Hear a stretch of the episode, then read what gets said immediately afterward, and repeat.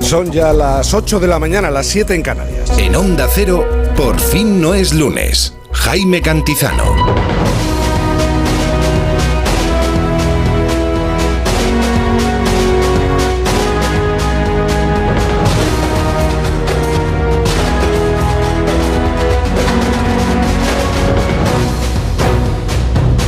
¿Qué tal? Buenos días, ¿cómo se encuentra? Bienvenidos al fin de semana de Onda Cero. Su fin de Este va a ser su fin de semana, pero si quiere que sea su fin de semana, tendrá que aprovecharlo.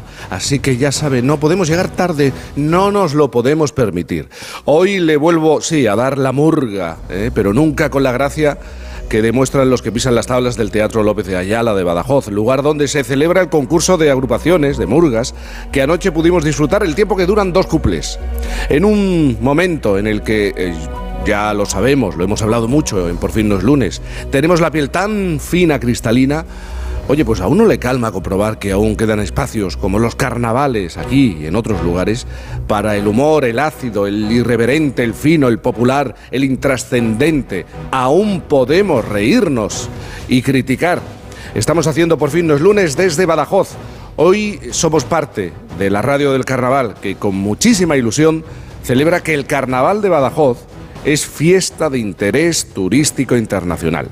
Eh, emitimos desde las antiguas casas consistoriales, en un lugar que es histórico, que suena, por cierto, a histórico, con historia y el patrocinio de la Junta de Extremadura, el Ayuntamiento de Badajoz e Ibercaja. Así que vamos a empezar, como siempre hacemos en esta mañana de sábado, también del domingo, saludando a Isabel Lobo. Buenos días, Isabel Lobo. Jaime Cantizano, buenos días. De luz y de color, carnavalero.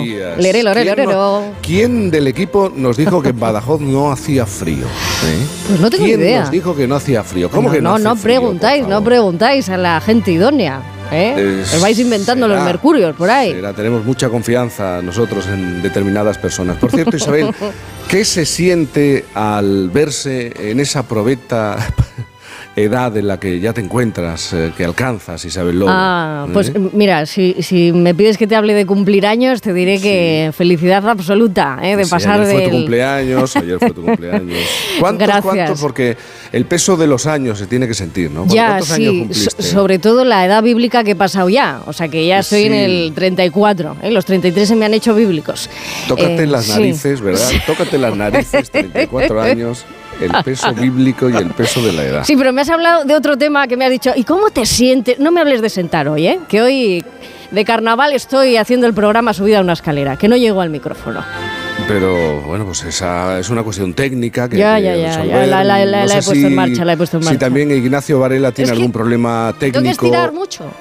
Sí, Ignacio, buenos días, ¿cómo estás? Buenos días, Jaime. Vamos a pasar por alto esta cosa insultante de Isabel, ¿no? Ah. sí, yo creo que sí. Cuánto ofendido para tanto humor de este día, ¿eh?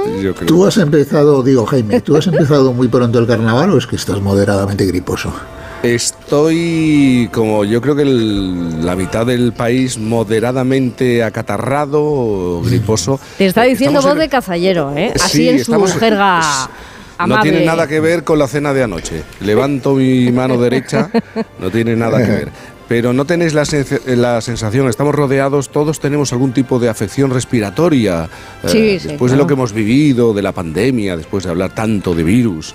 Eh, de gripes, de, de, COVID, pues... Hay un carraspeo crónico ahí. Sí, tenemos ahí algo, algo, algo que da. Bueno, entonces, Ignacio, tú estás fuerte como un roble frente a mi debilidad, Uh, que es eh, tampoco, sonoramente ta, palpable. ¿no? Y mi vieja juventud. Tampoco, tampoco te vengues de esa manera, ¿no? Tampoco me vengo de esa manera.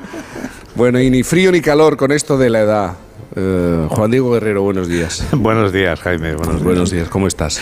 Pues bien, hombre, también como ¿Estás contento, porque... no? Porque tú conoces muy bien esta ciudad. Muy bien, muy bien, muy sí, bien. Esa sí, ciudad, sí. maravillosa ciudad, con unos recuerdos maravillosos. Ahora que has hablado del López de Ayala, que es un teatro fantástico, mm, seguro que disfrutaste mucho de la velada, anoche con las murgas, seguro lo pasaste en grande. En primera línea me pusieron. Oh, qué ¿eh? maravilla. Muy cerquita del jurado.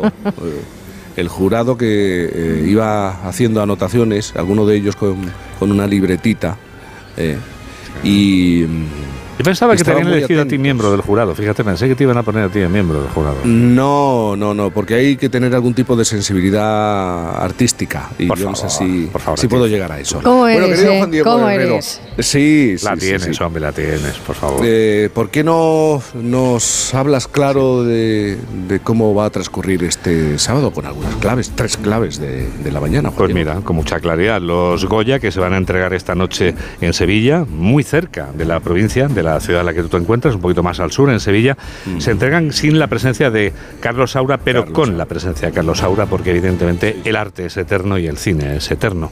En la víspera justo de la entrega de los Goya, fallecía el cineasta Carlos Saura, es una noticia sin duda. El pues, último de los clásicos, titulaban en algunos periódicos. Exactamente. Y sin duda esta noticia, Jaime, va a marcar la gala de los Goya que se va a transformar evidentemente en un homenaje a Carlos Saura y por encima de Carlos Saura al cine que él tanto amaba y del que tantas buenas pruebas y muestras nos ha regalado sin duda.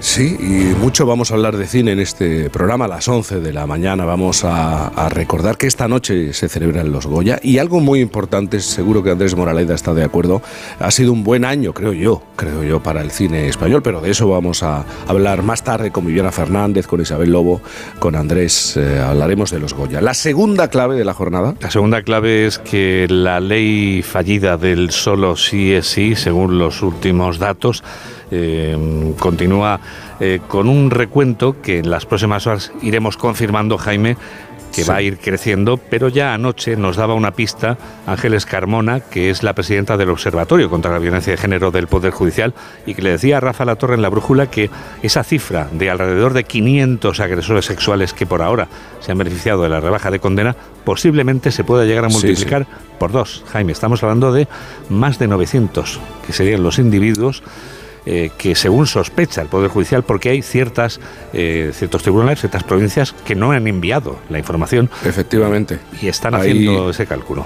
Hay tribunales que, que, sí han transmitido eh, esa información y, otros que lo van a hacer más tarde o, o no ha llegado todavía. Así que eh, todo parece indicar que la cifra es mucho más, más alta y que ese goteo va, se va a mantener en el tiempo, ¿eh? a pesar de las modificaciones que se puedan hacer, hay que recordarlo, porque ese goteo eh, vamos a seguir contando por desgracia, eh, ese número de rebaja de penas, incluso el adelanto a la salida a la calle. Bueno, ¿y, la tercera cuestión? La tercera es que sigue otro desgraciado recuento, que es el de las víctimas en Turquía. Ya son más de 24.000 y estamos en el último día, según los expertos, consideran que se apuran ya las últimas horas, las de hoy sábado, van a ser las finales, vamos a llamarlo así, para tratar de encontrar todavía con la esperanza de hallar supervivientes, como ayer podíamos ver a esa madre con sus dos niños de dos y seis años que rescataba la unidad militar de emergencias. Los militares españoles que están al servicio no solo de nuestro país, sino de la humanidad y que están cumpliendo esa Mm, fantástica labor, esa generosísima labor y entregada labor que salvaban, eh, como decimos, con vida a una madre de sus dos niños, pero siguen siendo sin duda, eh, Jaime, unos datos estremecedores. El último habla de ya más de 24.000 personas que han perdido la vida en Turquía y Siria. 24.000 personas y hay que seguir, por desgracia, hay que seguir contando. Así es. Porque se sigue trabajando y, y, se siguen levantando escombros. Eh, mañana también eh, se va a cumplir una semana desde esa serie de terremotos. Eh, nos acercaremos a aquel punto en el planeta. Estas y otras noticias con Diego Guerrero a las 2 de la tarde, noticias fin de semana. este sábado sí tienes noticias fin de semana, no es micro mm. noticias fin de semana ni versión, lo tienes. Versión normal, versión la, versión de, todos los, los fines de semana. Qué bien, qué bien. Y ahora tu regalo musical. Venga, que ya tenemos aquí oyentes, por cierto, que tiene un mérito en tiempo de carnaval, con este frío y a esta hora, un fin de semana, tenemos hasta dos chavales, imagínate, han sido engañados por los padres y le tendré que dar un bollo, eh, o yo que sé, algo, que tenga yo por aquí a mano para... Que compense, ¿no? Para, que compense. Para ver si resisten y, y, no sé si aprenderán algo. Pero bueno, Juan Diego, tu regalo musical. Pues que disfruten con los altavoces a tope, el servicio, esa música que va a hacer sonar ahora mismo Onda Cero porque seguro que esos chavales y a toda nuestra audiencia, la chavalería, tenga la edad que tenga, le va a gustar. Eso es muy antiguo, chavalería. Es un poquito viejuno, me ha quedado viejuno. Menos mal que la música nos va a rejuvenecer con la ayuda de Aitana. Pero ya no va a ser, no te quiero perder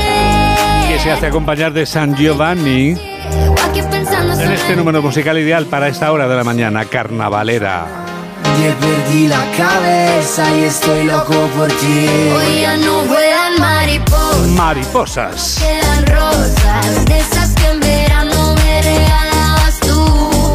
Y esta noche, na, na, na, Pero has dicho San, no conozco yo San Giovanni, que es un, un santo de la música. ¿o? Más o menos, sí. Ya sabes que Pero se llama Aitana... así, San Giovanni. Sí, Aitana tiene la costumbre de hacerse acompañar pues de DJs o de artistas eh, que digamos que cantan en su compañía y bueno, lo cierto es que es una mujer que tiene una un- característica, hace que se vendan las canciones como churros cuando Sí. la acompaña alguien, o sea que sale beneficiado el que comparte cartel con Aitana, que está en un momento Ya. sin duda espléndido de su carrera. Un artista del Renacimiento, ¿no? El tal San Giovanni.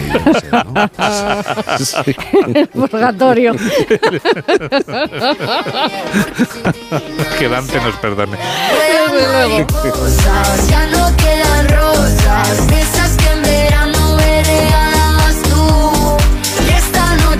Las 8 de la mañana, 10 minutos, las 7.10 eh, en Canarias. Ya veremos mañana qué es lo que deja sobre la mesa como regalo musical Juan Diego Guerrero. Quédate con nosotros porque entre otras cosas vamos a saber, Isabel Lobo, qué ocurre con el tiempo, con la previsión del tiempo. Sí, pero no os olvidéis del soniquete este de Aitana porque me va a venir muy bien, ¿eh? Después, para un apunte que vamos a hacer musical también. Vale. Eh, ha dicho este Mamen y Juan Diego que, que no saben dónde está Mortimer. Mortimer es el pingüino de Noticias Fin de Bueno, Semana. claro, Morty Eh, se ha ido, Morty se ha ido. se ha ido. No, no, no se ha ido. A ver, es que el, el problema es que no se ha querido decir frío, dónde está. menos frío, hace menos sí, frío. eso es verdad. Lo que pasa es que eh, tenemos una alerta amarilla de frío, o sea, de temperaturas mínimas por las que se va a pasear el, el tal Morty, ¿no? Que es nuestro favorito de los episodios radiociclónicos del tiempo en las noticias de, de las 7. Eh, es verdad que va a pasar por toda Castilla y León, pero de una forma eh, estupenda, de lado a lado. Después también en Pirineos y Baleares, que esto sorprende, pero en Baleares, en Ibiza y en Formentera van a llegar hasta los menos 2 grados. ¿eh? O sea que se tengan cuidado con estos dos días que va a hacer, va a hacer fresquito. Eso sí, las máximas, eh, como decíamos, van a ir subiendo a lo largo de este fin de semana. Eh, 21 grados de máxima en la zona de Canarias, eso es más entendible, pero en el resto de España también. Vamos a estar entre los 17, los 18, los 20, vamos a llegar en casi toda la mitad y sur peninsular. Y por contraste, pues se espera nieve en el interior de Almería. Ahí en Badajoz vamos a llegar a los 15, o sea, bastante a Está a ¿eh? gusto muy bien. Jaime Cantizano, hombre, está a gusto, hombre. Y a esta hora- La sensación de frío es mayor. ¿eh? Claro, Aquí en Badajoz. claro, y además a estas horas todavía hay heladas, eh, son zonas en las que pues si está bastante despejadito, pues va a hacer frío. Menos 6 eh, grados ahora mismo en Palencia, en Soria y en Teruel, y mi menos grado favorito, que es el menos 4 grados, Sí. pues cae en Valladolid. Menos 4 grados bajo cero, ¿no? Cae de caer en Valladolid. Sí. Menos 4 grados bajo cero. Es que es- debe ser doblemente frío. Sí, sí, es correcto. Bueno, ojos de lobo que se fijan en misántropo o filántropo, fenómenos sociales. Eh, no sé con cuál te identificas, con qué término te identificas más, Isabel Lobo. Hay que, hay que mojarse, pero yo no, el resto, ¿eh? Sí. Eh, es muy fácil. Aquí eh, tiras una, una regla de medir y dices, mejor solo que mal acompañado. O mejor acompañado que podrido en un sofá. O mejor con un libro y silencio y ya está. O mejor rodeado de gente entrando a todas las conversaciones sin respiro. Bueno, esto es un repaso rápido, ¿eh? Eh, Repaso rápido. Cada uno que se sitúe donde quiera, porque puede ser las dos cosas. Puede ser un fenómeno a dobles, ¿eh? Y esto es el devenir de los tiempos, que, que se está compartiendo cada vez más la, la- la brecha conforme a estas dos vertientes del, del ser humano. Y os voy a poner un caso extremo, extremo, extremo de acabar harto, ¿eh? De unos y de otros y decir, bueno, pues yo en esta vida quiero ser corzo. Quiero ser corzo. Ya está. Y dejo de lado a la humanidad para reencontrarme con mi lado más humano. Y esto le pasó a Geoffroy Delorme. Es conocido como el hombre corzo. Sí, sí. Misántropo, ¿no? Que le gusta su espacio, su soledad. Y filántropo también, porque le encanta también compartir esos momentos en los que cuando le apetece compartir. Podríamos decir que el misántropo se convierte en filántropo cuando le interesa. Esto está muy bien. Bueno, pues este tipo, que es fotógrafo, decidió irse a vivir al bosque, donde una familia de corzos le acogió como uno más de la manada. Y aunque eso, la soledad no le ha incomodado nunca, pues se pasó, ya os digo, eh, siete años en el bosque, de los 19 a los 26 años, de una forma totalmente inmersiva. Ah, luego ha vuelto, ¿eh? Luego ha vuelto a, a la vida civilizada y tal. Pero aprendí mucho de los corzos. Has dicho desde los 19 a a los 20. ¿Cuántos años has dicho? Es una. A los 26. No sé, no sé cuántos años tendrán los, los oyentes que tenemos ahí. Eh, tan jóvenes en Badajoz, pero eh, que se pongan en la situación de irse a vivir al bosque. Es, que estaba pensando oh, en ese momento de tu vida en el que lo que quieres es relacionarte, viajar, disfrutar y rodearte de gente, ¿verdad? Sí, sí, Espero que no esté aprovechando todo el tiempo, recuperando todo el tiempo que pasó solo en el, en el bosque. ¿Mm? Pues es muy interesante. Curioso. ¿Qué dice el, eh, del carnaval el dios Saturno, el Saturno de Goya, el Imperio Romano y San Valentín, Isabel Lobo? Porque nos gusta la fiesta, que nos gusta alargar los días eh, festivos y que nos gusta celebrar. ¿eh? Al final es lo mismo, el origen del carnaval o de grandes fechas que celebramos, eh, todo tiene una relación muy, muy, muy humana. como digo, las festividades saturnales en honor al dios Saturno, tras ser derrocado por su hijo Júpiter, es el objeto de, las fiestas que conmemoraban el reinado de, de, Saturno. Saturno que lo ubicáis, ¿no? El dios de la cultura y la cosecha, que se comía a sus hijos, pues porque no le quitaran el, el puesto eh, esto es, porque no heredara, ¿no? Eh, quien no guarda en su retina ¿no? el fresco de, Goya, el Saturno devorando a su hijo, ese, ese, cuadro tan magnífico. Bueno, pues es en febrero y no en diciembre cuando celebramos el carnaval, porque hubo un emperador que tenía muchas ganas de marcha, ya lo he dicho. Aquella fiesta representaba la igualdad primaria entre los hombres y originalmente solo duraban un día, y era el 24 de diciembre. Llegó este tipo, ¿vale? El primer emperador romano Augusto y pidió que se celebraran durante tres días. Y luego llegó otro y que se durara un poquito más. Y un poquito más, un poquito más, que casi lo juntan con San Valentín. Así que todo se junta y ellos se crían. Pero ojo, que aquí comienza el lío. Las fiestas dionisias eran conocidas por sus grandes procesiones y representaciones de teatro que reunían a toda la población. Bien, mitología griega de por medio, Juan Diego, la figura de Momo, personificación del sarcasmo, las bromas irónicas. Las fiestas dionisíacas tienen muchísima raigambre, muchísimo arraigo, mejor dicho, allí en Grecia, en honor de Dionisos, que es el equivalente a Baco en Roma. Eso es, hasta que nos llega, pues, la Edad Media y la fiesta toma el nombre de carnaval, que viene de carnem lavare quitar la carne. Pues así se celebrarán los días eh, antes del miércoles de ceniza.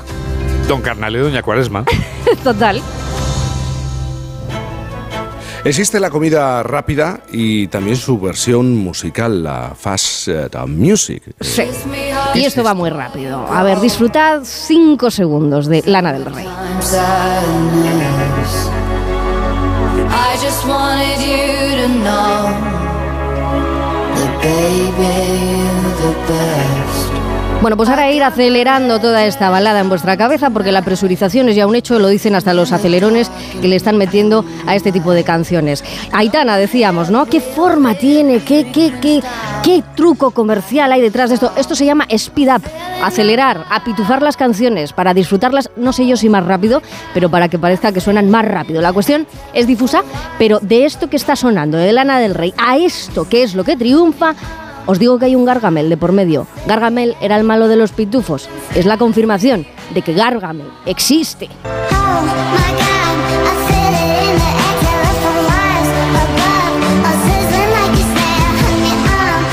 Y no me lo invento, ¿verdad, Ignacio Varela?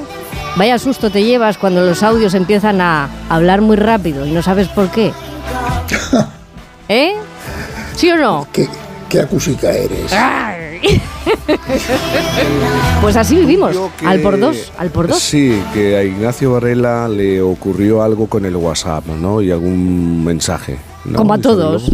Sí, y no sabía que estaba la opción. Bueno, pues oye. Lo de acelerar, ¿no? Estáis hablando de lo de la, la, versión de acelerar los mensajes, ¿no? De repente es que... a recibir unos mensajes donde la gente hablaba a toda velocidad y, y decía, o, se han vuelto locos o están intentando ahorrar, pero no entiendo nada de lo que me dicen. Me encanta. Bueno, en general lo podemos entender. Eh, ¿Cómo se entiende que se quieran ver las series de televisión a mayor velocidad? ¿Eh? Es que pues para estar a todo.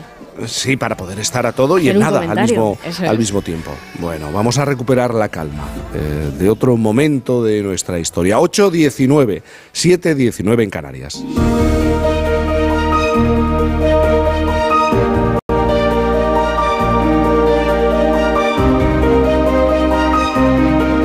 Es un año, el 2023, de celebración para la pintura. En este programa hemos hablado mucho de, Picasso, pero atención porque eh, también tenemos que hacer referencia a un genio, otro genio, Joaquín Sorolla, ¿eh? con, con esa visión de la luz, del mar. Este 2023, año del centenario de su de su desaparición. Joaquín Sorolla inicia, para que eh, todos lo tengamos muy claro, inicia sus primeras exposiciones con 15 años solo y con 20 gana la segunda medalla de la Exposición Nacional, sabiendo, él lo pensaba, ¿eh? que en España para triunfar había que pintar muertos. Su técnica contrastaba con una época que era gris, oscura, que no entendía sus pinturas amables, repletas de luz. Su proyección internacional entre Roma, París eh, y también Nueva York, pues le dio una visión renovada de la pintura, abriendo el camino hacia la modernidad, aunque luego más tarde ha resultado que los modernos del momento eh, lo miraban por encima del, del hombro. Tras su muerte, a mí hay algo que me gustaría destacar.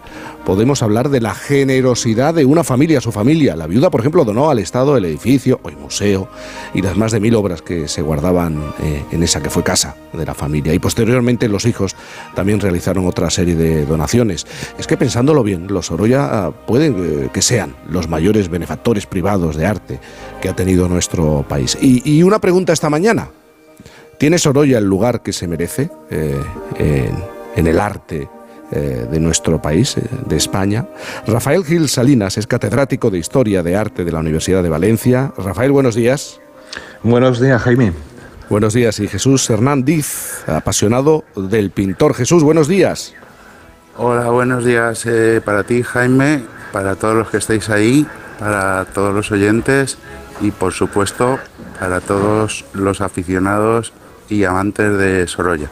Bueno, Vamos a hablar de ello eh, en este 2023, importante, es muy importante la celebración. Rafael, eh, Sorolla fue un artista que tuvo que, buscarse, mira, esto es una expresión muy de nuestro tiempo, buscarse la vida desde, desde bien joven, aunque ya demostraba con 15 años eh, qué tipo de pintor o en qué tipo de pintor se podía convertir, ¿no? Sí. Sí, bueno, eh, Joaquín Sorolla tuvo la mala fortuna de perder a sus dos padres con cuatro días de diferencia en, a los dos años de, haber nacido y, se crió con, una hermana de, su madre, él y, su propia hermana. Y, y, eso yo creo que también iba a determinar y a condicionar su vida. Mm, y esa es una de las razones por las que él siempre anduvo buscando soluciones pues, para ayudar a la economía familiar y, eso comenzó precisamente cuando, cuando consiguió a través de, de Antonio García mm, a los 14 años poder colaborar con este fotógrafo eh, que posteriormente se, se convertiría en su suegro en, en el retoque de las fotografías, en el color de las fotografías. Es decir, es una persona Joaquín Sorolla, que tuvo toda su vida una necesidad de, ir labrándose su propio futuro y no, y no tuvo ningún problema en dedicarse profesionalmente eh, y a trabajar de una forma desmesurada. ¿eh? La producción pictórica de Sorolla, su, su, su corpus de obra es enorme, enorme. Enorme.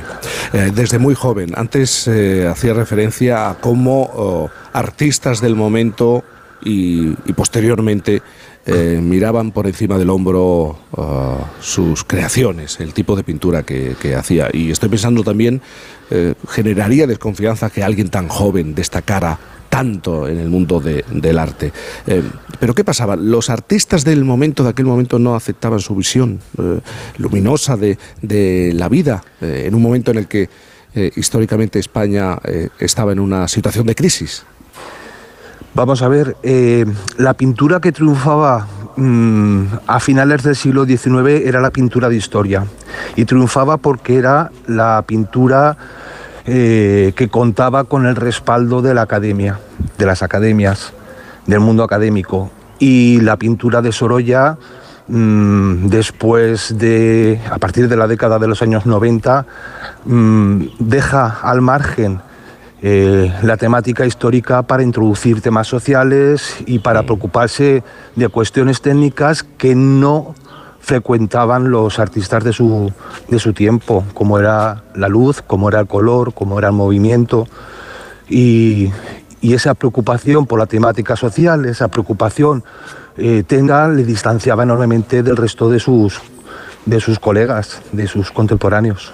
Claro, con 20 años, por eso con 20 años, eh, cuando recibe la segunda medalla de la Exposición Nacional de Arte, de Pintura, eh, pronuncia esa frase, ¿no? En España para triunfar hay que, hay que hacer muertos, hay que pintar muertos, ¿no? Sí, claro. Eh, Sorolla era muy consciente de cuáles eran las exigencias oficiales en, en el mundo del arte. Él construyó un- una pieza importantísima que es el 2 de mayo, que se conserva en, eh, es propiedad del Museo del Prado, porque está en depósito en el Museo de Vilanova y la Geltrú.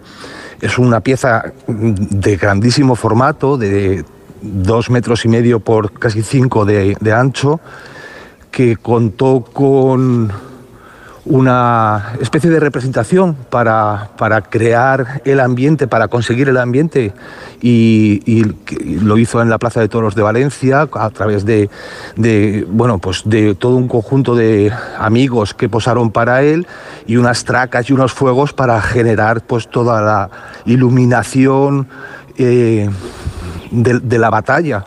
¿No? Sorolla era muy profesional y dedicaba todo su, su tiempo a concebir proyectos como el que consiguió con esta obra y con el que fue galardonado en la Exposición Nacional de Bellas Artes del, del año 84 con la segunda medalla.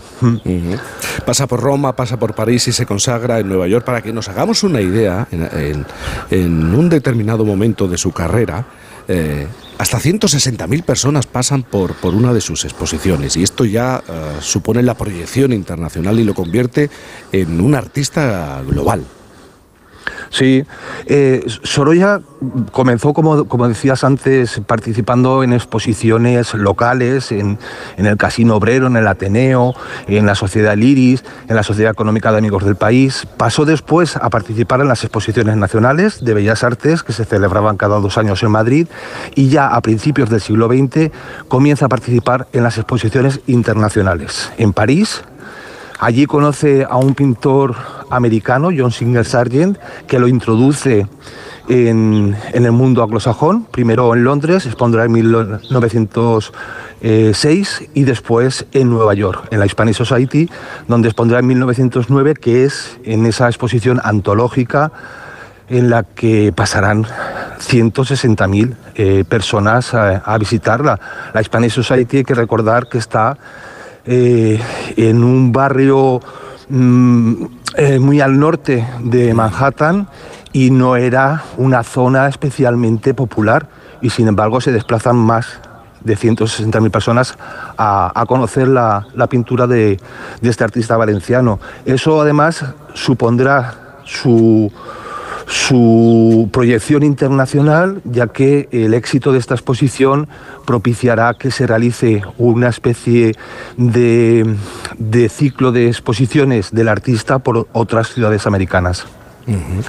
Mm, Rafael, una cuestión más y enseguida le voy a preguntar a, Jesús por el vínculo de, de- de su pueblo con, con Sorolla. Mm, Antes me he querido parar y hacer referencia a la generosidad de, una familia. Tras la muerte del pintor, su propia viuda y, luego sus, sus nietos, pues eh, nos ofrecen sus obras, incluso esa casa que se ha convertido en el Museo Sorolla.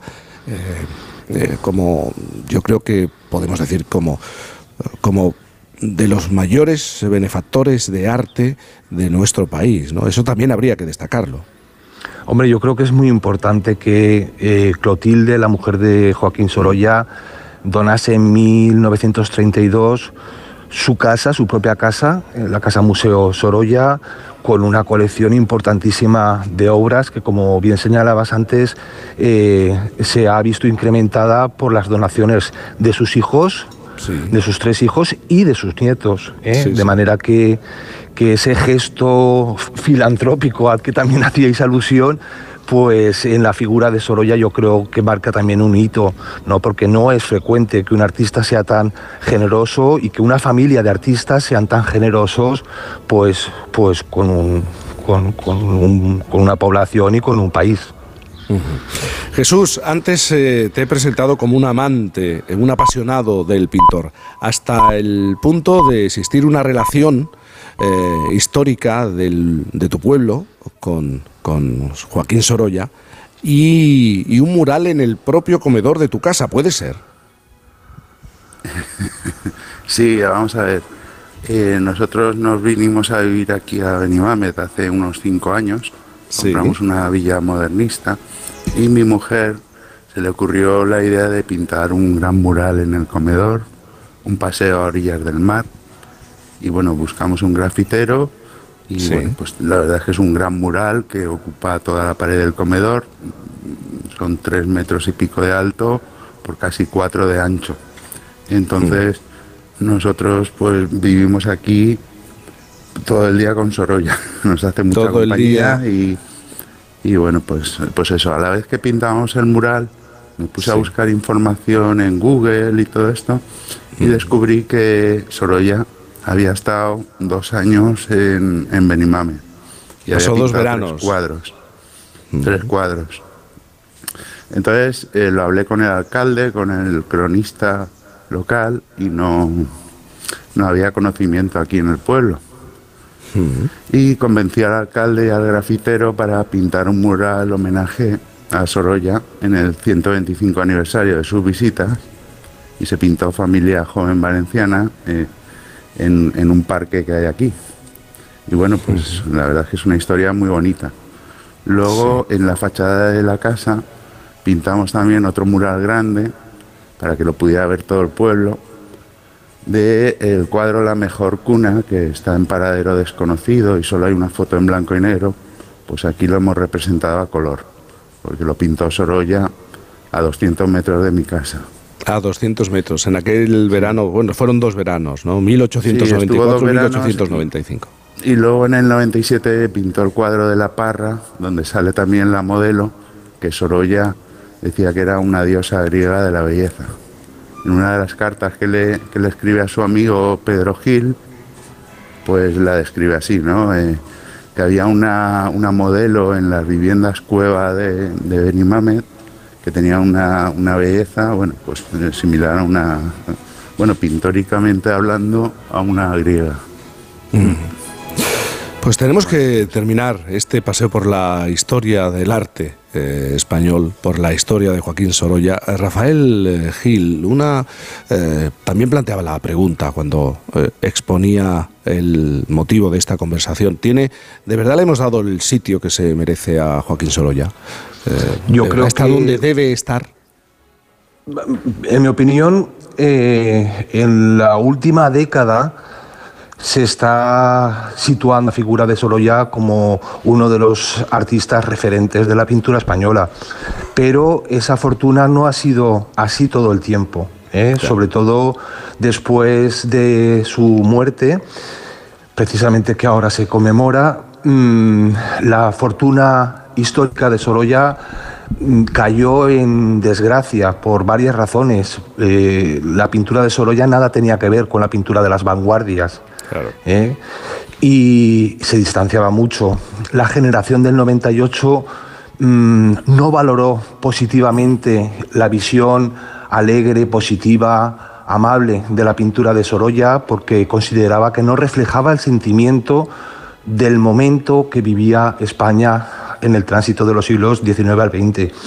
Y todo ello contribuyó a que su, su fortuna y su apreciación decayese. Y poco a poco, y como decía más en la última década, ya en el siglo XXI, la figura de Sorolla está resituándose y yo creo que además este año con el, las numerosas exposiciones que van a mostrar distintas eh, visiones de Sorolla, definitivamente va a ser eh, clave para, para colocar y, y situar a, a Sorolla en el sitio que se merece. Es un año Picasso, muy importante, y también un año Joaquín Sorolla. Jesús Hernández, gracias por estar esta mañana con nosotros. Bueno, pues muchas gracias y a disfrutar todos de, de las exposiciones que se van a hacer de Sorolla en toda España y en todo el mundo. Gracias, Jesús. Y gracias. Rafael Gil Salinas, catedrático de Historia del Arte de la Universidad de Valencia. Muy buenos días. Pues muchas gracias y, y lo mismo, ¿eh? que, que a ver si conseguimos que la figura de Sorolla finalmente se ubique en el, en el lugar que merece. Muchas gracias. Gracias y buenos días. 8.34, 7.30, bueno, ahora 35 en Canarias. Eh, pues eh, ya poco a poco se van despertando los oyentes que se han acercado a las antiguas casas consistoriales. Espero también que los oyentes que están en casa, en el trabajo, en el coche, porque hay mucha gente que nos escucha en ese tránsito hacia pues un día de barbacoa, un día de compras, un día de, paseo, sacar al perro. Vamos a hacer una pausa y enseguida Ignacio Varela quiere, quiere reflexionar. Hoy, hoy es algo mucho más íntimo y personal. Los síntomas de la vejez.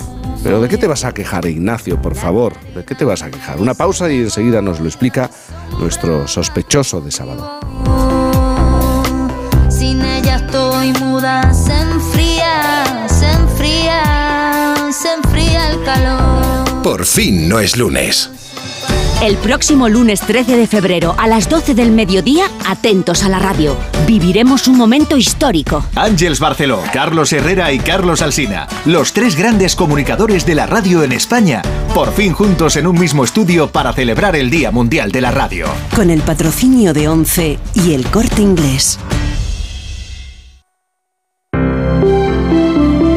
Buenos días. El número premiado en el sorteo del cuponazo celebrado ayer ha sido 36.114. 36114. Serie 109. Puedes consultar el resto de los números premiados en juegos11.es. Hoy tienes una nueva oportunidad con el sueldazo del fin de semana. Disfruta del día. Y ya sabes, a todos los que jugáis a la 11, bien jugado.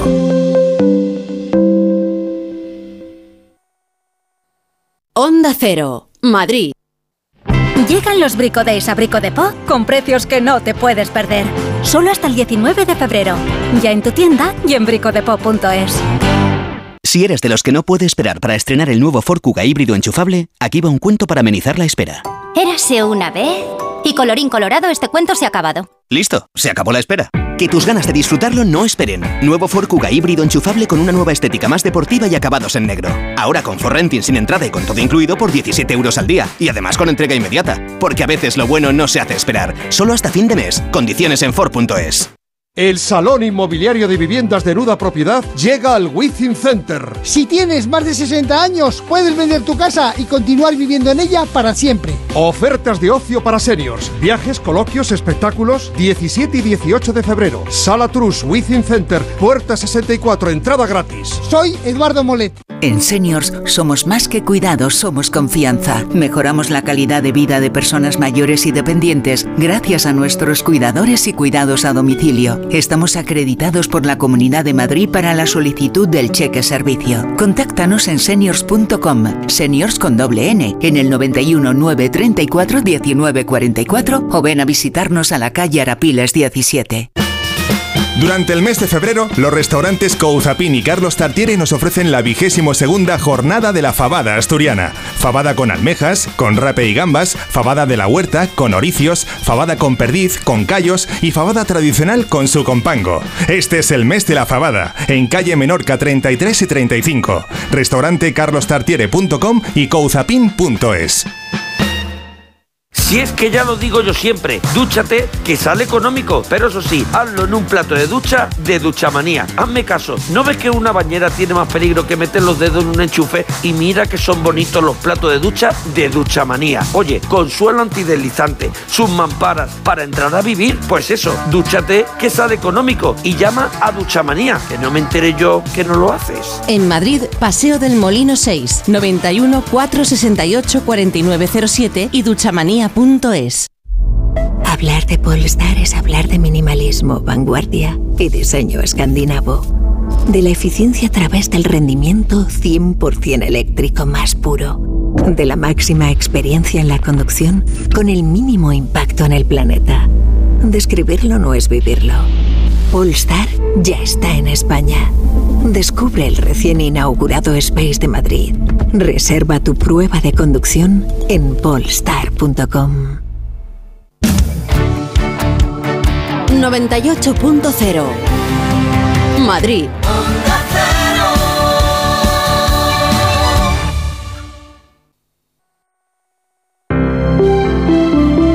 Buenos días. En el sorteo del Eurojackpot de ayer, la combinación ganadora ha sido 3, 10, 20, 36 y 42. Soles 8 y 10. Recuerda, ahora con el Eurojackpot de la 11, todos los martes y viernes hay botes millonarios. Disfruta del día. Y ya sabes, a todos los que jugáis a la 11, bien jugado.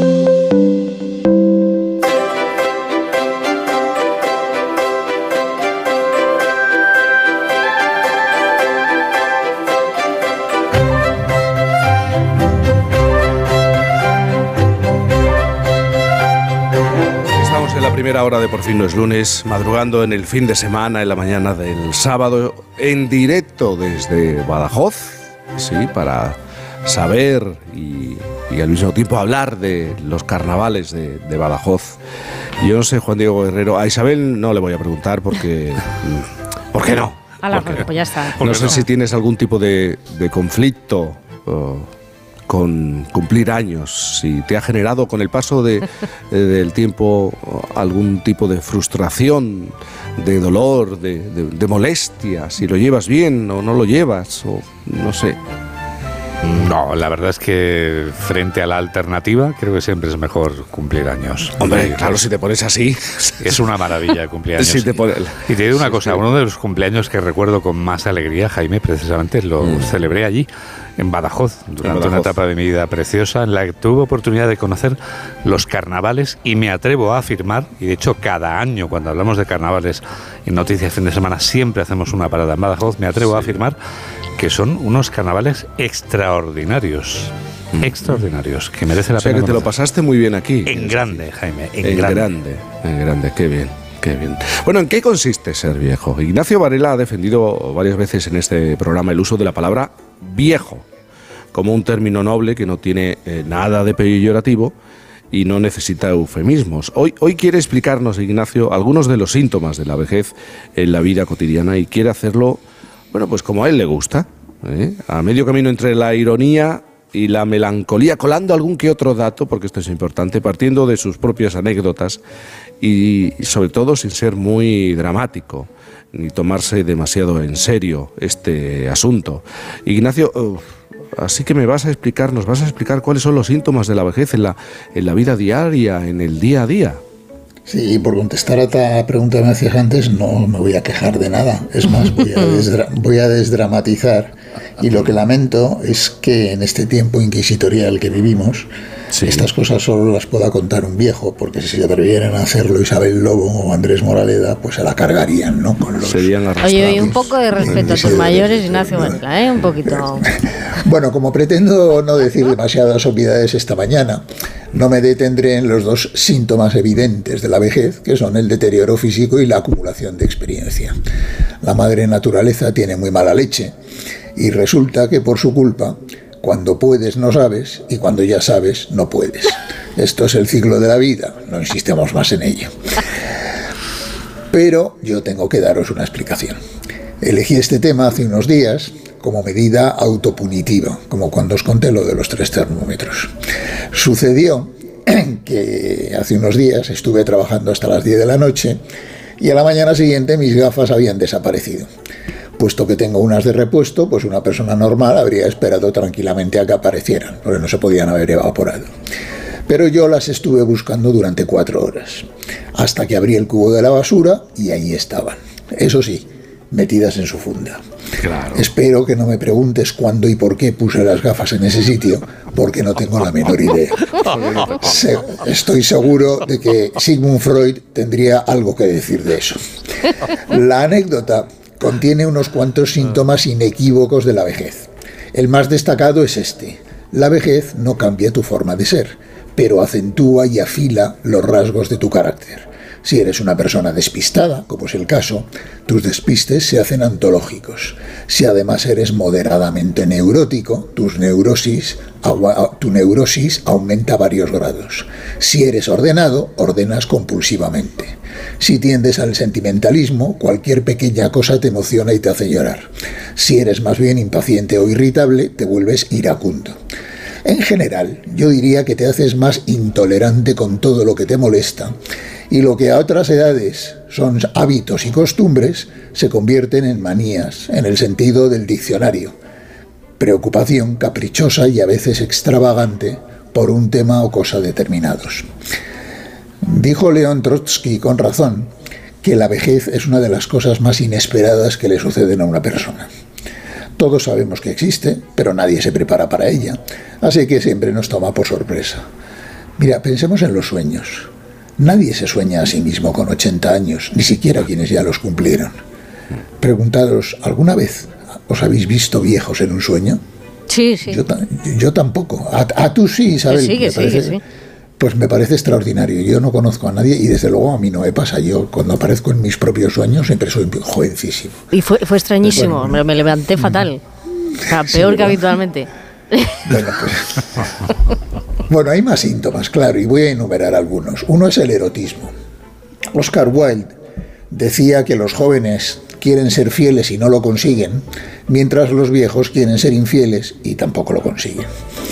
Además, con la llegada de la vejez, las zonas erógenas se desplazan progresivamente al paladar. Yo miro ahora la sección de gastronomía de los periódicos con la misma, curio- con la misma curiosidad morbosa con la digo con la misma mi- curiosidad morbosa con la que a los 20 años miraba las páginas de contactos de los periódicos. o sea, te pones ciego con la comida. No, no, no, no, porque es la cosa esta que sabes que no vas a hacer, pero te, te da morbo, ¿no? Otra es la velocidad a la que suceden las cosas. Mirad, con la vejez todo pasa despacio, salvo el tiempo, que corre como un demonio. Lo que me conduce al tema de los horarios. Tomemos una referencia. En la infancia, las 11 de la noche es hora de dormir.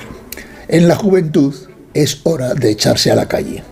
En la edad madura, las 11 de la noche es hora de terminar de cenar y disponerse a leer, a ver una serie o a actividades aún más placenteras. Y en la vejez resulta que vuelve a ser la hora de irse a la cama. Y no es cuestión de tecnología, porque yo tengo el mismo reloj digital de, de última generación que cualquier joven de 20 años. Pero aunque el reloj nos señale a él y a mí la misma hora, no vemos la misma cosa. Luego también está la relación con el ejercicio físico. Ayer estuve trabajando con Pablo Pombo en mi casa y luego fuimos caminando hasta la suya. Al despedirnos le dije, en este rato tú has estado paseando, pero yo he estado haciendo ejercicio. Cuando, cuando veo a un joven corriendo, pienso uno que es prudente y se cuida. Y cuando veo a alguien de mi edad o mayor haciendo lo mismo, pienso, aquí hay un insensato que se está jugando la vida. Lo que condu- Piensas lo que decía Rogelio Sosa, el jugador del Betis, que decía correr es de cobardes. Exacto. Ay, ay. Eh, a ciertas edades es directamente de imprudentes. Lo que conduce a la economía de esfuerzos. Tú sabes que te estás haciendo viejo cuando te agachas para atarte los zapatos y te preguntas qué más puedes hacer mientras estás ahí abajo. No, pero bueno. O te, su- o- o te subes, Lo pinta. o te subes a una silla para buscar algo y aprovechas el viaje para revisar el armario entero.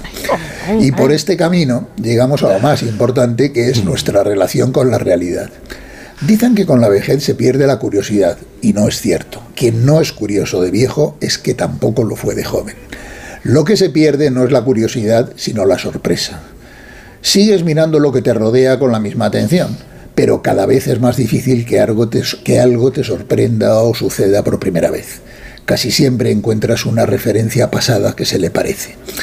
Y esto nos da a los viejos una pretensión de falsa sabiduría que yo detesto. Eh, y por eso entenderéis algunas de las cosas estas cuando nos llamabais sabios y tal. Pero admito que a veces caigo en ella y me da mucha rabia cuando me doy cuenta.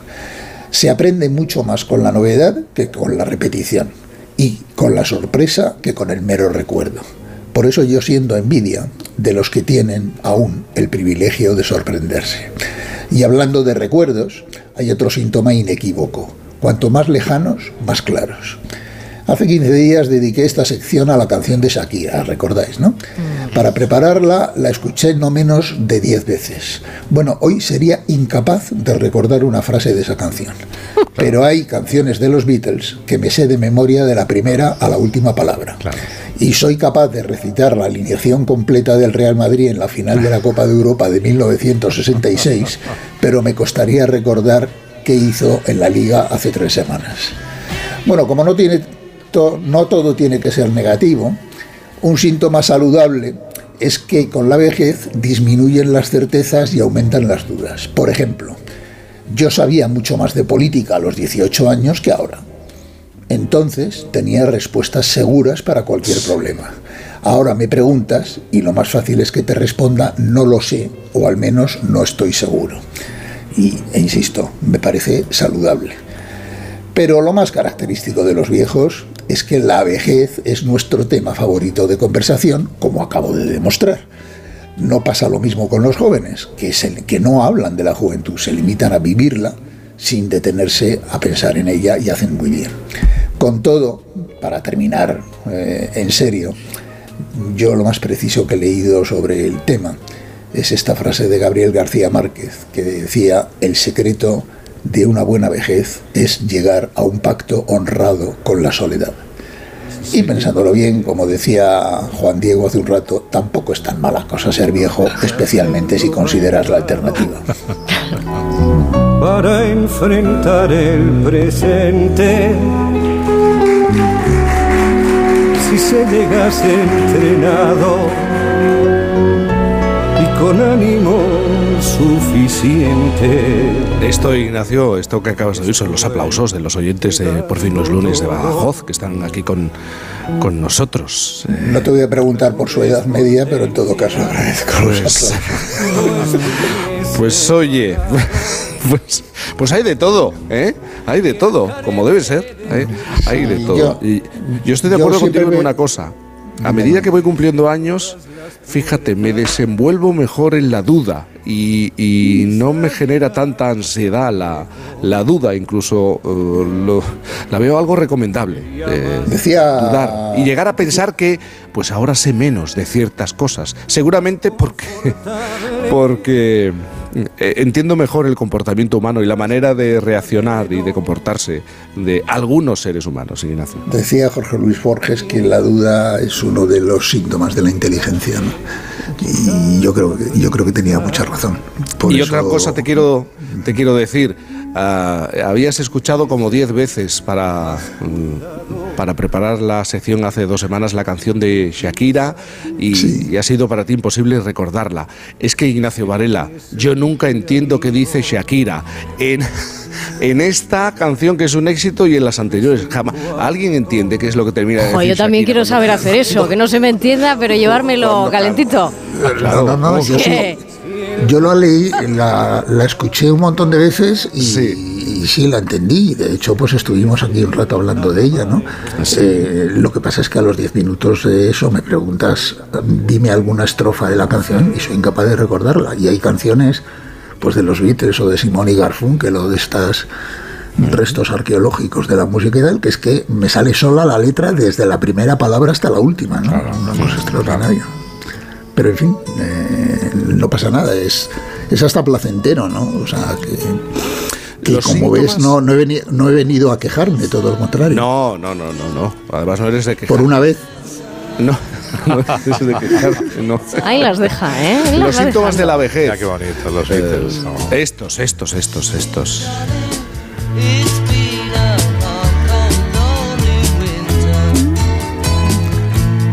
Estaba pensando que eh, viendo la proyección, cómo va a evolucionar la población de nuestro país, vamos a tener ciudades, ya lo tenemos, ¿eh? ciudades y pueblos eh, llenas de, de ciudadanos que superan los 65 años. Y, y- es bueno hablar de estas cuestiones, desde lo cotidiano hasta eh, lo que nos ofrecen los datos de cómo evoluciona la población de nuestro país. Los síntomas de la vejez, lo que representa la vejez, cómo se ve la vejez y hasta dónde podemos llegar. eh, Oye, y aunque no, tenga, na- aunque no tenga nada que ver, me he quedado con ganas de decir, eh, porque habéis estado hablando antes de Joaquín Sorolla, ¿cuántos, madrile- cuántos madrileños Ah. no, han pisado, no han pisado jamás el Museo Sorolla? Mal hacen. En esta ciudad de museos. Eh, lo, di- lo digo como idea para este sábado. ¿eh? Para un fin de semana, para un puente, es un Porque lugar... muchas ciudades del mundo querrían tener un museo como ese. Con ese jardín tan bonito. Sí, pequeño, pero eh, guarda tanto. Antes eh, recordabas que estamos hablando de uno de los pintores más importantes, menospreciado por, menospreciado por las vanguardias, pero es que es uno de los más importantes eh, del pasado siglo. Bueno, nosotros llegamos, nos acercamos a las 9 de la mañana, 8 en Canarias, por cierto. Eh, ¿Quién me ha preguntado? Bueno, Gema Esteban me ha preguntado, oye, ¿qué tal la noche, la cena? Lomo doblado. ¿Eh? Nos pusieron un plato de lomo doblado, claro. Gema Esteban inmediatamente me ha dicho, pero vamos a ver, ¿eso qué es? Pues es un, lomo elaborado con, es embuchado, con carne de cerdo, de bellota, 100% ibérico. ¿eh? La pieza entera, Gema Esteban, se dobla por su mitad, se recubre ligeramente de manteca y se cura durante seis meses.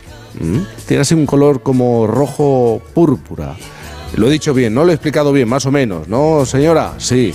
Y está buenísimo. Cuando ¿eh? has dicho Está- lomo doblado, pensaba que era como te habías quedado tú después de cenar. Sí, pero vamos. Sí.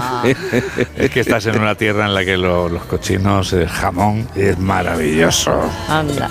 Sí, hombre, y, y es importante además que se muevan, ¿eh? que hagan ejercicio para la recolocación incluso de la propia grasa, algo que, que puede resultar eh, en los cerdos ibéricos de bellota, incluso saludable ese tipo de, de grasa. Eh, que nos liamos a hablar de comida y son todavía no hemos llegado ni a las digo. 9 de la mañana. ¿eh? Y el gastromomento oh, se vive a las once y media con Viviana Fernández, con Isabel Lobo, con el resto del equipo. Ignacio Varela, haz deporte, es decir, pasea esta mañana por Madrid, disfruta de la ciudad. Un abrazo muy grande. Y además aquí también hace frío, pero hace un sol espléndido. O sea que. A disfrutarlo, voy, querido. voy a hacerte caso. Cuídate. Cuídate, sospechoso. Viejo amigo. Feliz Querido Juan Diego Herrero, entonces no me vas a contar cómo fueron esos días de carnaval que tanto recuerdas y disfrutaste, no me vas a dar un, un detalle, qué es lo que ocurrió. Pues que me hicieron muy feliz y que comprobé que en Badajoz el carnaval se vive desde el último hasta el primero de los ciudadanos, ¿eh? Porque recuerdo Desde que el primero, al que vi, el al que vi- primero. el primero al que vi disfrazado fue al alcalde. Claro, pero es eh, como debe ser. ¿Cómo debe ser? Dando ejemplo, Como claro. Y este año tenéis 10 días de carnaval. No te 10 digo. días. Si es que cada año más. Madre mía. Sí, Qué se va aumentando eh, conforme van cambiando de año, están sumándole eh, celebración, que envidia. Enseguida bien. las noticias en la sintonía de Onda Cero y nosotros hablamos con, con Tony Nadal. Eh, él forma parte, es fundamental en el éxito de Rafa Nadal y nos va a hablar del éxito, de la juventud, de la vejez, de- del deporte, de la vida aquí en Por fin los lunes.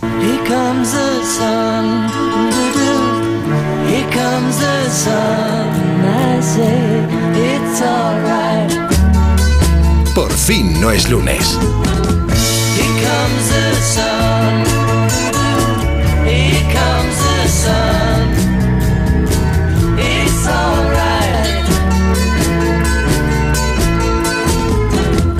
Jaime Cantizano.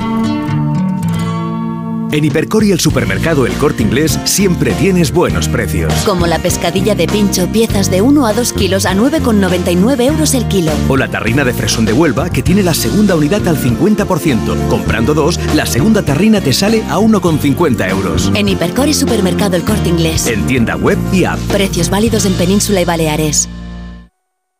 ¿Y tú que tienes niños? ¿Qué necesitas para tu seguridad? Bueno, ya no son tan niños. A veces se quedan solos en casa y uf, siempre esperando que no la líen.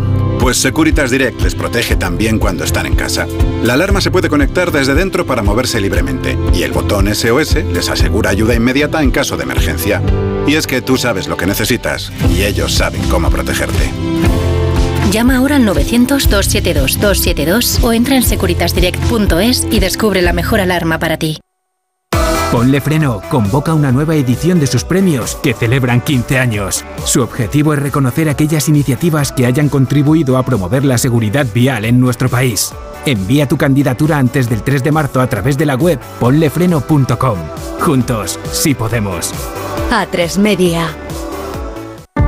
Ni flores, ni champán caro.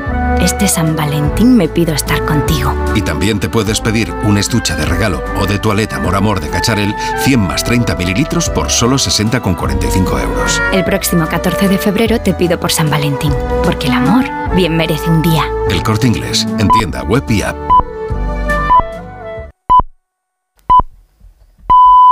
Son las 9 de la mañana, las 8 en Canarias.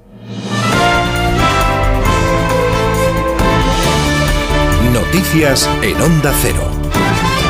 Buenos días. El mundo del cine está de luto tras la muerte del director español Carlos Saura a los 91 años, una pérdida que ha conmocionado el mundo del cine y también de la cultura. Saura iba a recibir además esta noche el Goya de honor por toda su carrera en la gala que se celebra en Sevilla, enviada especial a Sevilla Mercedes Pascua. La gala de los Goya de esta noche en Sevilla convierte la 37 edición en un homenaje a Carlos Saura, el hombre que también supo retratar el flamenco con esta película y con la trilogía Bodas de Sangre, Carmen y Amor Brujo.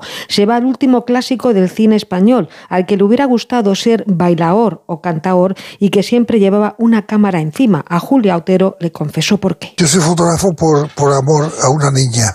Tenía 7, 8 años yo. Y, le robé la cámara a, a mi padre y eh, me escondí en un sitio que yo era muy tímido en el retiro y le hice una foto a una niña que yo, que yo amaba profundamente. Siete décadas de carrera, más de 50 películas, 40 premios y títulos como Cría Cuervos, La Caza, Deprisa, Deprisa o Elisa Vida Mía. Supo esquivar la censura del franquismo y antes que esta noche, Carlos Saura ya hizo historia en los Goya cuando Ay Carmela se llevó 13 premios. En el exterior seguimos muy pendientes de los terremotos de Turquía y Siria. Siguen contabilizándose víctimas mortales. El número asciende ya a más de 24.000 y hay más de 80.000 heridos. Las labores de rescate continúan y 100 horas después de los seismos, la unidad militar de emergencias ha conseguido rescatar con vida a una madre y a sus dos hijos. Tampoco cesa la ayuda humanitaria. Corresponsal en Turquía, Andrés Mourenza. Al terremoto ya se le ha bautizado en Turquía como la catástrofe del siglo y el presidente Erdogan lo ha comparado al que en 1939 segó 32.000 vidas, pero incluso a ese podría llegar a superar. El Ministerio de Urbanismo sitúa en 12.000 el número de edificios derribados por el terremoto,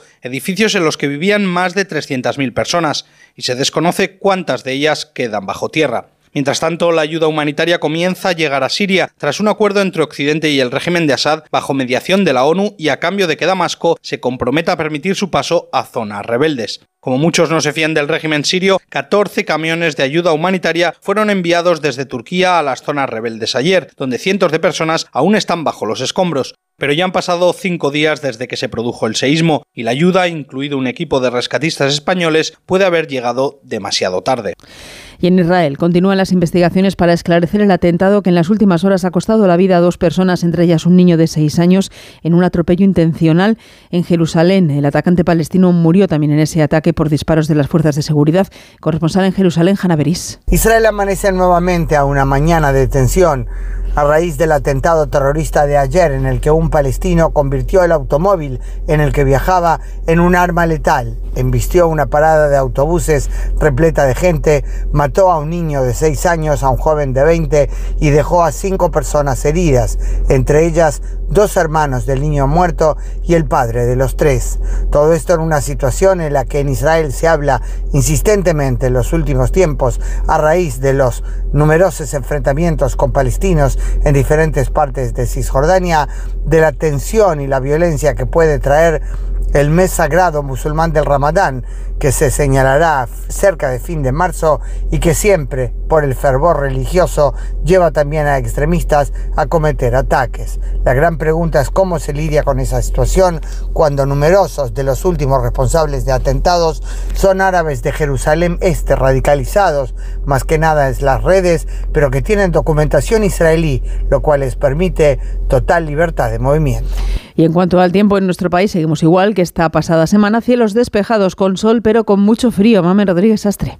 El fin de semana el anticiclón campa a sus anchas. ¿Esto qué quiere decir? Pues que vamos a pasar mucho frío por la noche y que agradeceremos que el sol por el día levante las temperaturas hasta los 20 grados, por ejemplo, en Andalucía. Seis negativos han visto de mínima en la meseta norte, en Pirineos, en el sistema central y en el sistema ibérico. Y las olas se van a levantar hasta los 4 o 5 metros por el viento que sopla hasta los 100 kilómetros por hora en el Mediterráneo andaluz. El viento traerá además nubes que incluso pueden descargar algo de agua. Es todo, así terminamos. Más información en Onda Cero dentro de una hora, a las 10, las 9 en Canarias y en nuestra página web ondacero.es. Continúan con Cantizano en Por fin no es lunes. Este sábado, un título mundial se juega en Radio Estadio. Desde Marruecos, la gran final del Mundial de Clubes, Real Madrid al Hilal de Riad. La tradición dice que el campeón de Europa ha ganado este campeonato en los últimos 10 años. El equipo saudí quiere demostrar que el fútbol árabe ha llegado para quedarse. Y en la liga, otra jornada decisiva para dos clásicos en apuros. El Valencia, al borde del descenso, recibe al Athletic y el Sevilla, también en zona peligrosa, recibe al Mallorca. Además, el duelo andaluz entre Almería y Betis. Este sábado, desde las 3 y media de la tarde, toda la liga y la final del Mundial de Clubes en Radio Estadio, con Edu García. Te mereces esta radio. Onda Cero, tu radio. En Onda Cero,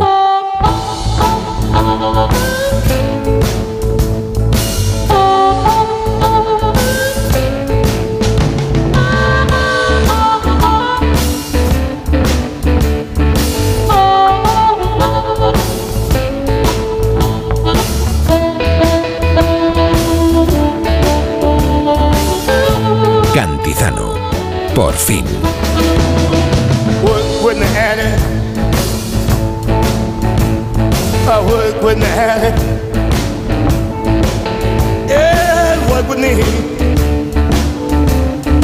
Estamos haciendo por fin los lunes en la sintonía de Onda Cero desde Badajoz. Estamos formando parte de esta celebración, ya 10 días de celebración del Carnaval de Badajoz, fiesta de interés turístico internacional. Y en esta segunda hora tengo que saludar a Judith González. Buenos días, Judith. Buenos días, Jaime. Buenos días. Eh, paremiología. ¿Qué te parece? ¿Eh? ¿Quieres hoy en esta hora hacer referencia? ¿Qué horas son estas? Viene tranquilita hoy, ¿no? Para ¿Sí? hablar de paremiología. Es paremiología. ¿Qué te parece, Isabel? Sí. ¿Cómo me he levantado Un- esta un- mañana? Un, un paseo por los refranes. ¿No? Mira que les gusta a algunos miembros de este equipo el tema refranes. ¿eh? ¿Sabéis que en las últimas 24 horas he escuchado eh, la expresión poner un granito de arena? Eh, creo que si juntara todas las veces que lo dijo, le cae un desierto encima.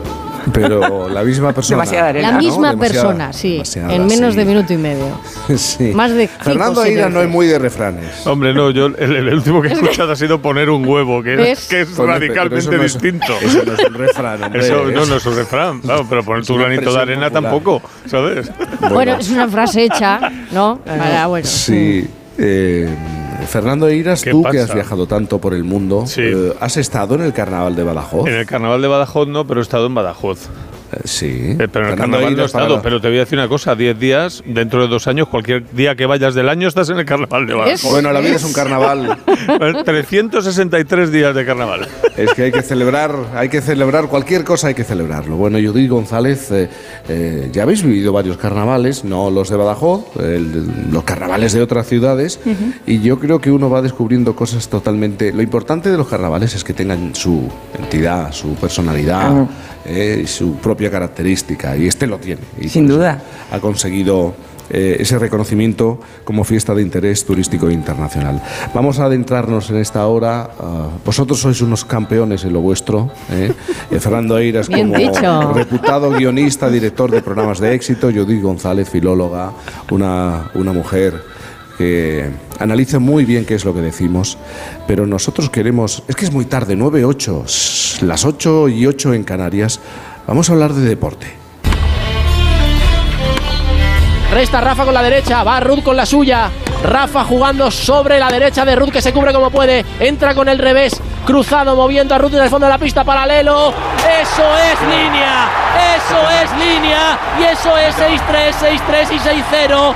Eso es otro título más de Gran Slam. Son 22. Eso es otro título más en Roland Garros. y son 14 y no hay narración ni hay palabras que puedan hacer justicia a Nadal, al mejor deportista español de toda la historia, al mejor o uno de los mejores de todos los tiempos. Así que solo vamos a decir una, gracias Rafa. Dos, gracias Rafa. Tres, gracias Rafa. Cuatro, gracias Rafa. Cinco, gracias Rafa. 6, 7, 8, 9, 10, 11, 12, 13 y hasta 14. Gracias, Rafa. No se pone a contar. 14 Roland Garros, 4 US Open, 2 Wimbledon, 2 Open de Australia, 39 Masters 1000, 97 torneos ATP, 5 Copas Davis y 2 oros olímpicos. Hablar de Rafa Nadal es hablar de uno de los mejores tenistas de la historia y del mejor deportista español de todos los tiempos. Un jugador de leyenda que a sus 36 años todavía quiere seguir aumentando su impresionante palmarés, sobreponiéndose a, a, los problemas físicos, como demostró en su victoria en el último Roland Garros. Ilusión, trabajo muy duro, resistencia, perseverancia. Humildad también son algunas de las constantes que han acompañado a Rafa Nadal durante toda su carrera. Una mentalidad que ya se intuía, incluso con apenas 13 años, cuando oh, ganó el Campeonato Mundial Junior, Le Petitas, eh, en Francia, en el año 2000. Creo que es importante este torneo, pero tampoco no para ganar este torneo no quiere decir que seas no, que vas a ser muy bueno. Se tiene que seguir entrenando y vamos a ver. ¿Cómo suena Nadal, eh? Con, con esos 13 años. Esa humildad, esas ganas de superarse tanto en la victoria como en la derrota forman parte del carácter de Rafa Nadal gracias en buena medida a las enseñanzas de su tío Tony, su entrenador desde la infancia hasta el año 2017. Todo se puede entrenar, reza el título de su libro, un repaso a los principios que, que han ayudado a Rafa Nadal a perseguir el éxito. Tony Nadal, buenos días. Hola, ¿qué tal? Buenos días. Buenos días, Tony, ¿cómo estás? Bien, muy bien. ¿Realmente, Tony, eh, todo se puede entrenar? Eh, un, genio del deporte como tu sobrino, eh, es evidente, nace con ese talento o, o se hace gracias también a, un, a, una serie de valores que se trabajan con el tiempo?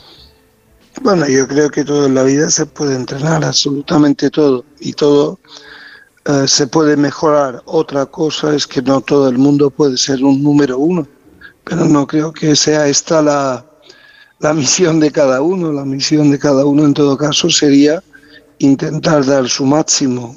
Ya te digo, algunos consiguen el número uno y otros eh, consiguen eh, ser el número 100, pero si han dado su máximo, creo que ambos eh, logran lo más importante que es la satisfacción personal. También para comprender el éxito de Rafa, yo creo que hay que conocer eh, quién es Tony Nadal y su familia, una familia, por cierto, donde se respiraba el deporte por todas partes, ¿no? Diferentes miembros se han movido en el terreno del deporte y además con, con, con éxito.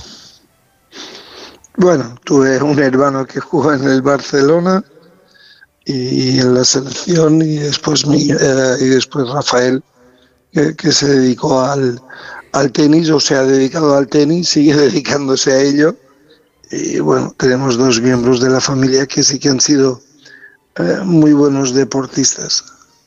Tú no eras mal deportista.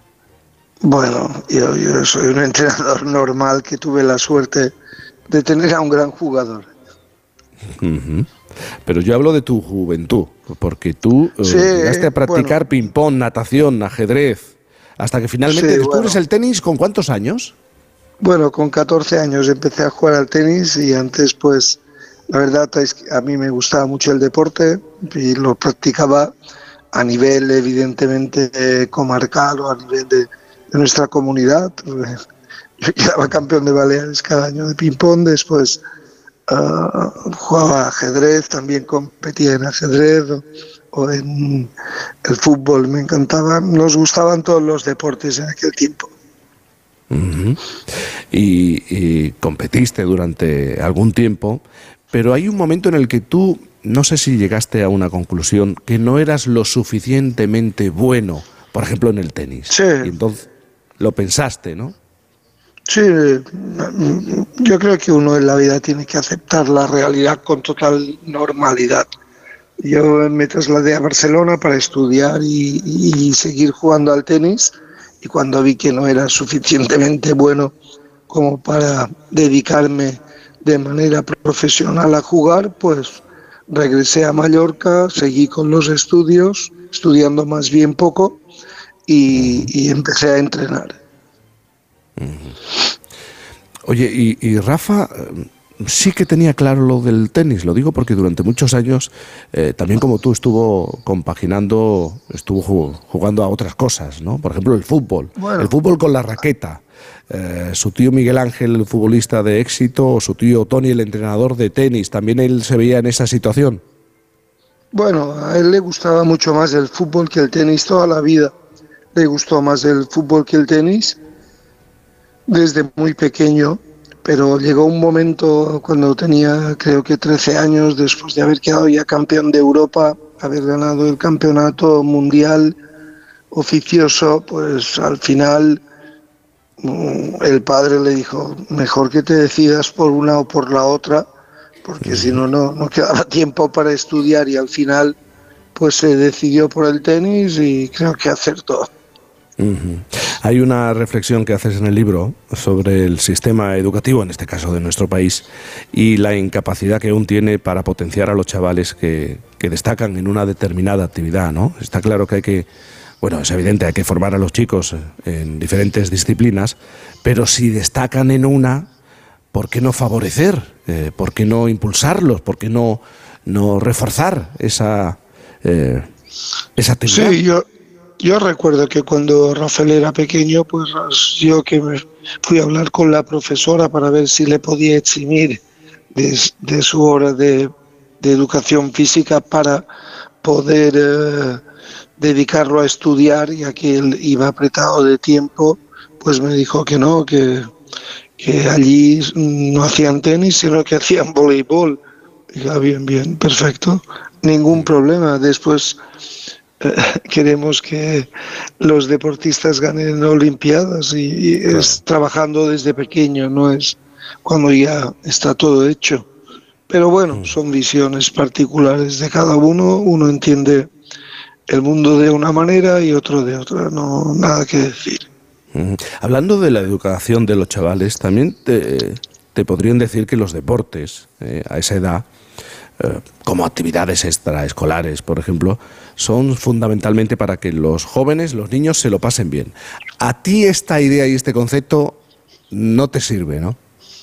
Bueno, yo creo que en la vida lo principal es, es aprender, pasarlo bien. Lo he dicho muchas veces, mi sobrino se lo pasó bien, pero se lo pasó bien aprendiendo. El que todo tiene, tenga que ser divertido, yo creo que tiene un problema. Al final, el que solo busca la diversión acaba que no suele hacer nada especialmente bien. Yo creo que uno tiene que aprender a divertirse o a pasárselo bien con el trabajo, intentando superarse día a día y sabiendo que te dediques al deporte o te dediques a cualquier otra actividad, pues esta actividad conlleva momentos de diversión, momentos de, de trabajo, momentos duros y hay que entenderlo. No, no, no, yo, a mí no me gusta la frase aquella. No, lo importante es que los niños hagan lo que les gusta, no. Lo importante, ya lo decía Sartre, lo decía Tolstoy, lo importante es que a uno le guste lo que está haciendo. Y creo que eso es mucho más formativo que, que lo otro. Tony, siempre tuviste claro eh, que tu sobrino iba a triunfar en el mundo del tenis y él también lo tenía claro. Bueno, yo, yo siempre lo tuve claro porque creo que en la vida uno no puede tener una gran motivación si, si no confía en que las cosas irán bien. A mí nunca me preocupó no alcanzar los sueños que teníamos porque no lo hubiera considerado ningún fracaso. Yo creo que los sueños, la, la vida for- eh, está formada de realidad y de ilusión. Creo que es más importante la ilusión que la realidad. La realidad la viven eh, el resto del mundo animal. La ilusión es característica del ser humano y creo que tenemos, debemos tenerla todos para poder alcanzar metas elevadas. Y ya te digo, a mí yo siempre quise creer que mi sobrino sería bueno, en primer lugar porque era su tío y quería creerlo, y también porque le veía unas buenas condiciones. Pero ya a todos los chicos que entrenan a la academia, eh, que son bastantes y que yo sé positivamente que la mayoría no van a llegar a conseguirlo, a todos les, les digo que sí, que pueden hacerlo. Eh, después ya veremos si lo hacen o no, pero uno tiene que ir con esa ilusión y esa confianza de que las cosas saldrán bien. La irrupción de Rafa Nadal eh, en el mundo del tenis fue, bueno, realmente espectacular. ¿Cómo, cómo se gestionan las expectativas eh, en, un, en una joven estrella del, del deporte? Porque es verdad que conocemos muchos casos de chavales jóvenes que es que no soportan la presión de ser estrella con 18 o 19, con 20 años. Bueno, la- cómo se gestiona. Yo, yo no sé cómo se gestiona, yo sé cómo yo lo hacía, con total eh, normalidad. Yo no hice nunca, nunca dejé de, de saber que mi sobrino se dedicaba a una cosa muy simple, que era pasar una pelota por encima de una red. Yo nunca, o procuré nunca desmesurar sus éxitos, los centré en, en lo que era el deporte nada más. Es como si tu hijo juega al escondite en el recreo y tú te crees que es un, un super crack. No, yo entendí que, que mi sobrino era un gran jugador de tenis, lo ha sido durante muchos años y con total normalidad. Hice una cosa que a veces la gente no hace. Yo, yo vi lo que le pasaba según quién, que, que algún éxito le desmesuraba a su persona, pues procuré atajarlo en la medida que me correspondía a mí, aunque evidentemente todo viene de la educación de, de su familia. Claro, a eso, a eso quería llegar, ¿no? Se, se entrena lo físico, pero también se entrenan los valores. Y en esto la familia es fundamental, ¿no, Tony? Sí, se entrena- siempre es fundamental el chico, porque a veces tú tienes un- una familia bien organizada y acaba el chico siendo un desastre. Es decir, el valor es, es principalmente de Rafael. Ahora bien, cuando tú estás alrededor de, de un chico como yo, que pasé mucho tiempo con él de viajes y desde que era pequeño, pues evidentemente si tú a un chico pequeño le dejas que su ego vaya creciendo, pues tendrás un problema de mayor, eh, es evidente. Mi sobrino desde muy pequeño pues fue ganando, ganó eh, desde a los ocho años el campeonato de Baleares, cosa extraña hasta los 12, después campeón de España, campeón de Europa, campeón del mundo. Claro, si tú le das más valor a eso de lo que realmente tiene, pues al final te puedes encontrar con un problema. Y si- cuando mi sobrino empezó a ganar eh, torneos en el circuito profesional, siendo muy joven, pues le hubieras, eh, no sé, dejado hacer lo que quisiera, pues también hubieras tenido un problema. Entonces yo procuré, en la medida que me correspondía a mí, atajar eso. Pero el mérito, vuelvo a decir, es de Rafael Enomi. Tony, en todos estos años, ¿qué es lo que has aprendido tú de tu sobrino? Porque tú como entrenador Bueno, eh, lo has ido preparando, formando, entrenando, pero ¿y tú? ¿Qué has aprendido de ese chaval que con Bueno. ocho años ya apuntaba y, y luego se ha convertido en lo que se ha aprendido? Eh, a ha nivel, a nivel deportivo he aprendido mucho porque he visto hacerle cosas que, que me sorprendían a mí mismo. A veces eh, le veía hacer golpes que decía, pues no sé cómo hace eso porque no lo hace en el entrenamiento. A nivel humano, pues he visto a un tipo que a pesar de ser muy bueno, pues ha mantenido la normalidad. Yo no hablo de humildad porque mi sobrino lo que es por encima de todo es normal, no, no humilde. Y, y después he visto una cosa, o he aprendido una cosa que, que- que intento trasladar muchas veces a los chicos que entreno actualmente en la academia. Mi sobrino tuvo un- una carrera o ha tenido una carrera de mucho éxito, una carrera de un éxito precoz, pero esta carrera no, está, no ha estado exenta de problemas. En el 2005 nos dijeron que la carrera de Rafael estaba prácticamente terminada porque le detectaron un problema en el pie, en un hueso del pie. El especialista al que acudimos nos dijo que, con lo que tenía era muy difícil jugar y sobre todo hacer deporte de nivel. Desde finales del 2005 mi sobrino en pocas ocasiones ha podido acabar un entrenamiento porque el dolor cuando alargas el entrenamiento se vuelve incesante. En muchas ocasiones ha, ha tenido que tomarse un calmante durante un partido cuando el partido se alarga y a pesar de tener todos estos problemas he visto que ha mantenido el espíritu de lucha siempre.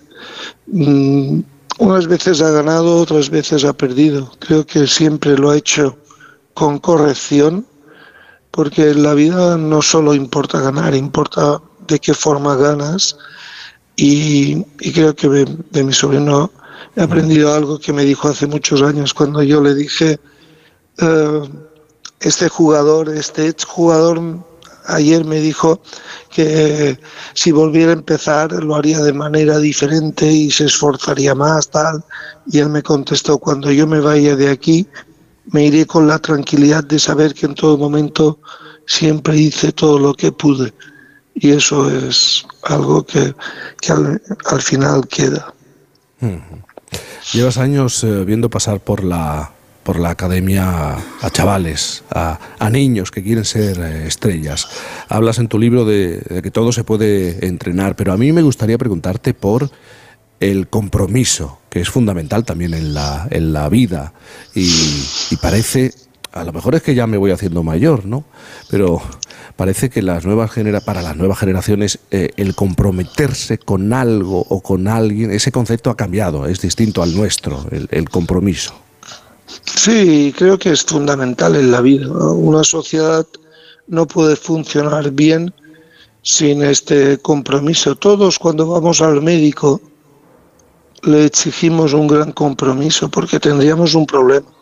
Si el médico, si nos tiene que operar con el bisturí que no se comprometiera a hacerlo bien. Nosotros pedimos este compromiso al médico, no le pedimos si gana mucho o gana poco, o si ha trabajado ocho horas y aquella operación eh, le supone un fastidio, no, que se comprometa. Eso es lo mínimo que nosotros deberíamos hacer también, comprometernos. ¿Cuál es el problema de hoy en día, entiendo yo? En primer lugar, buscamos demasiado la inmediatez. La inmediatez eh, tiene, tiene este problema que cuando no sale caes en la frustración y en la dejadez. Y, y después, bueno, nos han hecho creer que tenemos derecho a todo, que, bueno, que por ser quienes somos las cosas nos tienen que salir bien y, eso no ayuda a comprometernos. El compromiso es estar allí cuando las cosas no van eh, del todo bien. Y a veces eh, esta falta de compromiso yo he notado en, en la academia misma, que trabajamos con 150 chicos, como en muchas ocasiones eh, falta. Hmm. Todo se puede entrenar, mm, aunque también eh, mucho parte de cada uno de nosotros. Eh, Tony Nadal, muchísimas gracias por estar esta mañana hablando del, Faltaría más. del deporte y de la vida y, y del compromiso con, con uno mismo al final, eh, ¿verdad? Y con unos ciertos eh, valores. Gracias, un abrazo grande. Muy bien, Tony. un abrazo, adiós. Gracias. 9.28, las 8.28 en Canarias. Enseguida Judith González está ya está comprometida con el buen uso del, lenguaje. Tiene, y además hay veces que no te rías, hay veces que eh, pues te enfadas y te cabreas y vienes indignada y nos lanzas al- a la cara mm, tus análisis de determinadas cosas que, des- que decimos. Bueno, hoy no, ¿no? Hoy la cosa va de refranes Hoy estoy relajada. por- hoy estás relajada. ¿Por qué te has querido parar en los refranes, eh, Judith? A mí los refranes me encantan. ¿Te gustan los refranes? Me encantan los refranes, pero ¿cómo no te van a gustar? Son estupendos. Sí, ¿tú crees? A... Claro que sí, con un refrán puedes afirmar una cosa con toda rotundidad y también la contraria. contrario. Son estupendos. Sí, pero... Estupendos. Pero parece como de otro momento, otro tiempo. Sí, además es que se ven muy bien, o sea, también me gustan los refranes por eso, porque precisamente se ve muy bien ese otro tiempo, ¿no? Que, que dio origen a esa expresión o a ese dicho, cómo eran las cosas antes. Mm. Y eso me gusta, tiene muchas capas los refranes. Te he visto asintiendo, escuchando a Tony Nadal. Sí, sin duda. Él Sin duda. ha lanzado una serie de mensajes profundos sobre Claro que sí. lo que debe ser al final la vida, ¿no? Como Sí, hombre, a ver, mm, son un ejemplo de tanta ese compromiso con uno mismo, sin duda, cada uno con el compromiso que quiera adquirir en su disciplina, en su vida, en su, Mm. re- en su realidad, ¿no? Y esa idea también de, de dar el máximo, de, bueno, de saberte superar, de, yo a veces digo, eh, encontrar una razón que sea como más grande que la realidad, ¿no? Porque en realidad tenemos, pues eso, excusas se pueden poner millones, entonces tienes que encontrar una razón que sea más grande que todos esos impedimentos para creértelo e intentarlo. Que luego sale, pues sale, que no sale, oye, pues qué le vamos a hacer, pero luego se ha intentado con plenamente, ¿no? claro. que sí. Vaya Fernando partida dobles, vaya partida sí, dobles Isabel. estamos echando Para mí, aquí. para ¿Qué mí- decías? Para mí es muy fácil Uy. dar el máximo, como Uy. es tan poco. No me, no me cuesta. Creo que habría que hacer el decálogo de eh, eso que Intentarlo, al entrenamos cada día y que no es para acabar siendo olímpicos, ¿no? O el número uno. Sí. ¿O qué, qué- Todos qué se puede entrenar? Olimpiadas. La tontería, se entrena... ¿Qué más? Es muy, es, muy, es muy placentero entrenar solo aquellas cosas que puedes mejorar. Porque si te empeñas en entrenar la que no puedes mejorar, vas a tener un futuro bastante comprometido. otras que se dan por Pero perdidas. es- eso también lo ha dicho él, ¿no? Saber cuándo decir, bueno, hasta aquí, ¿no? Porque más no. Pero ¿por no qué querer ser zurdo? A ver, esta es la eh, cuestión que Eso yo me hago. Yo, yo no me puedo hacer zurda, ¿vale? No puedo, pero... Porque, pero, pero tampoco podría hacerme diestra. No puedo, es imposible. O sea, me parece de una fortaleza mental loquísima esto. Eh, han sonado las señales horarias. Ay, de las ya, nueve y ya, media, ya, ya, ocho ya. y media en Canarias. Vamos Punto, a hacer una punto, pausa y enseguida punto. Judy González, Cerrando Eiras con sus cosas. Me la extra sola, actualidad, ya lo sola, conocéis. ya está, sola. Sí, Isabel también con sus cosas. Voy- Hoy estás voy- como muy hablando sola, para ti misma, ¿no? Sí, Isabel, sí. estás como enfurruñada. ¿Qué ha Está pasado? bastante sola. En ¿eh? un loboloquio estoy circundante. Está bastante sola. Sí, sí, sí. Pero nada, gracias, No. eh, gracias. No, no. Vamos a explicar la realidad. Yo creo que has empezado el programa con mal pie, porque han cambiado las sillas del estudio 1 de Onda Cero. Y he tenido que traer una escalera porque no llego al micrófono. Entonces, o sea, de verdad, el- la, la cuestión es esta, es que, es que tengo casi que hacer como un brinco. pa- Sí, Y- al servicio técnico de la casa, una pértiga, ¿no, Isabel? Una Sí, pértiga. Una pértiga, como cuando estaba embarazada, que me ponía de pie. Oye, una pausa verdad, y continuamos. En Por fin no es lunes. Onda Cero. Cantizano. El 13 de febrero es el día de la radio, de todas las radios, la que escuchas en casa, en el ordenador, la del coche o la del móvil. Y como es el día de todas las radios, desde Onda Cero, Europa FM y Melodía FM, queremos felicitar a la radio que escuchas y te acompaña cada día camino a clase, en el trabajo, en la ducha o en el gimnasio. Sea cual sea. Feliz día de la radio a todas las radios. Es un mensaje de A3 Media. ¿Te gusta mi bolso nuevo? Es bonito, ¿eh? ¿Y de rebajas? Pues sabes que yo con las rebajas de Costa me voy de vacaciones, de crucero con todo incluido. ¿Ah, sí? ¿En serio? Sí, claro. Con Costa reserva tu crucero desde 699 euros, solo hasta el 5 de marzo. Infórmate en tu agencia de viajes o en costacruceros.es. Costa, believe your eyes. ¿Y tú que tienes niños? ¿Qué necesitas para tu seguridad? Bueno, ya no son tan niños. A veces se quedan solos en casa y uf, siempre esperando que no la líen. Pues Securitas Direct les protege también cuando están en casa. La alarma se puede conectar desde dentro para moverse libremente y el botón SOS les asegura ayuda inmediata en caso de emergencia. Y es que tú sabes lo que necesitas y ellos saben cómo protegerte. Llama ahora al 900-272-272 o entra en securitasdirect.es y descubre la mejor alarma para ti. Onda Cero. Movernos. ¿Cuándo hemos dejado de hacerlo? La tecnología sirve para nunca parar de encontrar nuevos caminos. Descubre lo lejos que puede llevarte aprovechando que vuelven los 10 días Kia del 9 al 20 de febrero. Kia. Movement that inspires. Ven a Takay Motor, concesionario oficial Kia en Fuenlabrada, Móstoles y Alcorcón o visítanos en takaymotor.com. El Salón Inmobiliario de Viviendas de Nuda Propiedad llega al Within Center. Si tienes más de 60 años, puedes vender tu casa y continuar viviendo en ella para siempre. Ofertas de ocio para seniors, viajes, coloquios, espectáculos, 17 y 18 de febrero. Sala Trus Within Center, puerta 64, entrada gratis. Soy Eduardo Molet. No se pierda la temporada de la lamprea en Restaurante Burela y todos los días un plato de cuchara. Calle del Nardo 2, restauranteburela.es, cocina gallega. Vengan las rebajas de Muebles a Dama. Precios insuperables con la misma calidad de siempre, en una gran variedad de estilos y modelos y con su habitual trato amable. Transporte y montaje gratuitos. Todo lo bueno de siempre, pero ahora con rebajas. Muebles a Dama. Ven a la calle General Ricardo 190 o entra en mueblesadama.com. Clínica Oliver y Alcázar. Especialistas en implantes para pacientes con muy poco hueso. Cirugía mínimamente invasiva con prótesis definitiva en un mes como máximo. Diagnóstico gratuito y financiación. Consulte su caso en el 91 564 6686 o a través de la página web oliverialcázar.com. Más de 30 años de experiencia. Llega la Revolu Plus, la ocasión Plus. 7000 coches con descuento de hasta el 30%. Ahora es el momento. No dejes escapar esta oportunidad irrepetible. Hasta un 30% de descuento y solo hasta fin de mes. Ocasión Plus, 15 centros en Madrid, dos nuevas tiendas en Torrejón y una en Arganda. Localiza tu centro más cercano en ocasiónplus.com. Abierto sábados y domingos. Solucionesconhipoteca.com. Préstamos desde 10.000 hasta 3 millones de euros. ¿Necesita liquidez? ¿Necesita dinero hasta la venta de su casa? ¿Necesita un préstamo para cancelar deudas o un embargo? Solucionesconhipoteca.com. 91 639 9407. Préstamos desde 10.000 hasta 3 millones de euros. Solucionesconhipoteca.com. Grupos Eneas. Si eres de los que no puede esperar para estrenar el nuevo Ford Kuga híbrido enchufable, aquí va un cuento para amenizar la espera. Érase una vez. Y colorín colorado, este cuento se ha acabado. Listo, se acabó la espera.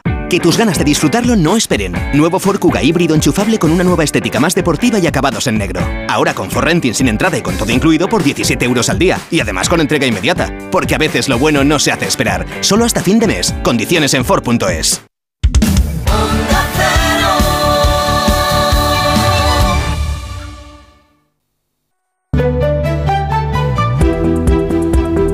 Hoy estamos de carnaval en de Badajoz, ¿eh? Nos hemos venido de excursión con, con parte del equipo. eh, y yo te estoy mirando, Judith. Es que, bueno, ella siempre está contenta, ¿eh? Nunca, nunca te he oído una queja. Nunca. ¿eh? Bueno, pues se ha venido con nosotros, está aquí sentada, hasta Badajoz. Muy feliz, muy contenta. Pero eso sí, porque nos ha metido en la furgoneta una- unas maletas, no una ah, solamente, unas maletas llenas de diccionarios, de libros, de disfraces, de bártulos de todo tipo, que eh, para, para contarnos qué, pues eh, para decirnos qué, sobre todo que no hablamos, que, que no sabemos decir las cosas fundamentales. Básicamente. ya está. Que no sabemos ni lo que decimos. Que no sabemos ni lo que decimos, claro. Es que Bueno, a ver, es que no siempre se puede viajar ligera de equipaje, Jaime. Hay veces que, oye, pues si las palabras son grandes y pesan, hay que traer maleta grande. Entonces, mira, hoy lo primero que me saco de, de estas maletas con las que Sí. hemos cargado estos, este rato es, es un palabra, oye, que igual, pues eh, muchos conocen, pero igual otros no, porque tampoco es de estas que, digamos así, según nos levantamos por la mañana en el desayuno, ¿no? Es la paremiología.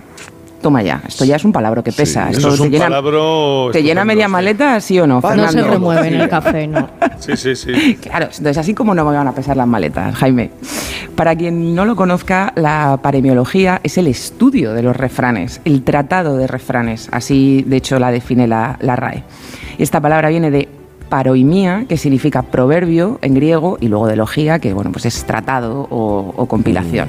Entonces, ¿a vosotros os gustan los, los refranes? Yo, como te decía, pues a mí me, me encantan porque, pues eso, porque sirven para dar una idea y también la contraria, porque, bueno, tienen ese punto entre la resignación y el chascarrillo, ¿no? Entre la ciencia y la superstición. Y bueno, pues eh, son un, un aforismo de sabiduría popular que está muy bien. Entonces, hoy, ¿sí? Sí, sí, no, pues sí, sí, claro, los refranes eh, son maravillosos. Su justo uso es fundamental. Es como Sí, son las citas célebres. Su todo con mesura, exacto, todo sí, con sí. mesura. Esa- Esa persona que está todo el día con refranes y tal, pues también es para darle. Sí. Pero bueno.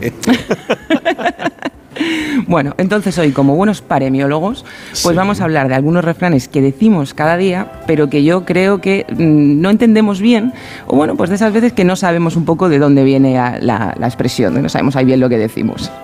Oye, me veo yo como muy eh, paremiólogo. ¿eh? Me veo, Te veo yo así de lado muy paremiólogo Sí, hoy. ¿no? No me ves la... Ven, vamos a ello. Nos convertimos en paremiólogos todos. Mirad, una primera duda que yo creo que nos corroe, eh, vamos a juzgar por los resultados que tiene, la cantidad de resultados que tiene en Internet, es saber qué es en realidad lo bueno, la cal o la arena. Porque claro, usamos, yo creo muchísimo, ¿no? Este refrán de dar una de cal y otra de arena, con el que indicamos que, bueno, pues de alguna manera intercalamos algo positivo con algo más negativo. Pero si nos dieran a elegir entre las dos cosas, así, en una mano tengo la cal, en la otra tengo la arena, no sé yo si sabríamos qué escoger. Pero bueno, como hoy estamos de carnaval, pues además de vestirnos de paremiólogos, nos podemos meter en la piel de un albañil, ahí por un momento. Porque antiguamente en las construcciones, a falta de ladrillos, se elaboraba una especie de mortero con, con piedras y esto se fijaba, bueno, pues con un emplasto de cal y arena.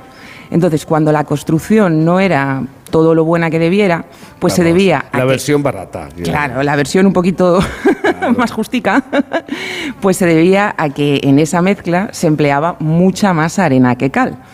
Por tanto, el material de segunda era la arena, que de hecho era más barata que la cal, ¿no? El refrán completo, completo, por cierto, es una de cal y otra de arena hacen la mezcla buena, en el sentido de que hay que echar una, una palada de cal y otra de arena para que la masa esté compensada. Pero bueno, nosotros la cortamos y nos quedamos con la de cal y la de arena y luego ya no sabemos si, si cal o arena. En fin, nuestro refranero es tan completo que cuando la vida nos da demasiada arena, digamos, demasiadas cosinchis malas, y nos mosqueamos un poco, pues también tenemos, oye, un gran repertorio de expresiones a las que acudir, así en caso de, de enfado, ¿no? Entonces, igual en esos momentos muchos tendemos a decir que algo nos importa tres bemoles. Pero si queremos ser un poquito más finos, eh, es muy frecuente la expresión me importa un bledo, ¿no? Esta la hemos oído todos. Ahora bien, ¿qué es un bledo? ¿Sabemos lo que es un bledo? bueno, pues no pasa nada, la ciencia nos lo explica, porque el nombre científico del bledo es Cardoveta vulgaris latifolia. Es decir, una planta de la familia de las quenopodiáceas, de tallo rastrero, hojas triangulares de color verde oscuro y flores rojas en racimos axilares. Que no se O sea, come, vamos. Sí, ¿no? sí, que sí, ah, que sí, sí. Le puedes hacer ahí un salteadito, sí, sí. De hecho, de hecho, de ahí viene el asunto de comérselo, porque esto es, vamos a ver, al final el bledo es como un primorejano de la celga, digamos, ¿vale? Y lo empleamos en esta expresión que precisamente porque es una planta muy común y que tiene un sabor cuando se come muy anodino, por lo visto. Entonces, mm, de ahí quedó para eso, me importa Vale. un bledo, me importa algo que no tiene valor. Vale, pues corrijo, que no, debería comerse. que nunca debió haberse comido. Así mejor, así mejor. Se te ocurra. Y hablando de plantas, una planta es también la tutía, escrito todo junto, tutía, y con tilde la i del dicho no hay tutía. La tutía se empleaba sobre todo eh, antiguamente como un remedio medicinal contra muchos dolores. Entonces de ahí pasó a significar justamente que no hay alternativa, que no hay remedio, que no hay tutía que darte y que te vas a quedar ahí fastidiate. Pero bueno, dejo las plantas y vuelvo al enfado, porque otra de nuestras frases así hechas o expresiones es, es esta con la que mandamos al prójimo a hacer puñetas. Esto lo hemos dicho todos, ¿no? Bueno, ¿sabemos qué destino le espera al prójimo cuando lo enviamos a hacer puñetas? ¿Qué esperamos que haga? Pues oye, es que tenemos muchas veces el diccionario en casa, no le damos cancha y no, no. A mí con lo que me gusta buscar palabras que Y las labores. Claro, pero a mí me gusta mucho buscar palabras que conozco para descubrir que en realidad no las conozco tan bien como yo creo, porque para esto también sirven los diccionarios. Entonces la puñeta es efectivamente una labor, es el encaje, que también se conoce como vuelillo, es ese tejido que se hace con los, con los bolillos. ¿Y sabéis quién lleva estos vuelillos, por no decir puñetas? Los magistrados y algunos fiscales y doctores en, en derecho, ¿no? Son esta especie de puño bordado que llevan en las mangas, doblado sobre la toga, ¿no? En, en la muñeca. Oye, esto es un toque muy regio, ¿eh? Ojo que estamos en carnaval. Estos detalles en- luego le dan empaque al, al disfraz, ¿no? Pero una cosa, Judy, me estás cambiando de tema. Estamos a- ahora mismo te has puesto a elegir disfraz, ¿eh? pero estamos en clase de paremiología. Centrémonos. Estamos un poco a todo, jefe, un poquito aquí y allí. Ya, te ha perturbado el lomo doblado. ¿eh? Yo creo. Estamos mezclando las churras y las merinas, Sí, Jaime, ¿tú crees? Pero bueno, es que con la filología podemos llegar a todas partes. Podemos saltar de los carnavales a las ovejas. Y oye, pues hoy también podemos ser pastores por un momento con este dicho castellano, ¿no?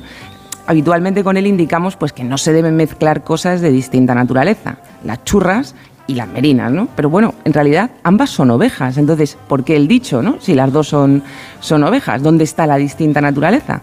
Oye, pues en que las merinas son famosas por su lana, ¿no? que de hecho, mm, vamos, el otro día me compré una chaquetilla de lana merina, eh, y las, mm, las eh, eh, Churras. las churras, Churras. tienen ahí, digamos, una lana que es más áspera, más dura, ¿no?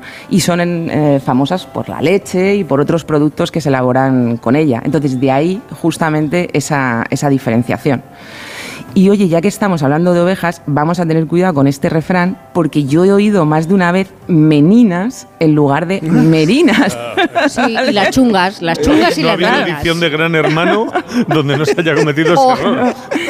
Y yo creo, Fernando, si quieres, ya hago el chiste malo yo, que las dos están en el Prado, pero que no. Se le sube de nivel. creo, ¿no? Claro, claro. ¿no? Eh, eh, no me quites el trabajo. Por favor. Has visto, has visto ahí qué fina está. Muy bien, Gemma. Muy bien, muy bien. Oye, bueno, mira, en este ratito no os quejaréis. Estamos siendo pastores, magistrados, albañiles, pero vamos a ver dónde se ha visto un carnaval en el que alguien no vaya disfrazado de guardia civil.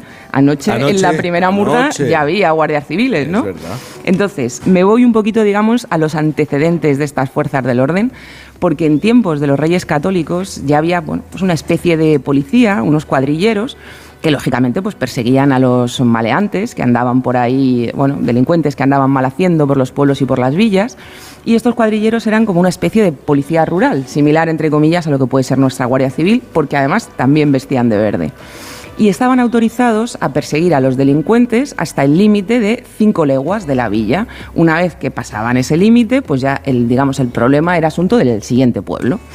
Entonces, eh, claro, los maleantes tendían a escaparse rápido, a alejarse rápido para que no, los agentes no les trincaran.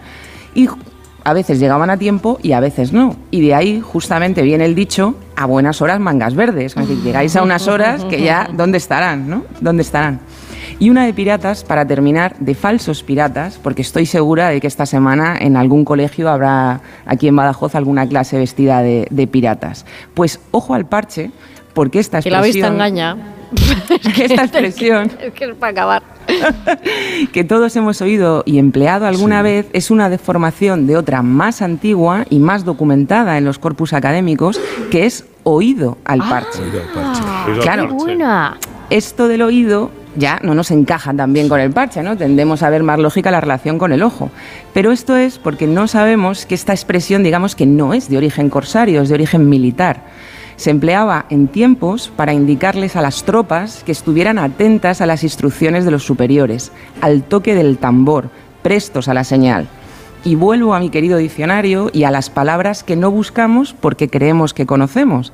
Y es que parche, además de ser el trozo de tela con el que nos cubrimos un ojo, es en su quinta acepción sinónimo de la palabra tambor. Es oído al parche, es oído al tambor. La paremiología y el carnaval, Jaime, todo es uno, todo es uno. Todo está relacionado Todo en es Chulada. en este mundo. Es, es- ¿Quién nos lo iba a decir, verdad? Parche. Parche es un Oído tipo de tambor. Es un tambor. Pues Tiene sentido. Sí, sí, Tiene sí, sí, sí. sentido. Bueno, hay tantas cosas que no tienen sentido, Fernando. En esta vida, ¿qué tal? encontrar, enco- he recopilado, he recopilado algunas. He recopilado algunas, querido. A mí me sorprende. A mí me Bueno, gusta mucho pues, un refrán que dice: Sí. No preguntes por saber que el tiempo te lo dirá, que no hay cosa más bonita que el saber sin preguntar. Oh, Pero escúchame. date, ¿eh? Qué coplero, qué Porque coplero. Sí, Porque es a la vez, porque es- es a la vez. letrilla de carnaval que otra. que No, otra no, pero bueno, eso se usa Pero- como, como refrán, se suelta. Es, es a la vez un canto a hacerte a ti mismo y a la ignorancia, partes iguales. Pero ¿no os pasa que ya no tenemos a nuestro alrededor a, a esa gente que hablaba fundamentalmente con refranes? ¿eh? Han desaparecido esos señores y esas señoras ya. Ya no. Fernando Eiras, ahora mismo te estamos viendo en pantalla. Ahora mismo me estáis En viendo e- en pantalla. En esta sala, este es Fernando Bueno, Eiras. ¿qué ¿eh? tal? Fernando Eiras. Este aplauso es para Fernando Eiras. Coño, pero ¿cuánta gente hay ahí? Madre mía, qué bien. Estoy Oye, pues- guapo.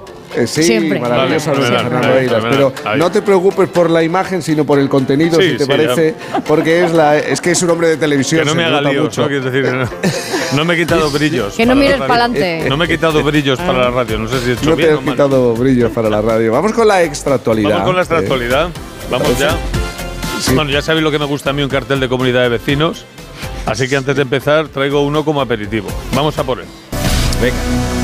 Por favor, agradecería a la pareja que los últimos cuatro días han estado teniendo relaciones sexuales fuera de lo normal a las 4 de la madrugada sean más silenciosos, ya que hay personas que madrugamos mucho y no podemos dormir.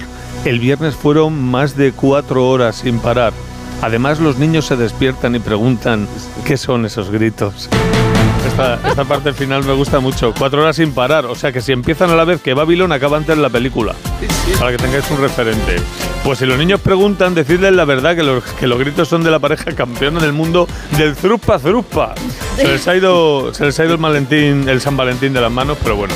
Aunque eso de los gritos, eh, escúchame, igual no lo estamos pasando bien. Es más, recordemos esta noticia mexicana del 2018 que se hizo viral y cuando yo escucho estas cosas me viene a la cabeza. Decía, asfixia a su marido mientras hacían el 69. San Ventolín Ove. era eso. Y añade, él pataleaba y ella pensaba que estaba gozando el momento. Así que echad un vistacillo a vuestra pareja, no vaya a ser. Eh, y abrimos con una noticia de sociedad. Venga.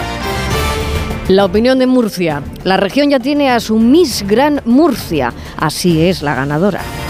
Que sigue habiendo certámenes de Misses. ¿Cómo se os queda el cuerpo? Ah.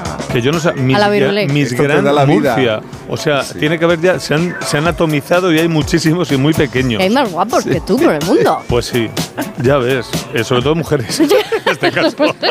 Informa este diario de que María Monero, bellísima por cierto, será la representante murciana en Miss Grand de España que se le celebrará a mediados de marzo en Tenerife. Estaré muy atento para ver si en algún discurso, sí, por- porque ya sabes, voy siempre con la libreta y con el móvil ahí apuntando cosas, por si a veces alguna candidata sale por peteneras con alguna frase. De esta que soltó en su día la mítica Miss España madrileña Sofía Mazagatos, que dijo: Todavía no he encontrado la hormona de mi zapato. No, y te, te va a costar. Te va, te va a costar lo suyo encontrarla. El día en que Sofía Mazagatos deci- decidió retirarse, dejó de hacer el ridículo, pero también convirtió el planeta en un lugar mucho más aburrido, amigos. Sin duda, sin Y duda. cambiamos de tema, gastronomía. 20 minutos. David Muñoz alaba la comida con insectos, sobre todo las hormigas. Están espectaculares. Pues nada, el cocinero cuenta que aún no ha cocinado con ninguno de los cuatro insectos aprobados por la Comunidad Europea, pero que sí los ha catado todos.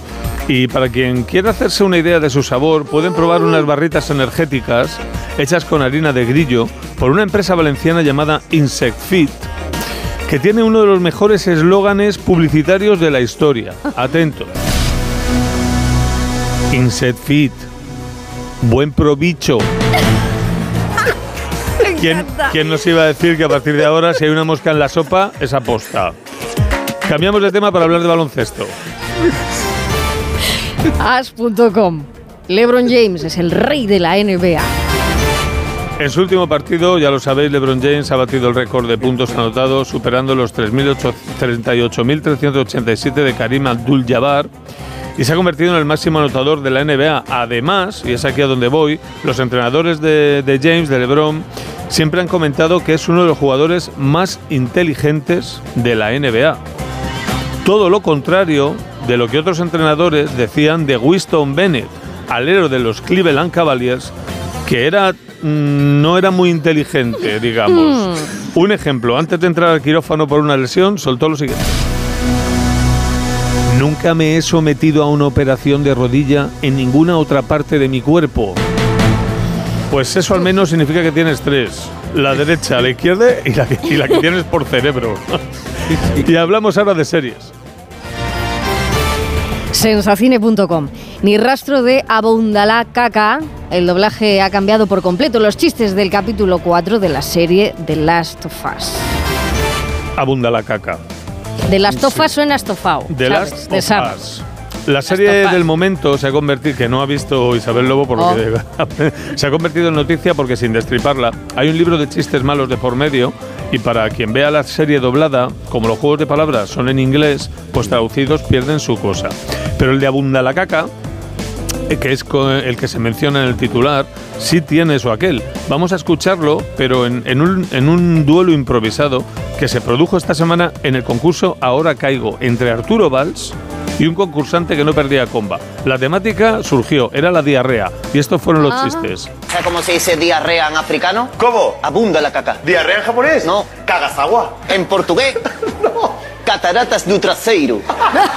Cataratas, cataratas de trasero es como chubasqueiro do pito. Es el que resultón es el portugués para los chistes, la verdad. Bueno, y vamos ya con unos anuncios de segunda mano de la red, empezando por uno que puede ser muy útil de cara a San Valentín. Ojito. 150 euros. Sillón tantra para hacer cositas.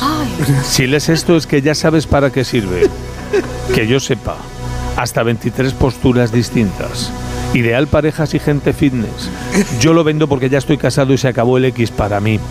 Dejo mi legado a quien se atreva. Se vende en perfecto estado y limpito. Es, importante, es importante. Detalle. Como lo pillen los que le zumban cuatro horas, de casa no lo sacan ni los bomberos. Segundo anuncio, una moto, una moto con historia. 450 euros. Pit bike de 125.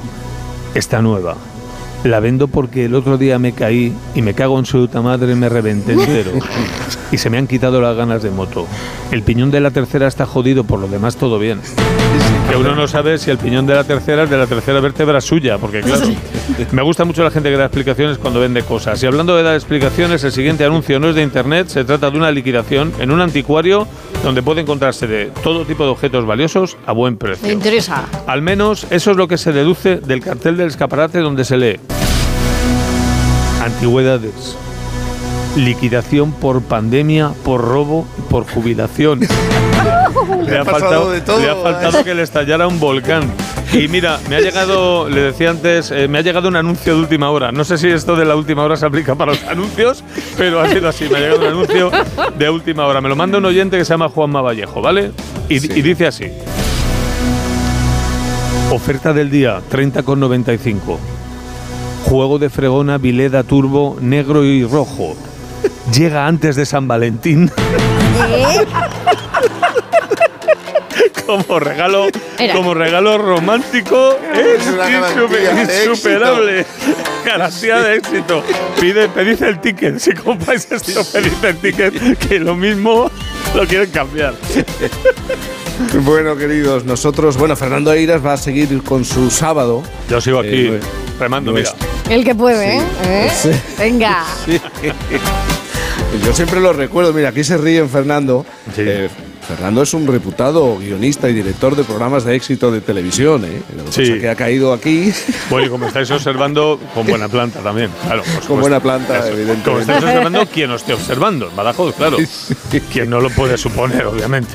Querido Fernando, te tengo, que, te tengo que dejar. Pues sí, no me, no me ¿eh? extraña tampoco mucho, ¿entiendes? O sea, un poquito, un poquito está muy bien, un mucho ya. Sí. que se tiene que ir a. Porque él está, claro, hay que pagar facturas y está en una cosa, en otra. Ahora tiene Sí. un programa de televisión que. Exacto. Y que luego, y luego sirvo en un restaurante. sirvo en un restaurante, vigilo un parking y me hago el taxi durante cuatro horas. De, de 6 de la mañana a que mañana venga otra vez. me vengo yo mismo en Es taxi.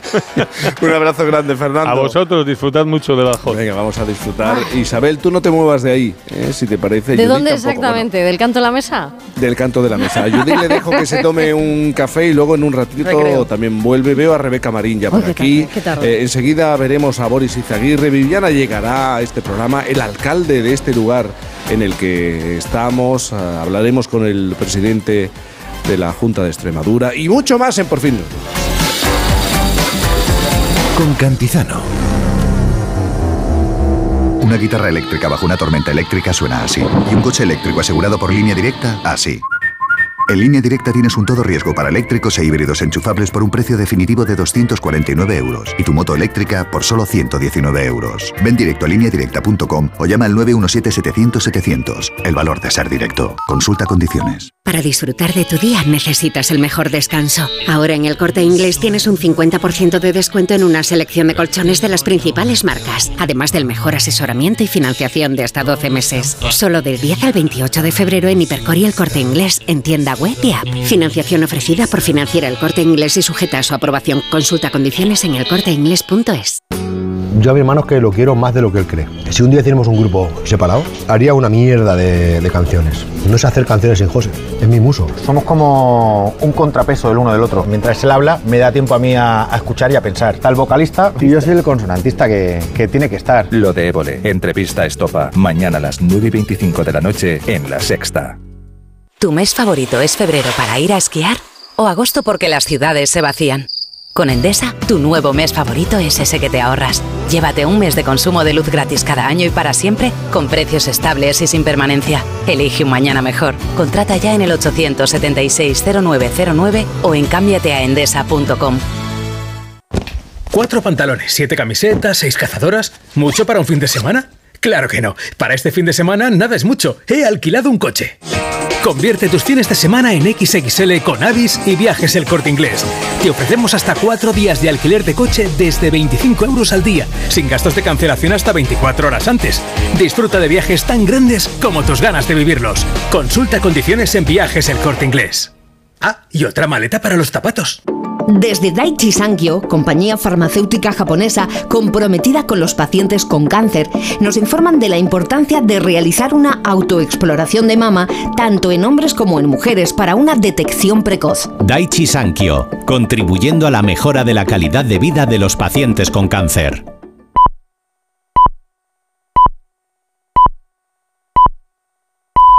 Son las 10 de la mañana, a las 9 en Canarias. Noticias en Onda Cero.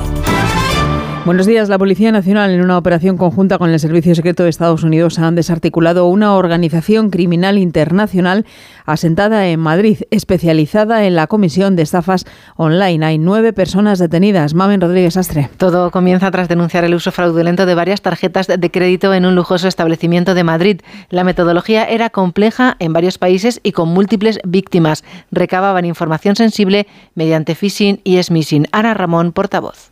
Posteriormente las telefoneaban, esto es vising, enmascarando las llamadas, lo cual se conoce como spoofing, para obtener el resto de información que necesitaban para materializar esas estafas. Uno de cada cinco delitos en España se comete en la red. Compruebe el emisor de quien le llama, no aporte datos personales, no confirme nada en la misma llamada y nunca clique los enlaces en los mensajes de texto.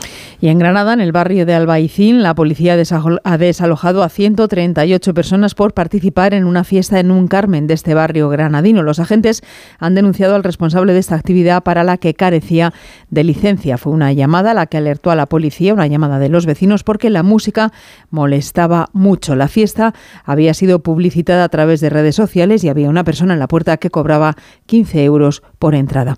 Miramos además de nuevo a Turquía y a Siria. Tras los devastadores terremotos de esta semana pasada se han cobrado ya la vida de más de 24.000 personas, mientras la comunidad internacional continúa con sus esfuerzos de ayuda y equipos de rescate realizan un esfuerzo final para seguir encontrando supervivientes cinco días después de esos seísmos. De hecho, tras 122 horas, la unidad militar de emergencias ha salvado la vida de los escombros a dos mujeres, una de ellas con sus dos hijos de seis y dos años. En la brújula de Onda Cero, el cabo primero Isaac Álvarez, jefe de equipo de la UME, contaba lo que se siente cuando se consigue salvar vidas. Eh, la satisfacción que tenemos, la emoción, ha sido un momento muy emotivo.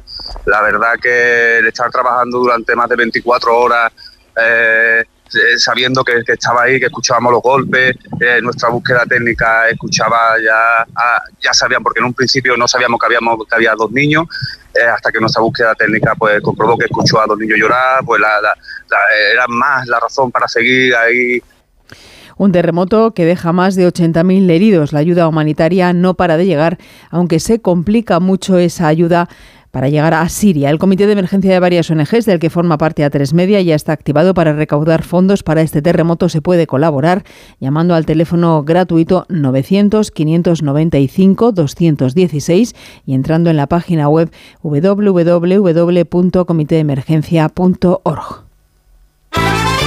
Deportes, David Camps. El Cádiz gana 2-0 al Girona y sale de los puestos de descenso. Tiene 22 puntos con 24. Queda el Girona. Los técnicos Sergio y Michel. Un primer tiempo yo creo que ha sido con mayúsculas, ¿no? Eh, impecable. Hemos entendido también que la salvación pasa por los partidos en casa y creo que, bueno, que estamos en un gran nivel y nuestro objetivo ahora es intentar mantenerlo pues muchos partidos. Hoy era un partido para, para no perderlo y el Cádiz ha sido muy superior, mucho más eh, agresivo, mucho más intenso. La sensación que tengo es que nosotros no hemos competido en ningún momento, hoy no hemos existido. A las 9 Athletic visita el Valencia. El equipo valenciano es antepenúltimo con un punto menos que el Sevilla que juega a las seis y media ante el Mallorca. A las cuatro y cuarto Almería Betis. Además a las 8 final del Mundial de Clubes Real Madrid Al Hilal de Arabia Saudí. Habla el técnico Ancelotti. Un equipo que respetamos mucho, toda su calidad la han mostrado en la semifinal ganando a Flamenco, entonces es un equipo que respetamos mucho, como respetamos mucho el evento, un partido muy muy importante que no pasa muchas veces en una carrera futbolística de jugar este tipo de partido. El Real Madrid las finales la respeta mucho. El hecho de respetarlo significa que iremos a jugarla a lo máximo. En la vigésimo cuarta jornada de la Euroliga de baloncesto, victoria del Valencia en Atenas ante el Panathinaikos, derrota del Vasconia en Kaunas ante el Zalgiris. Es todo, terminamos. Más información en Onda Cero a las 11, las 10 en Canarias y en nuestra página web ondacero.es. Continúan con Cantizano en Por fin no es lunes.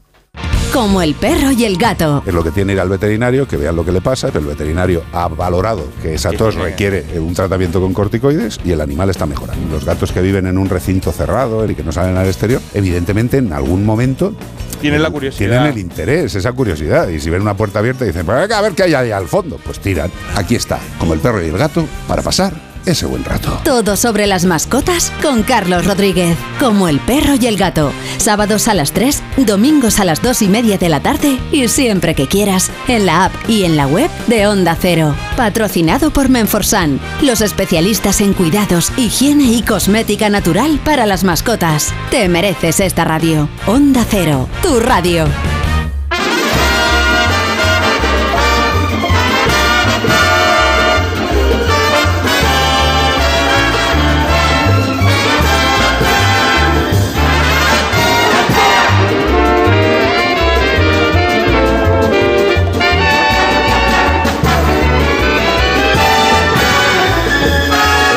Tarde, 10 de la mañana, 5 minutos, las 9 y 5 en Canarias. En esta tercera hora de Por fin no es lunes, vamos a seguir hablando de carnaval, pero no un car- carnaval cualquiera, el carnaval de, de Badajoz. Antes, la vida es un carnaval con Boris Izaguirre. ¿Qué tal, Boris? Buenos días, Pues ¿cómo aquí estás? estoy. Oye, esa es la gran canción de Celia Cruz, ¿no? La Sí. vida es un carnaval, es una canción Sí. fantástica, claramente.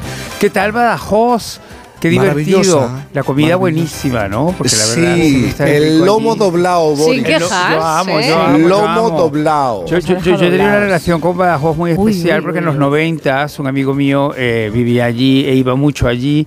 Y entonces te- tenía una dietóloga que le recetaba todas estas cosas embutidas, ¿no? Con, con- con el cerdo y todo. Y era como muy especial. proteína, Era, era- era un mundo muy especial y fue una dieta realmente que todos nos, nos, nos subamos a ella con extraordinario éxito, la verdad. Pero nadie adelgazó, ¿no? Dices No, pero, hombre, pero, Buenos días, buenos días. Esa voz de Rebeca tan mona, pero de- Claro. de- de- descubrimos el morcón y todas esas cosas que Claro. realmente de otra manera pues pasaban como delante nuestro y no nos dábamos cuenta de sus propiedades tan increíbles. Ay, para sí, la- pero tú te has dado cuenta de una cosa, Boris, que eh, lo que dio de sí, lo que dieron de sí los años 90 en tu vida, ¿eh? Porque Totalmente, los años 90. que- Oye, ¿no sabes lo que ha pasado hoy? La cosa más rara del mundo. De repente el teléfono de Rubén empezó a emitir eh, la banda sonora de Twin Peaks, por ejemplo. Oh, a Dios. eh, Badalamenti, que ha sido tan maravilloso. Y luego inmediatamente Björk cantando Venus is a Boy.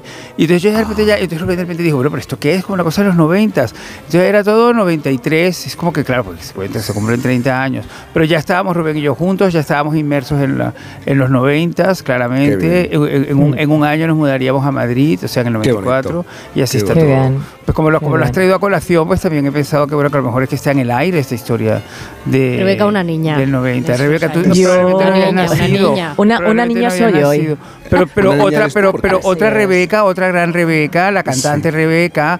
es- Hombre, es- dura- estrenó- dura de pelar. Dura de pelar. Se, se Sí, estrenó sí, en los sí. 90, se estrenó en los 90. Claro He- sí. he descubierto esto recientemente en casa con Gonzalo Miró, que por una razón muy loca me estaba contando que en un momento determinado de su vida esa canción la escuchaba continuamente. Entonces le dije, pero bueno, Gonzalo, bajo esto que bucle, te Gonzalo, la- en bucle. Digo, Dura- bueno, esto sería de Pelar. 94. Yo siempre pensé que Dura de Pelar era una canción más del 96, A ver, 97. que eh, te- una pero cosa, resulta eh, que no, que ajustando. anterior. Yo es de mis preferidas en el karaoke y alguna interpretación que grande, en alguna ocasión tengo que grande. haceros. Me- y tiene una letra maravillosa. perdonáis, y o esta- sea, y esta- maravillosa. y esta Soy dura de pelar. sobre, Sí. sobre Es que- duro de pelar. Es que es muy grande eh, canción, como dice Rebeca cuando dice, y yo en mi casa, loca, Loca por, amar, por amar, loca, por loca amar. por es una amar. gran Oye, por- verdad, es una gran, una gran verdad que se ha perdido porque la gente no se ha quedado en casa Así loca es. por amar, ha salido como loca a amar. ¿no? Amar. Que era un poco, era un poco- Quizás y aparezca a tu lado, Sí, sí, ¿no? es lo También que decía Rebeca. Nosotros, mira, hablando de amar, hablando de amar, eh,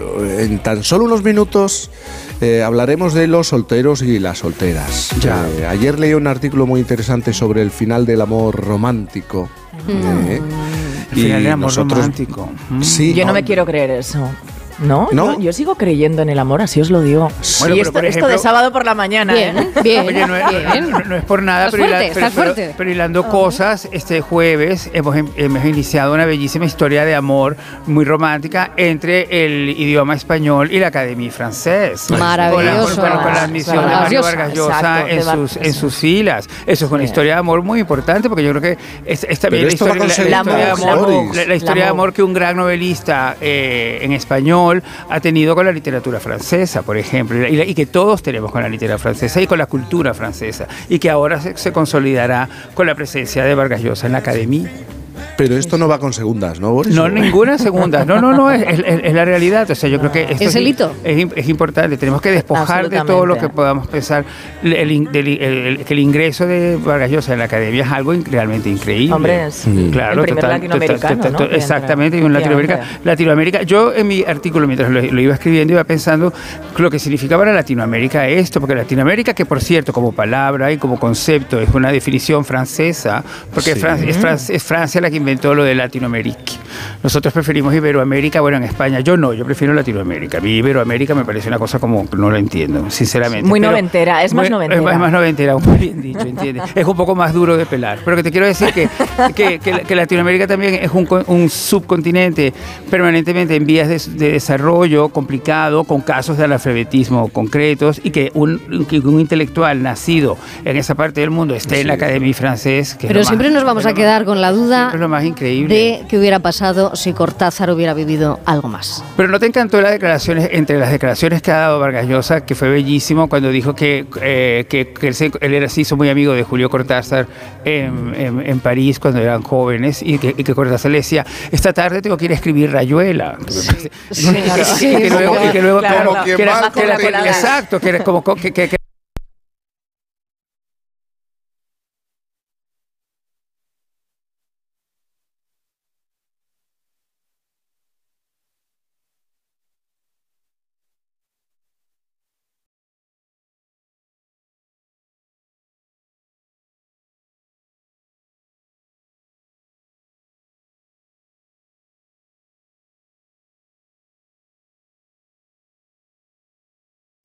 Como el perro y el gato. Es lo que tiene ir al veterinario, que vean lo que le pasa, pero el veterinario ha valorado que esa tos requiere un tratamiento con corticoides y el animal está mejorando. Los gatos que viven en un recinto cerrado y que no salen al exterior, evidentemente en algún momento Tienen la curiosidad. tienen el interés, esa curiosidad. Y si ven una puerta abierta y dicen, "Pues a ver qué hay ahí al fondo, pues tiran. Aquí está, como el perro y el gato, para pasar ese buen rato. Todo sobre las mascotas con Carlos Rodríguez. Como el perro y el gato. Sábados a las 3, domingos a las 2 y media de la tarde y siempre que quieras en la app y en la web de Onda Cero. Patrocinado por Menforsan, los especialistas en cuidados, higiene y cosmética natural para las mascotas. Te mereces esta radio. Onda Cero, tu radio. Este sábado, un título mundial se juega en Radio Estadio.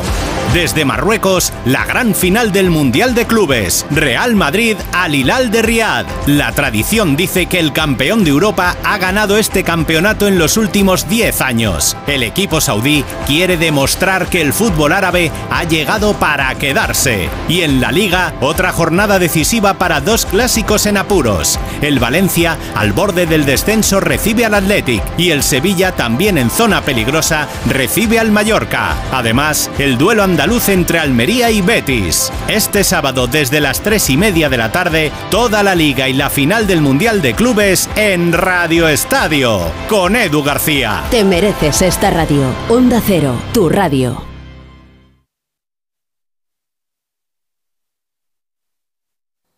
Onda Cero. Un día descubres que tienes humedades en techos, paredes, están por todas partes. ¿Qué puedes hacer? Llama a Murprotec. Llama al 930 1130 o entra en murprotec.es. Si con las humedades te las tienes que ver, ¿qué puedes hacer? Llama a Murprotec. 930 1130. Murprotec. Cuidando tu hogar, cuidamos de ti. En Ibismed tratamos las hemorroides desde la causa, por eso te garantizamos que no volverán a reproducirse nunca más. Ibismed cuenta con la única técnica pionera en el mundo para la solución definitiva a las hemorroides, sin dolor, sin postoperatorio y sin complicaciones, ya que no es necesario ni tocar ni tratar la zona anal. Ibismed, el único tratamiento indoloro y definitivo para las hemorroides. Más información en ibismed.es y en el 91 431 5411. En Ahorra Más puedes hacer la compra de tu vida, porque hasta el 12 de febrero puedes donar de 1 a 99 euros en tu ticket de compra al pasar por caja para destinarlo a la investigación y apoyo contra el cáncer. Desde Ahorra Más, gracias por colaborar con la Asociación Española contra el Cáncer. Las vacas Angus y Wagyu del Ganadería Organic comen pastos naturales reforzados con una mezcla de higos secos y pasta de aceite de oliva virgen extra. Es una carne increíble. Y como queremos que la pruebes, te llevamos del campo a tu casa dos solomillacos de 300 gramos, un chuletón de un kilo y cuatro hamburguesas de 150 gramos por solo 69 euros. Todo Angus Eco de Organic. Haz tu pedido 910 2010 910 2010 o en carneorganic.com. Organic, la mejor carne del mundo. Durante el mes de febrero, vigésimo segunda jornada de la fabada asturiana en el restaurante Cauzapín y restaurante Carlos Tartiere. Disfrute una de las delicias más preciadas de la cocina asturiana sin salir de Madrid. A elegir entre más de 10 platos de fabada diferentes. Este es el mes de la fabada. En calle Menorca 33 y 35. Restaurantecarlostartiere.com y cauzapín.es. Llega la Revolu Plus, la ocasión Plus. 7000 coches con descuento de hasta el 30%. Ahora es el momento. No dejes escapar esta oportunidad irrepetible. Hasta un 30% de descuento y solo hasta fin de mes. Ocasión Plus, 15 centros en Madrid, dos nuevas tiendas en Torrejón y una en Arganda. Localiza tu centro más cercano en ocasiónplus.com. Abierto sábados y domingos. Clínica Oliver y Alcázar. Especialistas en implantes para pacientes con muy poco hueso. Cirugía mínimamente invasiva con prótesis definitiva en un mes como máximo. Diagnóstico gratuito y financiación. Consulte su caso en el 91 564 6686 o a través de la página web oliverialcázar.com. Más de 30 años de experiencia. ¿Sabes qué pasó con el cerebro de Einstein? Einstein falleció en 1955. Según sus últimos deseos, fue incinerado y sus restos fueron esparcidos en algún lugar secreto. Pero pocos saben que durante la autopsia el patólogo Thomas Harvey extrajo su cerebro y lo cortó en 240 trozos. En 1998, Harvey y otros científicos devolvieron los restos que tenían, a excepción de 24 piezas que podrían estar actualmente en cualquier parte del planeta. En la tertulia Zona Cero de la Rosa de los Vientos hablaron de esta y otras historias muy interesantes. Si no escuchaste el programa o quieres volver a escuchar cualquier sección a la carta, entra en la web y en la app de Onda Cero. No te pierdas nada. Onda Cero, tu radio.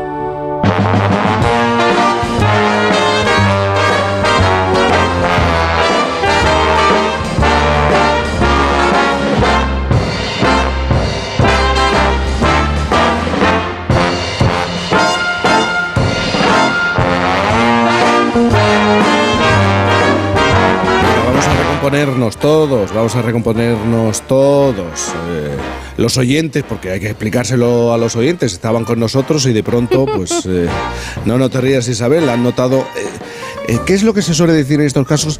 Cosas de la tecnología, cosas, cosas de la tecnología, de los aparatos. Nada, pues nos hemos recompuesto el... Del susto, ¿eh? Qué susto. Sí, porque... Oye, con menos fueron a la luna, ¿eh? Ya, bueno, estábamos hablando con el alcalde de, de, Badajoz, Ignacio Graguera Barrera. Estábamos hablando de la consideración de fiesta de interés turístico internacional, de lo que suponía, alcalde, del esfuerzo que hay que hacer, del compromiso que hay que mantener y de, en qué se puede mejorar. Esa es una buena cuestión. Eh, cuando se piensa en el futuro, ¿cómo, ¿cómo quiere el alcalde que sean o espera que sean los carnavales? Pues eh, los carnavales tienen que seguir siendo, a pesar del crecimiento ¿no? y de la promoción y difusión que le, que le vamos a seguir dando exterior, los carnavales tienen que seguir siendo lo que siempre han sido, ¿no? porque eh, como sabéis, eh, todos los todos los carnavales y todas las fiestas locales tienen su esencia, tienen su, su parte de, local y su, y su idiosincrasia y eso no hay que perderlo nunca. Pero es verdad que, que, el hecho de que seamos ya internacionales hace que nosotros tengamos que dar una proyección exterior y tengamos que darlo a conocer y por tanto queremos que la gente venga a conocerla, pero a conocerla en su esencia. ¿no? Esta fiesta es muy particular, es muy, es muy de aquí, pero está abierta a todo el mundo. ¿no? Eh, al final el carnaval es fiesta, es calle, es diversión, es música. Es mucha calle. Es muchísima calle, es todo calle. Eh, hay, hay concursos eh, que se hacen eh, oficiales, pero, pero el 90% del tiempo la gente está en la calle, ¿no? Está disfrutando, está pasándoselo bien y, sobre todo pues está olvidando los problemas del día a día y se centran en disfrutar en estos días, ¿no? Que eso es lo, principal. los hitos, los momentos más destacados de este carnaval de Badajoz. Bueno, eh, los concursos son fundamentales. Ahora estamos ya con las preliminares del COMA, que es el concurso de Murgas. Eh, el viernes de carnaval, el día del pregón, que es, el pistoletazo de salida al programa oficial, eh, se celebra la final y a partir de ahí, pues ya esas murgas que, han participado en el COMA salen a la calle, salen a los bares a cantar en las plazas y en los bares de la ciudad. También empiezan a cantar en las calles las murgas callejeras, porque no todo el mundo participa en el, en el concurso oficial. El domingo es el gran desfile de comparsa, que es el desfile más grande de Europa. Mm. Que la gente parece que no lo conoce, pero es el desfile más grande de Europa. Hay 11 más de 11.000 participantes eh, en, comparsas que, vienen de, todos lados de la provincia. Eh, son más de 6 horas de desfile lleno de color y, y ese es el gran hito. Eh, y luego, por supuesto, el, martes, que es el entierro de la sardina, que es cuando despedimos el carnaval, cuando eh, otra vez de nuevo las comparsas desfilan y otra vez salimos a la calle y otra vez ocupamos literalmente las calles de, San Roque, que es la barriada de Badajoz donde se celebra el entierro, pues esos son los tres hitos más destacados. Pero, pero este año tenemos más, porque este año no termina el carnaval con el entierro de la sardina, sino que lo hemos llevado al fin de semana siguiente y el sábado eh, siguiente habrá una gran gala de, primero para premiar a, todos y cada uno de los, de los grupos que, que, participan eh, y luego para celebrar el final del primer carnaval de 10 días que, hemos organizado el ayuntamiento. Por eso esos 10 días de carnaval. Yo sé por empadronarme aquí, alcalde. Sí. es que, Yo lo estoy Ayer estuvimos en el teatro viendo cómo arrancaba ya, el concurso preliminares ¿eh? Eh, y, y sentado empecé a pensar, bueno, menos mal que todavía quedan espacios. Como ahora tenemos la piel, lo he dicho a las 8 de la mañana, la piel tan fina, como reaccionamos ante eh, cualquier comentario, cualquier argumento, qué bien que todavía existan espacios donde se puede hacer humor, se, trabaja el sentido del humor, se hace crítica eh, ácida, corrosiva, divertida, popular, ¿no? Y, esto es muy importante, que todavía, todavía existen espacios de este tipo. Total. ¿Cómo, se nota que a ti no te cantan? Eh? Esa era mi siguiente pregunta. Claro, ¿qué, es, que es lo peor? ¿Qué es lo peor que le han dicho? y lo mejor. No, ni, mejor ni peor, las murgas son las murgas. La crítica al alcalde es absolutamente obligatoria eh, y, además ha sido así siempre y así va a seguir siendo. Eh, y lo que hay es que tomárselo, como decías, con humor, sabiendo que, que, que es, una, es una parte fundamental de nuestro carnaval. El, el carnaval es, es crítica también, crítica social y, y humor. Y, y el combat es el escenario perfecto para la- esa crítica, para ese humor y sobre todo, bueno, pues para que el alcalde, que además está sentado casi todas las noches allí Claro. en primera fila, pues reciba también su dosis de realidad. Es que ayer estaba, estábamos sentados viendo el, el concurso y, y pensé eso, digo, claro, se están diciendo aquí cosas cantando, eh, determinadas cosas que eh, eh, a pie de calle o en una reunión o en un programa de radio, pues ya hoy en día es imposible. Sí, sí, sí, Sí. porque vienen las ofensas, claro. Eh, efectivamente. La libertad del carnaval. Aquí, eh, vamos, na- nadie se atrevería nunca jamás a decir a una murga lo que puede o no puede decir, porque eh, cuando uno hace gala de la libertad, la libertad Mm. tiene estas cosas, que uno puede decir lo que quiera. No hay que dar la murga a las murgas. No, no, Así bueno. es. Bueno, Así alcalde. se y, empieza, eh, ¿eh? Rimando así, así- se empieza. Rebeca. Así se empieza, ¿no? Oh. Eh, pensando en el futuro, en, en qué se va a apoyar Badajoz para seguir creciendo, para, para buscar su camino, su lugar eh, en nuestro país. Bueno, me- la gente tiene que conocer más el carnaval y, por ejemplo, hoy es un gran, es un gran día para nosotros porque gracias a, a ti, Jaime, y, a- y al programa, pues la gente va a saber, va a saber que no solo que existimos, sino, sino que somos, ¿no? Eh, por poner algo que, que visualmente se queda muy rápido. El carnaval de Badajoz del año pasado, a lo largo de los cinco días, porque fueron solo cinco días, que sí, bueno, cinco que se hicieron largos porque fueron intensos, pero, pero cinco días, eh, tuvo más de 350.000 participantes en la calle. Es decir, no es una fiesta pequeña, es una gran fiesta. Es una fiesta que es capaz de atraer a, a cientos de miles de personas, ¿no? Entonces, eh, ¿qué queremos? Pues queremos que la gente nos conozca y queremos que la gente venga a Badajoz a disfrutar de un carnaval que tiene de todo, ¿no? Tiene, tiene calle, tiene murgas, tiene música, tiene, tiene humor, tiene además eh, tiene comparsas, tiene artefactos, que eso es algo muy particular de- del carnaval de Badajoz, ¿no? Los artefactos, ¿qué son los artefactos? Son carros, son camiones que están personalizados, tuneados, como dicen ahora los, modernos, con, con diferentes motivos, en el que los grupos de amigos, de familias salen, salen con música, salen a, a disfrutar. Eh, y tenemos un carnaval muy completo, porque al final aquí eh, disfruta el más pequeño y hasta el más mayor, ¿no? Es un, es un carnaval para todas las edades y sobre todo para todos los gustos. Así es que... Y muy a importante, la, la pregunta más, más importante, ¿de qué se va a disfrazar el alcalde? No, eso es secreto. Eso es Eso no se secreto. dice, no se Pero- dice. pero No se alcalde, puede. ¿Alguna pista? No, a Boris Sí, le no, interesa pero mucho. alcalde, un alcalde. hasta, A ver, hasta-. ¿hasta qué hora es secreto? Porque si son 10 días de, Claro. de carnaval, podemos secreto. intentar saber que a lo mejor de repente hasta las- los siguientes 5 minutos puede desestimarse ese secreto. No, no, el, el secreto se desvela cinco minutos antes de que salgamos al salón Vaya. de plenos Oh, del ayuntamiento vaya. el día del pregón. Claro, Eh, claro. eh, Pero a lo, a lo- a- a lo mejor en alguna de las murgas de allí, de ayer, habría un poquito al- alguna, al- alguna indicación para ese disfraz que podríamos recu- recuperar. yo, yo os cuento si queréis el del año pasado. El del El año de- pasado. Bueno, pero es que Pobre, el- la- el- el- hacer horóscopo como yo. pero es que, alcalde, una cosa. Estoy pensando. Tenemos cierto eco, ¿eh? Eh, Sí, Tenemos hago cierto cargo. eco y es muy difícil escuchar lo que decís allí. Sí. en Es el que es una pena, entonces no hablaremos. Pero, es que yo, yo mismo soy un eco, ya sabes. Tú mismo ¿no? eres un eco. Pero para los que nos dedicamos a esto y entrevistamos a un político, ayer lo hablábamos Rebeca Sí. y yo, es muy complicado en tiempo de carnaval. A mí me ha pasado con, con otro alcalde en otro, en otro lugar. Eh, a mí me ha venido el alcalde disfrazado y, y- y cambia la manera de enfrentarte a la El Claro. o sea, la seriedad del discurso Ves a un que alcalde dices, con una, "Uh, pel- con una peluca eh, eh, tipo Concha Velasco. sí, sí, y unos tacones. Y, eh, sí, estoy Mamá, pensando quiero ser artista. ¿no? Es- Me- esto nos ha sí, pasado. claro. Y tienes que concentrarte en no reírte, en escuchar atentamente, ¿vale? ¿Cómo le hablo de economía, de proyección, de a un alcalde que me viene con una peluca? Era roja, además. eh. Sí, sí, recuerdo Wow, perfectamente. con todo. Yo la llevo de serie, o sea que. Ah. bueno, Ignacio Graguera, Barrera, Eh, alcalde de Badajoz, muchísimas gracias por la. Por Yo la puedo añadir una cosa Sí. y le voy a decir. Yo quiero decir, hacía mucho tiempo que no venía a Badajoz y Sí. he aprendido un montón de cosas, de verdad. Eh, estoy encantada lo del barrio alto, las conexiones tan fuertes con el flamenco que Sí, hay claro. y que las azúcar moreno y los chunguitos son de aquí. Son de- claro, sí, totalmente, una familia Pues sí, completa. claro, y Claro, aplauden. claro. Pero yo no lo sabía, yo soy maña y esto, claro. ¿Qué te parece, Claro, Boris? digo, Hombre, se fueron. El, el- el- el extraordinario viaje de los chunguitos y sus hermanas, junto con sus padres, de Badajoz a Madrid y a ese barrio donde empezaron a vivir en Madrid, yo creo que es una de las grandes historias contemporáneas de España. Has hecho muy bien en recordarlo, Raquel. Ponerlas en su.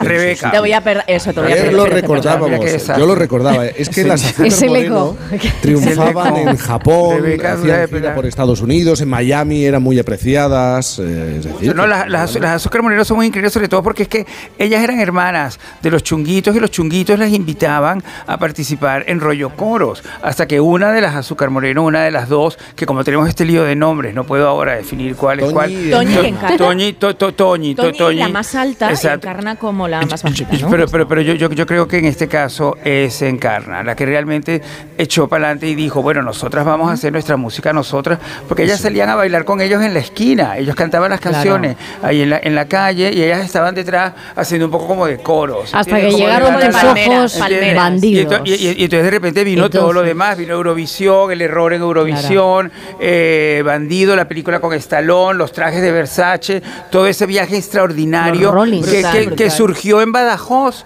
Esto es lo importante Así de, es. de este recuerdo, Rebeca, una vez más. Así Bueno, es. Alcalde, así gracias es. de, de verdad por Gracias a estar con vosotros. nosotros. En un momento vamos a hablar de soltería, de solteros. Es que los datos arrojan. Mira, si nos proyectamos. Menudo drama. si nos, Nos si vamos a tener que quitar en- la alianza. Hay- hay muchos solteros, hay muchos Quien la, quien la lleve, quien la lleve. Isabel. Pues no sé qué Hay- hay decirte, Isabel Lobo. Vale. Claro. Sí. Sí, Ahora mismo hay dos bandos. Yo me he cambiado la Madrid, alianza casados, este año, ¿eh? Badajoz, solteros. ¿Eh?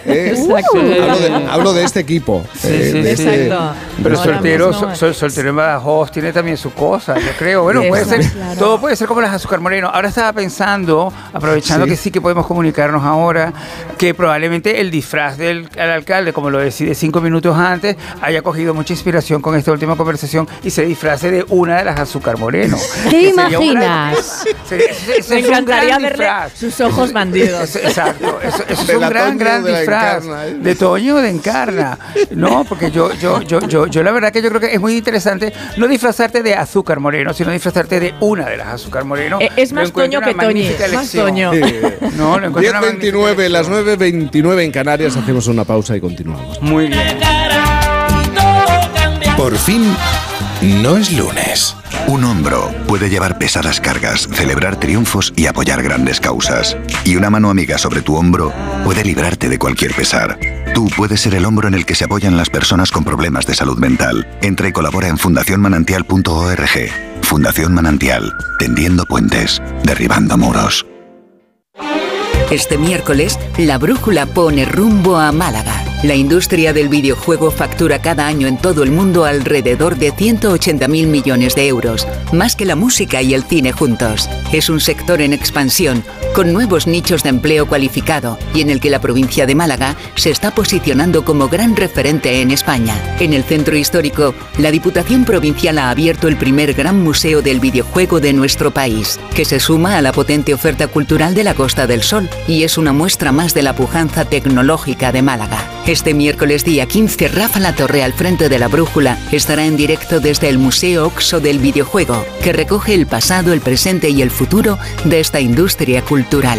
La Brújula en Málaga, con Turismo Costa del Sol, Diputación de Málaga y Ayuntamiento de Málaga. Este miércoles desde las 7 de la tarde con Rafa La Torre. Te mereces esta radio.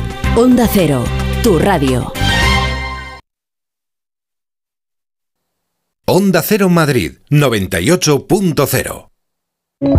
Movernos. ¿Cuándo hemos dejado de hacerlo?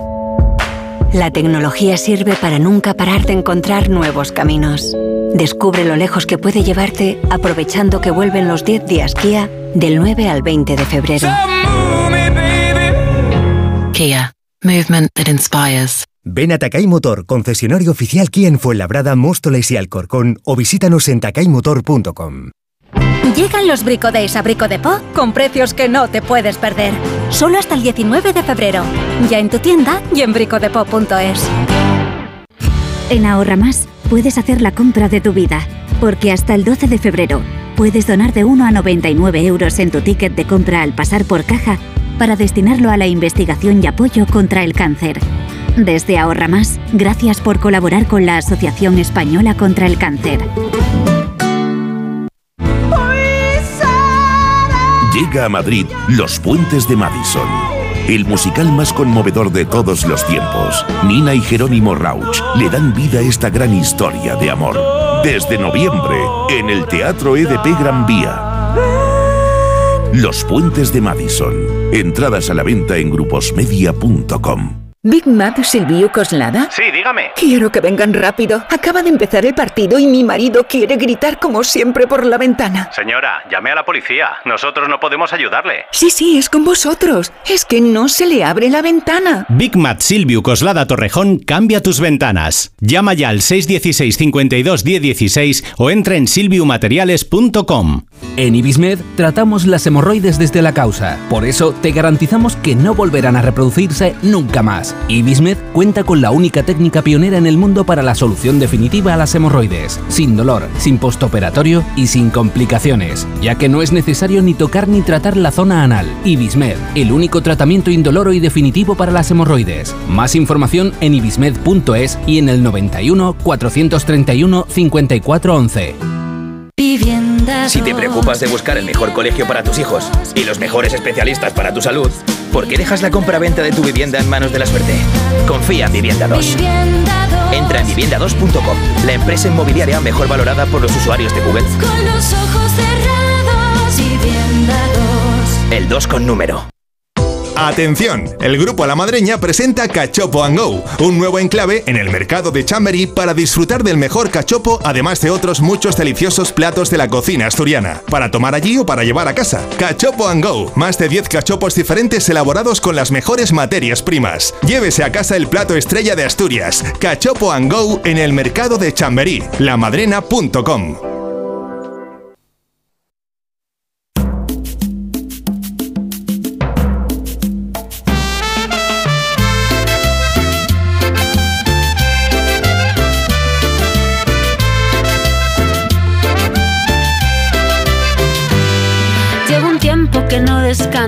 que como poco cuesta sonreír.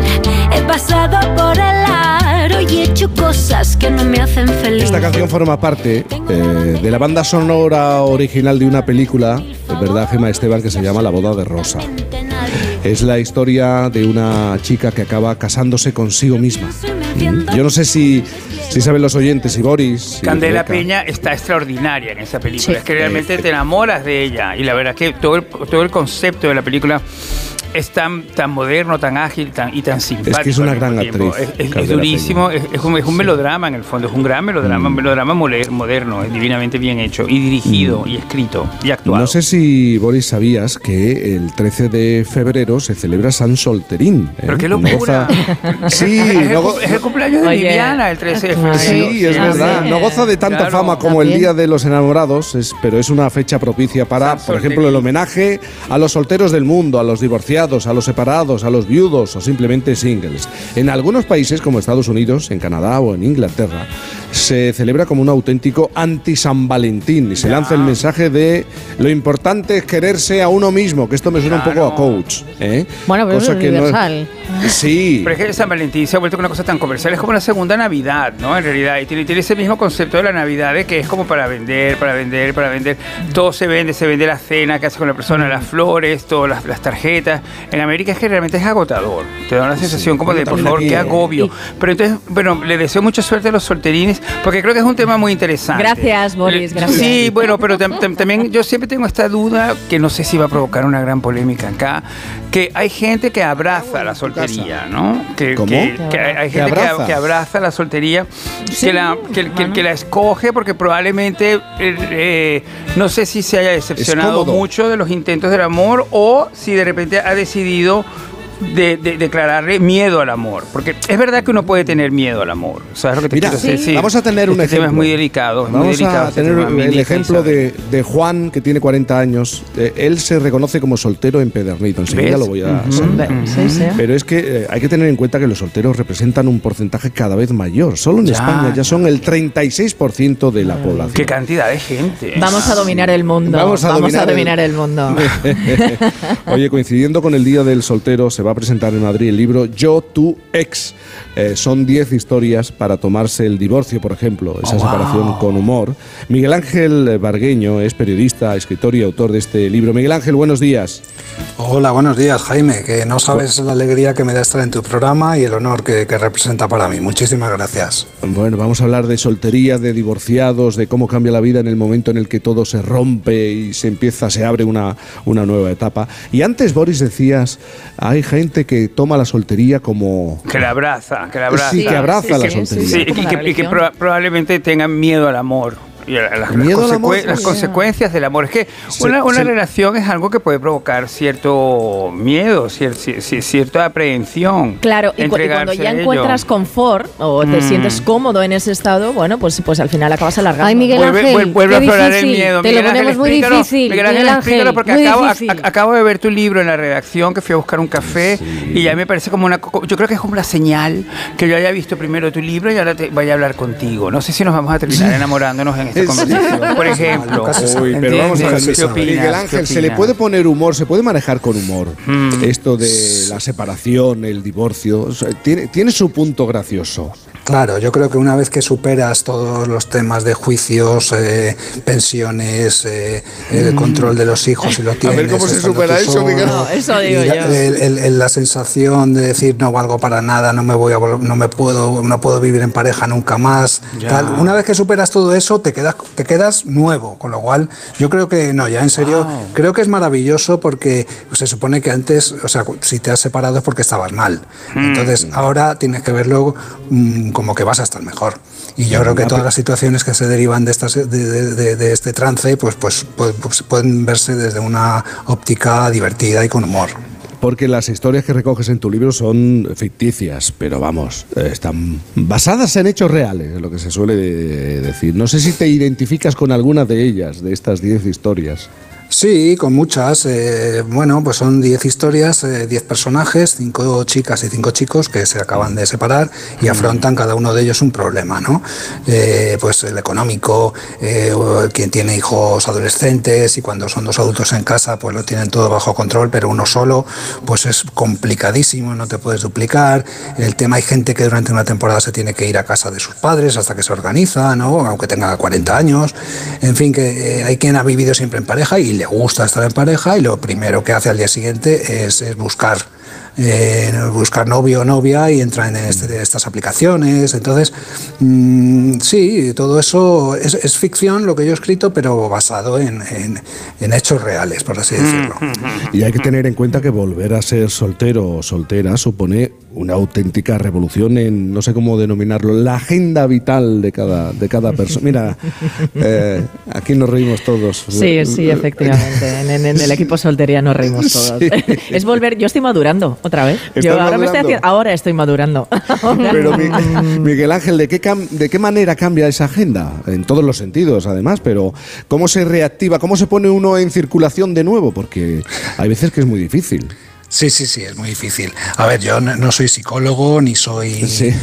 tal, es- es- vamos, yo soy escritor y, y- y, bueno, lo que hago es, en este caso es ficción, pero sí que, eh, bueno, eh, quieras que no, eh, tienes que resetearte. O sea, tu vida tal como la tenías montada cambia por completo, ¿no? Ya sea porque estabas casado, emparejado o emparejada, llevabas un tiempo con alguien, las, las decisiones se consensuaban, en fin, y ahora mm, estás solo o sola y te tienes que, que plantear otra vez eh, la vida en, en todas las facetas cotidianas. La, la pregunta es cómo se sale al mercado.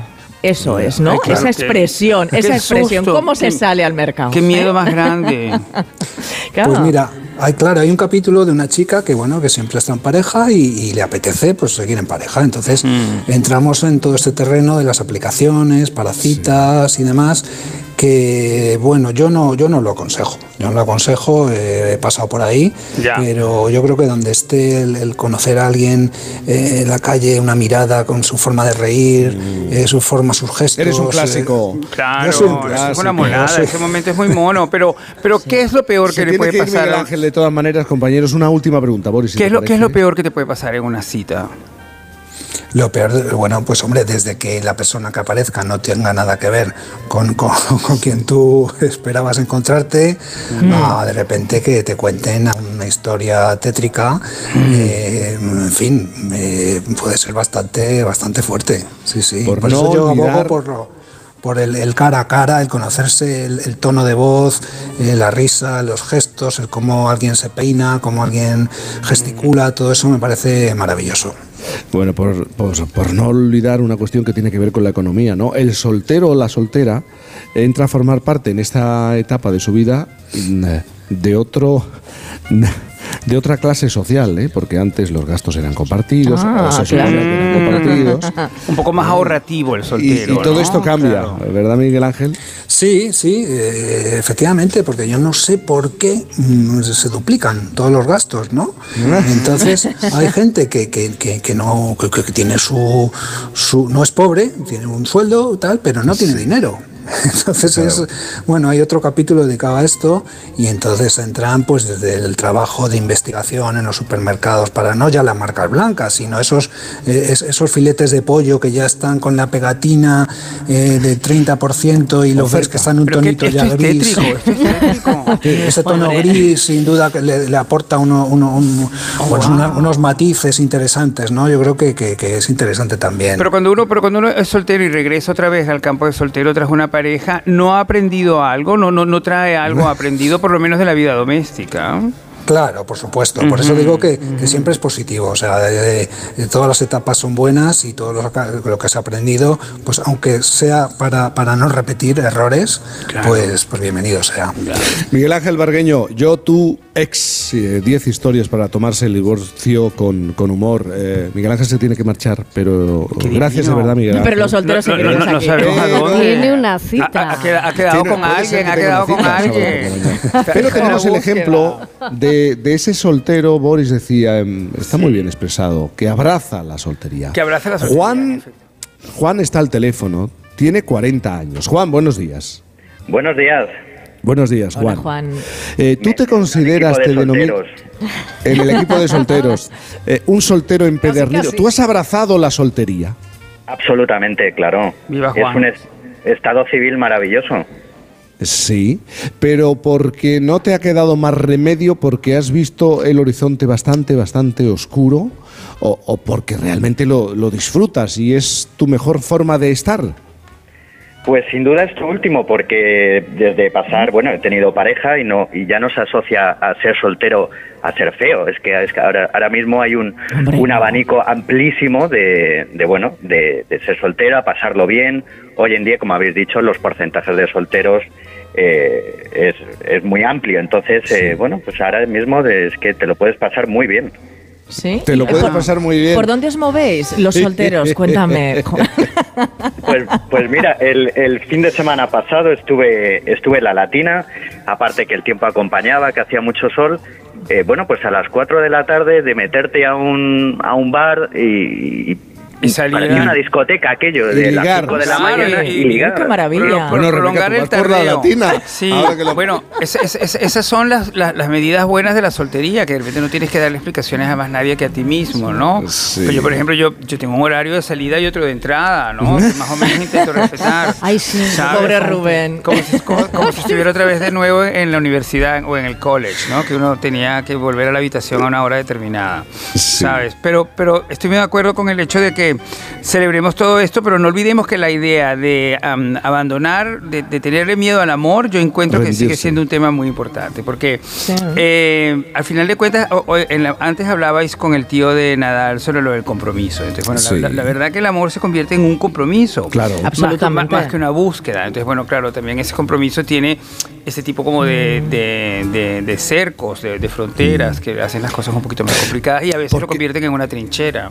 Porque, Tengo aquí Juan, tú delante mío a Viviana en fucsia, maravilloso, que parece como, es como un homenaje a Stephen Sprouse, ese diseñador de los Pues 80 es tan maravilloso. Espérate, porque se une Viviana a esta conversación, Hola, pero dejadme Viviana. preguntar, buenos días, Viviana. Juan, ¿tú has tirado la toalla? me oyes? Sí, sí, o- hoy ¿Tú me tenemos un- oyes? un, Ahora- ahora pequeño problema con, oyendo. con lo que Sí, decís y- oímos, y, te lo que llega, pero Incluso vemos el fucsia desde Es aquí. casi. Mira, el fucsia es un abrigo que es de David Delfín. Qué monada, es que es divino, me encanta. Entonces he vuelto al fucsia porque me parece que es un color que da vitalidad. Es un color Sí. vital. un Pero color- ¿y de la soltería qué? Que estamos hablando de la soltería, yo soltería. llevo tiempo soltera. Llevo Sí. tiempo soltera, pero mm, respecto a lo que decía Boris de miedo al amor, no le he tenido nunca miedo al amor. Es más, yo creo que las gran cuotas de felicidad que he conseguido en mi vida siempre ha sido cuando he estado enamorada. Bravo, Sí, bravo, sí, bravo, sí, bravo. sí. No me importan los cercos, no me importan los límites, no me importan las fronteras. Eso era como una patria, una bandera, una religión. Lo abarcaba todo en mi vida. Lo que pasa es que en algún momento de la vida, pues eso pasó y ahora estoy en una especie de letargo. Y Sí, claro. estoy feliz en el letargo porque también he recuperado algo que yo no tenía y es saber que puedo ser feliz por mí misma, conmigo misma. Me, me dejáis un momento que despida Juan. Importante, Eh, importante. Ese soltero empedernido te hacía una última pregunta. ¿Tú has tirado la toalla? Nunca se tira del todo la toalla, siempre queda ese, esa, esa brasa, pero bueno, eh, no, hay, no hay que aferrarse a ella, sino que hasta que llegue hay que disfrutarlo. Eso Y si no, siempre va a quedar la latina Siempre, a las 4 de siempre la nos tarde. quedará la latina. Juan, un abrazo supuesto. grande. Adiós, Juan. Gracias, Bueno, es un, un ejemplo de, de una persona que ha abrazado la soltería, la disfruta ya. El ser eh, soltero o soltera no te convierte en sospechoso, ¿verdad? Porque en otros momentos esta- estaba soltero y, y sobre, Sobre todo, todo las soltera, mujeres. es verdad. Sí, ¿eh? Las eran solteronas, qué nombre más Sí, feo. Efectivamente. Sí, a alguien se le ocurrió, ¿no? Porque está el solterito de oro. Sí, ¿eh? bueno, pero es- eso yo creo que se ha superado, afortunadamente. Sí. Y yo creo que yo creo que hay solteronas y solterones. O sea, que pero- pero parece esta bobalidad de, de la igualdad, pero es verdad que yo creo que es sonado- importante que lo hemos Me ha superado. sonado muy mal, muy Hombre, despectiva es que es la palabra eso. solterona. La connotación es Era- horrible, solo, era- era sí, Que no te horrorosa. aguanta Hay una Dios. función que después es. se convirtió en, en, en película, que es Calle Mayor, que claro. es la señorita de Treveles y, y es una solterona de, Sí. de un pueblo de Claro, Sandra Bullock también. Claro. Totalmente. Entonces, no, no, no, no me siento solterona. No. Esto, esto está siendo hoy una montaña rusa. Qué, qué- barbaridad. Sí, vamos, a hacer una pausa. Vamos a hacer una pausa y, y ¿por qué no oímos más del carnaval, este carnaval Eso, de eso. Badajoz, en un momento en Por fin no es lunes? Por fin, no es lunes. Para disfrutar de tu día necesitas el mejor descanso. Ahora en el corte inglés tienes un 50% de descuento en una selección de colchones de las principales marcas, además del mejor asesoramiento y financiación de hasta 12 meses. Solo del 10 al 28 de febrero en Hipercor y el corte inglés, en tienda web y app. Financiación ofrecida por Financiera el corte inglés y sujeta a su aprobación. Consulta condiciones en elcorteinglés.es. Con las lentillas, el polvo, los ordenadores, notamos los ojos secos, nos pican. La solución es Devisión Lágrimas. Devisión alivia la irritación y sequedad ocular. Devisión Lágrimas. Este producto cumple con la normativa vigente de producto sanitario. Ponle Freno convoca una nueva edición de sus premios que celebran 15 años. Su objetivo es reconocer aquellas iniciativas que hayan contribuido a promover la seguridad vial en nuestro país. Envía tu candidatura antes del 3 de marzo a través de la web ponlefreno.com. Juntos, sí podemos. A3 Media. ¿Te gusta mi bolso nuevo? Es bonito, ¿eh? ¿Y de rebajas? Pues sabes que yo con las rebajas de Costa me voy de vacaciones, de crucero con todo incluido. ¿Ah, sí? ¿En serio? Sí, claro. Con Costa reserva tu crucero desde 699 euros, solo hasta el 5 de marzo. Infórmate en tu agencia de viajes o en costacruceros.es. Costa, believe your eyes. El próximo lunes 13 de febrero a las 12 del mediodía, atentos a la radio. Viviremos un momento histórico. Ángels Barceló, Carlos Herrera y Carlos Alsina, los tres grandes comunicadores de la radio en España, por fin juntos en un mismo estudio para celebrar el Día Mundial de la Radio. Con el patrocinio de ONCE y el corte inglés. En Hipercor y el supermercado El Corte Inglés siempre tienes buenos precios. Como la pescadilla de pincho, piezas de 1 a 2 kilos a 9,99 euros el kilo. O la tarrina de fresón de Huelva que tiene la segunda unidad al 50%. Comprando dos, la segunda tarrina te sale a 1,50 euros. En Hipercor y supermercado El Corte Inglés. En tienda web y app. Precios válidos en Península y Baleares. Yo a mi hermano es que lo quiero más de lo que él cree. Si un día hiciéramos un grupo separado, haría una mierda de, de canciones. No sé hacer canciones sin José, es mi muso. Somos como un contrapeso del uno del otro. Mientras él habla, me da tiempo a mí a, a escuchar y a pensar. Está el vocalista y yo soy el consonantista que, que tiene que estar. Lo de Évole, entrevista estopa, mañana a las 9 y 25 de la noche en La Sexta. Por fin, no es lunes.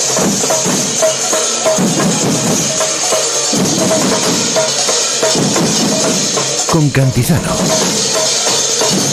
Y por fin el tiempo de carnaval. El carnaval en las calles, las calles de Badajoz. Y las calles son de las comparsas. Un gran espectáculo visual. eh, también sonoro. ¿eh? Las comparsas desfilan con trajes muy vistosos y coreografías muy trabajadas acompañadas de percusión. Estamos hablando de diferentes instrumentos de percusión. Es algo muy de aquí, pues toda la confección de ideas parte del mismo lugar, el espíritu carnavalero de Badajoz. Y esto se hereda. Eh, Esto de pertenecer o nacer en una comparsa se hereda y es un verdadero orgullo, pues hay, hay tareas para todos y siempre hace falta tiempo para terminar eh, la obra cada edición, cada año. Para el resto de los mortales, carnaval es una vez al año, para ellos, para nuestros invitados ahora mismo, son integrantes de Los Lingotes, ganadores del año pasado, el año pasado, son 190 componentes, es mucho más. Juanlu es diseñador de la comparsa Lingotes. Juanlu, buenos días. Buenos días. Buenos días. Y María del Carmen Martínez es presidenta de la comparsa y antigua coreógrafa. Buenos días. Acércate al micrófono, acércate al, al micrófono. Eh, Porque hay mucho cargo y mucha responsabilidad y muchas cosas que hacer en una comparsa, ¿no? Hay muchísimo. Coreografía, indumentaria, eh, ¿qué más cosas? Organización, Organización. música, Sí, música. eh, reparto de materiales, Sí. que lo lleva también él y es la parte... Vamos a subirle el micrófono, por favor, a María Carmen. Eh, el diseño de vestuario también. El diseño de vestuario es una de las partes más fundamentales de, de la, de la comparsa, porque al final es, es el tema el que saca a la calle ese año. Ya, pero ¿cómo se organiza? ¿Cómo se, se maneja? Mira, es- es- estás haciendo así con la cabeza, porque claro, estamos hablando de comparsas en las que hay entre 100 y 200 personas. ¿Esto cómo se organiza? ¿Mano de hierro? ¿Tú que eres presidenta? No, para nada. No. Es, es una fiesta y todo el mundo tiene que disfrutar. Lo que es muy importante es que te guste y que te des la piel y que es, es todo el año.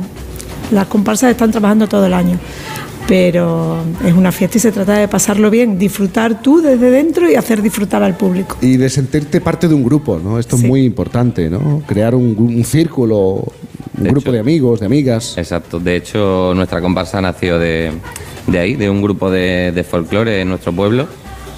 Y en un viaje, pues ahí surgió la idea y ya pues llevamos 27 años por aquí dando un poco. Oye, y eh, ahora que no está el alcalde, ¿es verdad que se concentra tanta gente en el desfile de comparsas? El desfile de comparsas, sí. Y este año ha crecido muchísimo, muchísimo el número de, de componentes de, la, de, de las 11.000 comparsas. personas van a desfilar, me, Sí. están contando. En- 50 entre- coreografías. Entre, sí, comparsas somos 50, 52, si no me. 51, 52 por ahí. Eh, luego grupos menores, artefactos, hay muchísimo, muchísimo, muchísima persona trabaja, eh, participando en el desfile del domingo. Bueno, presidenta, ¿y, y la comparsa de qué va este año? Pues este año la temática es Afrocaribe.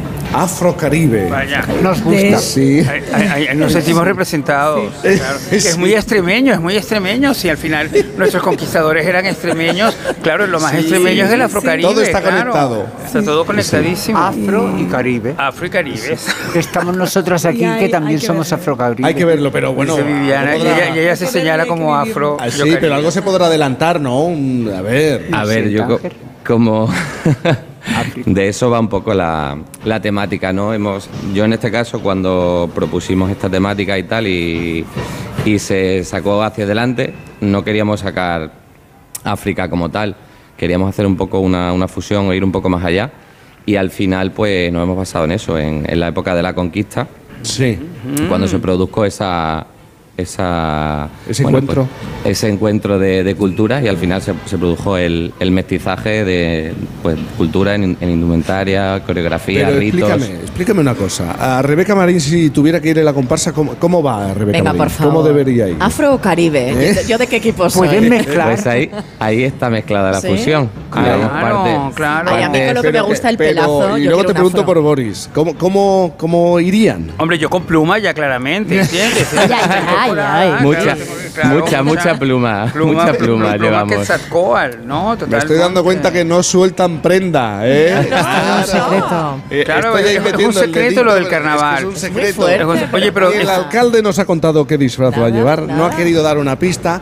Y nosotros le hemos dado una es mantener sugerencia. el secreto, claro, la sorpresa. Es la sorpresa, exactamente. sorpresa, bueno, podemos adelantar Venga, colores. venga, venga, estamos aquí, hemos venido aquí.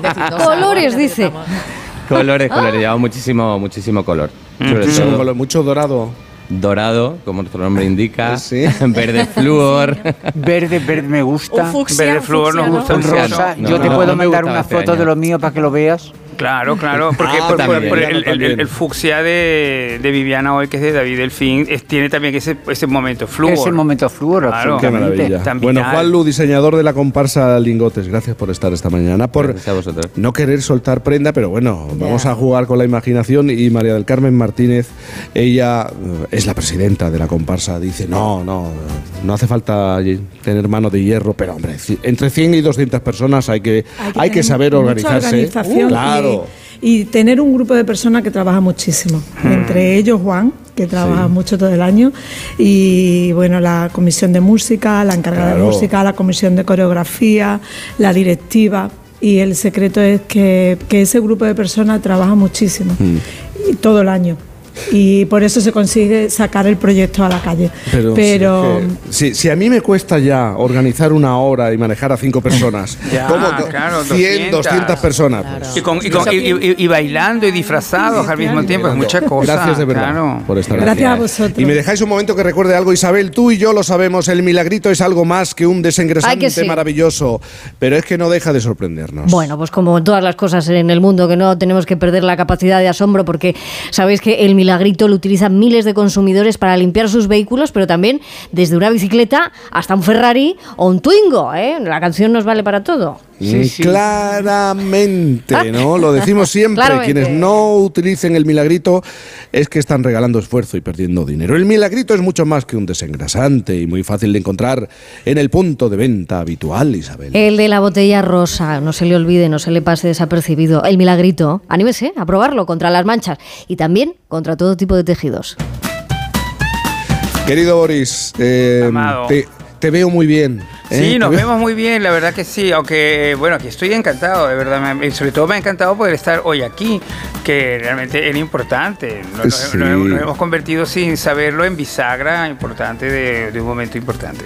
Qué bonito, bisagra, bisagra importante, de un Eso- momento eso- importante. es- yo me acuerdo cuando yo vivía en Buenos Aires que los argentinos decían eso de ellos mismos, decían, estamos, somos un país bisagra, estamos en un momento bisagra. Ellos mismos, y ahí fue donde yo descubrí lo, porque la bisagra para mí antes era esa cosa que está en la- entre las puertas. Entre las puertas, pero bueno, sí. esa bisagra como metáfora es aplicable también a cuando es un país bisagra. A, a- a una nación completa, Claro. a, a un estado de ánimo también. Mira, nosotros somos la bisagra entre una hora y otra hora. Que la abrimos y la cerramos, medio. ¿no? Claro. ¿Qué digo? Y esta, esta, Yo esta- soy dura de pelar. Eres dura de pelar, Rebeca. Ah, y estoy loca por amar. Y tú en tu casa, loca por amar. Es que al Loca final por todo aislado. Todo Chas, chas, aislado chas, chas, chas, que nos van a dar las 11. Chas, Sí, chas, sí, chas, chas, y- chas. y Vamos, si va- vamos a la no- academia. Vamos a la Y si academia, no, en tu casa, en la- recuerda siempre estado la latina, Rebeca Marín. La Siempre nos latina la siempre. latina. Llegan las noticias a la sintonía de Onda Cero.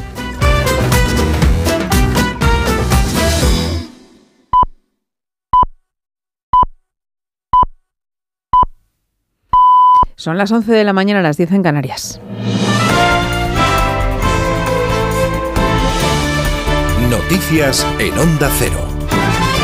Buenos días. La crónica política sigue inmersa un día más en el debate sobre la reforma de la ley del solo sí es sí. El Consejo General del Poder Judicial estima que unos 900 delincuentes sexuales acabarán beneficiándose de esta ley. Lo decía así en la brújula de Onda Cero Ángeles Carmona, vocal del Consejo. Es un dato aproximado porque este de las 500 sentencias ya revisadas y, sentencias en las que se ha producido reducción de condena, en ellas todavía no se incluyen eh, audiencias con una carga de trabajo tan elevada como es Madrid y Barcelona. Entonces, haciendo una apreciación así eh, un poco aproximada, de ahí se sacó que podían ser ya 900, pero en los próximos meses tendremos un, un dato realmente eh, seguro, un, un dato transparente, que es lo que queremos porque realmente sabemos que esto interesa, que genera mucha alarma social y tiene un gran interés mediático. Se volverá a hablar de esta ley hoy en Valencia, en el acto en el que participa la ministra de Derechos Sociales y secretaria general de Podemos, Yone Belarra, un encuentro llamado La Fuerza que Transforma junto al candidato de Podemos a la presidencia de la Generalitat, Héctor Illueca, y la candidata a la alcaldía de Valencia, Pilar Lima. Una cita que tiene lugar tras una semana de bloqueo en las negociaciones entre los socios de gobierno sobre esta ley del solo sí es sí. En Mallorca, además, la portavoz del gobierno, Isabel Rodríguez, participa en otro acto junto a la presidenta de las Islas Baleares, Francina Armengol. Y en Valencia, dentro de una hora, el presidente del PP de la Comunidad Valenciana, Carlos Mazón, preside la concentración organizada por su partido ante la delegación del gobierno bajo el lema Dimite sí o sí para mostrar su rechazo a esa ley del solo sí es sí. En Onda Cero, el alcalde de Zaragoza, Jorge Azcón, reprochaba al gobierno que haga mal el trabajo, que no reforme la ley y no pida disculpas, mientras lamentaba que los agresores sigan saliendo a la calle. Un miserable que violó a una mujer discapacitada con 25 años. Lo condenaron a 13 años y hoy hemos conocido que sale de la cárcel y que le han rebajado en dos años y medio eh, la pena. Hacen mal el trabajo, hacen una ley que genera problemas y son incapaces ya no de reformarlo, ni siquiera de pedir perdón a las mujeres a las que están haciéndoles pasar lo que les están haciendo pasar. ¿no? En Barcelona se ha desmantelado un laboratorio clandestino que fabricaba golosinas de marihuana. La organización recibía los pedidos a través de Internet y los enviaba por toda Europa. Onda Cero Barcelona, Marcos 10. La Guardia Civil ha intervenido 5.000 golosinas de marihuana, 12 kilos de la misma droga y 6 de hachís, así como el material empleado para fabricar y distribuir los ositos de marihuana. El epicentro de la operación ha sido un piso en el centro de Barcelona que funcionaba como laboratorio clandestino. La investigación arrancó con la intercepción de 70 envíos. La agente de la Guardia Civil, Llanos Olivares, explica que la Deep Web también jugaba un papel fundamental. Esta organización criminal recibía los pedidos a través de aplicaciones encriptadas de mensajería instantánea o en la Deep Web y enviaba mediante paquetería postal las golosinas de marihuana ocultas en su interior a numerosos países de Europa. Tres personas han sido detenidas por un presunto delito de tráfico de drogas y ya han ingresado en prisión. Es noticia además que el ejército de Estados Unidos ha vuelto a derribar un objeto sobre el espacio aéreo de Alaska. Washington ha explicado que suponía una amenaza para la seguridad de la navegación aérea en Nueva York. Agustín Alcalá. Por segunda vez en menos de una semana, un avión F-22 derribó ayer un objeto volador sobre territorio norteamericano. Si el pasado sábado fue un globo espía chino sobre las costas de Carolina del Sur, el segundo localizado el viernes en el norte de Alaska y derribado por el F-22, siguiendo órdenes del presidente Joe Biden, fue calificado por el almirante John Kirby, el portavoz del Consejo de Seguridad Nacional, como un objeto. Fue un objeto, quiero aclararlo. No lo estoy calificando como un globo. Fue un objeto que cayó en agua helada, lo que podría facilitarnos la recuperación de los restos. Tanto la Casa Blanca como el Pentágono no saben de dónde procedía ni el país que lo ha enviado, aunque hay importantes diferencias entre ambos aparatos voladores. Este segundo objeto destruido era más pequeño que el globo chino y viajaba a más baja altura, a unos 12.000 metros, la altura en la que vuelan los aviones comerciales, y esta fue la razón principal que llevó al presidente y al Pentágono a derribar el aparato debido a que era una amenaza para la aviación civil sobre los cielos de Alaska. Deportes, David Camps. Final del Mundial de Clubes, Rabat, Alberto Pereiro, buenos días. Buenos días, el Madrid que busca su octavo título intercontinental entre la antigua Copa y este nuevo Mundial de Clubes. Para Carlo Ancelotti ser el técnico italiano con más eh, títulos de la historia, eh, por delante de Giovanni Trapattoni y de Arrigo Sacchi y el conjunto blanco veremos a ver qué tipo de alineación presenta. Ya sabes que están disponibles para estar por lo menos en el banquillo tanto Karim Benzema como Eder Militao, no van a ser en ningún caso titulares y la duda es saber quién va a estar en el centro del campo, en principio acompañando a Aurelian Chouameni, si lo hará Camavinga y deja lateral izquierdo porque vuelve Carvajal y manda lateral zurdo a Nacho con Rudiger y David Alaba como centrales, o si Camavinga sigue en lateral zurdo y Modric, Y Ceballos, uno de estos tres quedarían en el banquillo porque arriba estarían Valverde, Vini Junior y Rodrigo. El Madrid que busca su eh, nuevo título de la temporada, el segundo sería, porque ya ganó la Supercopa de Europa al principio de temporada frente al Eintracht y veremos a ver si deja más tranquilas las aguas en la Casa Blanca. El encuentro Real Madrid-Al Hilal será a las 8 de la tarde. En primera división, victoria del Cádiz 2-0 ante el Girona, que le permite salir de los puestos de descenso, al que cae el Valencia, que recibe a las 9 de la noche al Athletic de Bilbao. A un punto del descenso está el Sevilla, que juega a las seis y media ante el Mallorca, luchando también por la salvación el Almería, que recibe al Betis a las 4 y cuarto. Y en la Liga Endesa de Baloncesto, vigésima jornada, la última antes de la Copa del Rey de Badalona, duelo por evitar el descenso Fuenlabrada Zaragoza a las 6, a la misma hora Bilbao Granada a las 9 menos cuarto, Betis Juventud y Girona Obradoiro. Es todo a las 12, las 11 en Canarias. Más noticias aquí en Onda Cero y en nuestra página web ondacero.es. Continúan con Cantizano en Por fin no es lunes. Síguenos por internet en ondacero.es.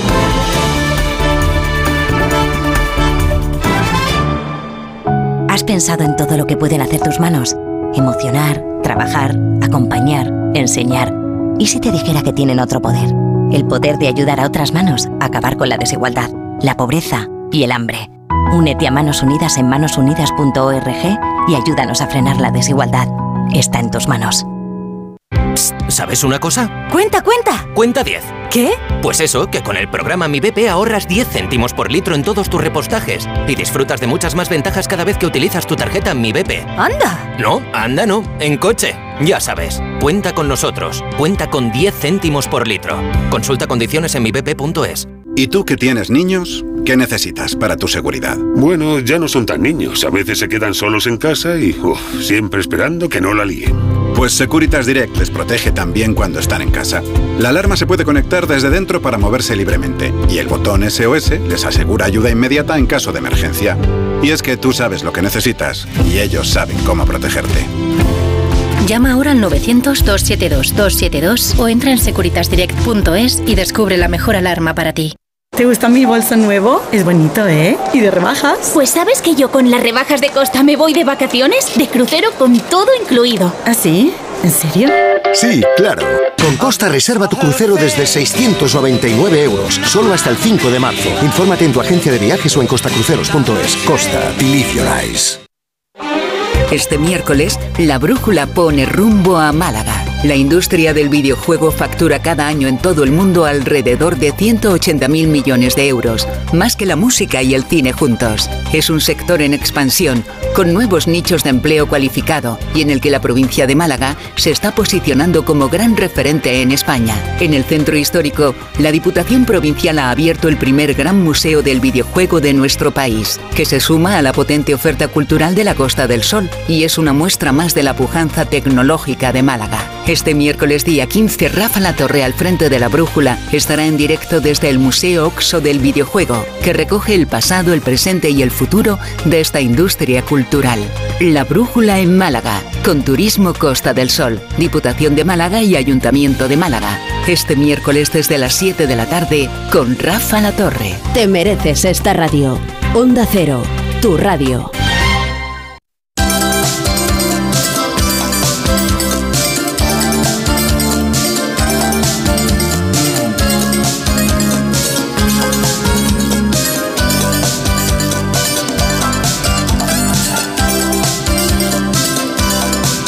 Las 11 de la mañana, 9 minutos. Las 10, 9 en Canarias. Estamos de carnaval. Bueno, estamos de carnaval con la gente de... Este programa también es, es verdad que es un poco carnaval. Eso te iba a decir yo. Somos. Somos la carnavaleros, ¿verdad, gran Viviana. Yuri González vuelve a estar en la mesa, Isabel, Viviana, Rebeca. Es que Andrés estamos- Moraleda también está por aquí, que Es dice verdad, que Andrés Moraleda. nos va a dar una buena Es murga con verdad. los Goya. Andrés el deseado, ¿eh? porque. No voy a Ah, mira preguntar cómo se por qué ríe. estoy deseado Mira ni por cómo qué se estoy ríe. deseado, Jaime. No voy a Sí. preguntar. Pero Andrés, tú no eres de los solteros. Eh, sí, No, la verdad por que las no. reacciones. Pero, pero yo no soy de los solteros, que Rebeca. genera Andrés Moraleda, pero ese es No soy, no soy de los solteros, Jaime, me Rebeca, postal. pero una cosa, yo sí que soy de ir a la latina los, los domingos por la tarde también, ¿eh? O sea, tampoco me lo pierdo. Sí, la latina es compatible con la, con la Sí, ¿Me pareja. dejáis que recuerde que estamos en Badajoz, ¿eh? celebrando, viviendo el, el carnaval de Badajoz, fiesta de interés turístico internacional. Viviana, vienes de Fucsia, nos ha contado Boris Izaguirre. Eh, también algo flúor, ¿no? En la Eh, es, es que es un rosa flúor, es Rosa flúor. una parte de los colores de, de esa gama cromática que tenía David. Sí. Y, y hoy me apeteció vestirme de David. Es que Me- tú empleas la indumentaria para lanzar determinados mensajes y reflejas tu estado de ánimo y, y te- y recuerdas veces- ciertas películas, momentos, A veces, de tu vida. eh, eh, sí, yo, todo eso es verdad. Y además hay veces que trato de que el color no transmita mi estado de ánimo, sino que lo suba. Ah, Es- te ayude. sí, que me ayude, que me ayude. y hoy te está ayudando el color. Bueno, acabo de empezar, ¿me entiendes? Todavía, como decía la otra, diga 33 sin anestesia, doctor. Oye, Viviana, yo sabes lo que eso lo hago con el labio rojo. Yo cuando Yo, de ¿sabes lo que pasa? me veo el labio rojo sube. Sí, a Sí, mí no. pues hoy A llevas mí- el labio Claro, yo hoy me veo arriba. A mí hubo un momento que me subía el labio rojo cuando era joven. Después, a partir de un momento, me puse el labio rojo y era Joker. Y entonces decidí que el labio rojo, no. No. Eh, Judith González, eh, ¿tú también te apoyas en la indumentaria o en el color para transmitir, lanzar mensajes o que te suban, como dice Viviana? La verdad es que no, no tengo trucos de esos. Yo no, No, tienes trucos. No, no, no. tienes trucos. Bueno, muy interesante. Oye, Viviana, eh, ya sabes, con Andrés vamos a hablar de la ceremonia de entrega de los premios Goya. Eh, esta noche se van a celebrar, mañana ampliaremos y daremos detalles de lo que ha ocurrido. ¿A cuántas, a cuántos premios Goya has sido tú? Pues a muchísimos, desde, A muchísimos. desde el primero, desde el 91, que se celebró en el Cine Lope de Vega con la asistencia Sí. de los Reyes eméritos, eh, y que iba vestida de Manuel Piña, pues hasta, hasta los del año pasado en Valencia. Lo que pasa es que no estuve presente en la gala porque iba mm, para patrocinar una marca de teléfonos y no los voy a nombrar, claro está. Y entonces, em, vamos, no los voy a nombrar porque no procede. Quiero claro. decirte, no porque tenga nada en contra de ellos, todo lo contrario, estoy muy agradecida. Efectivamente. Entonces, Sí.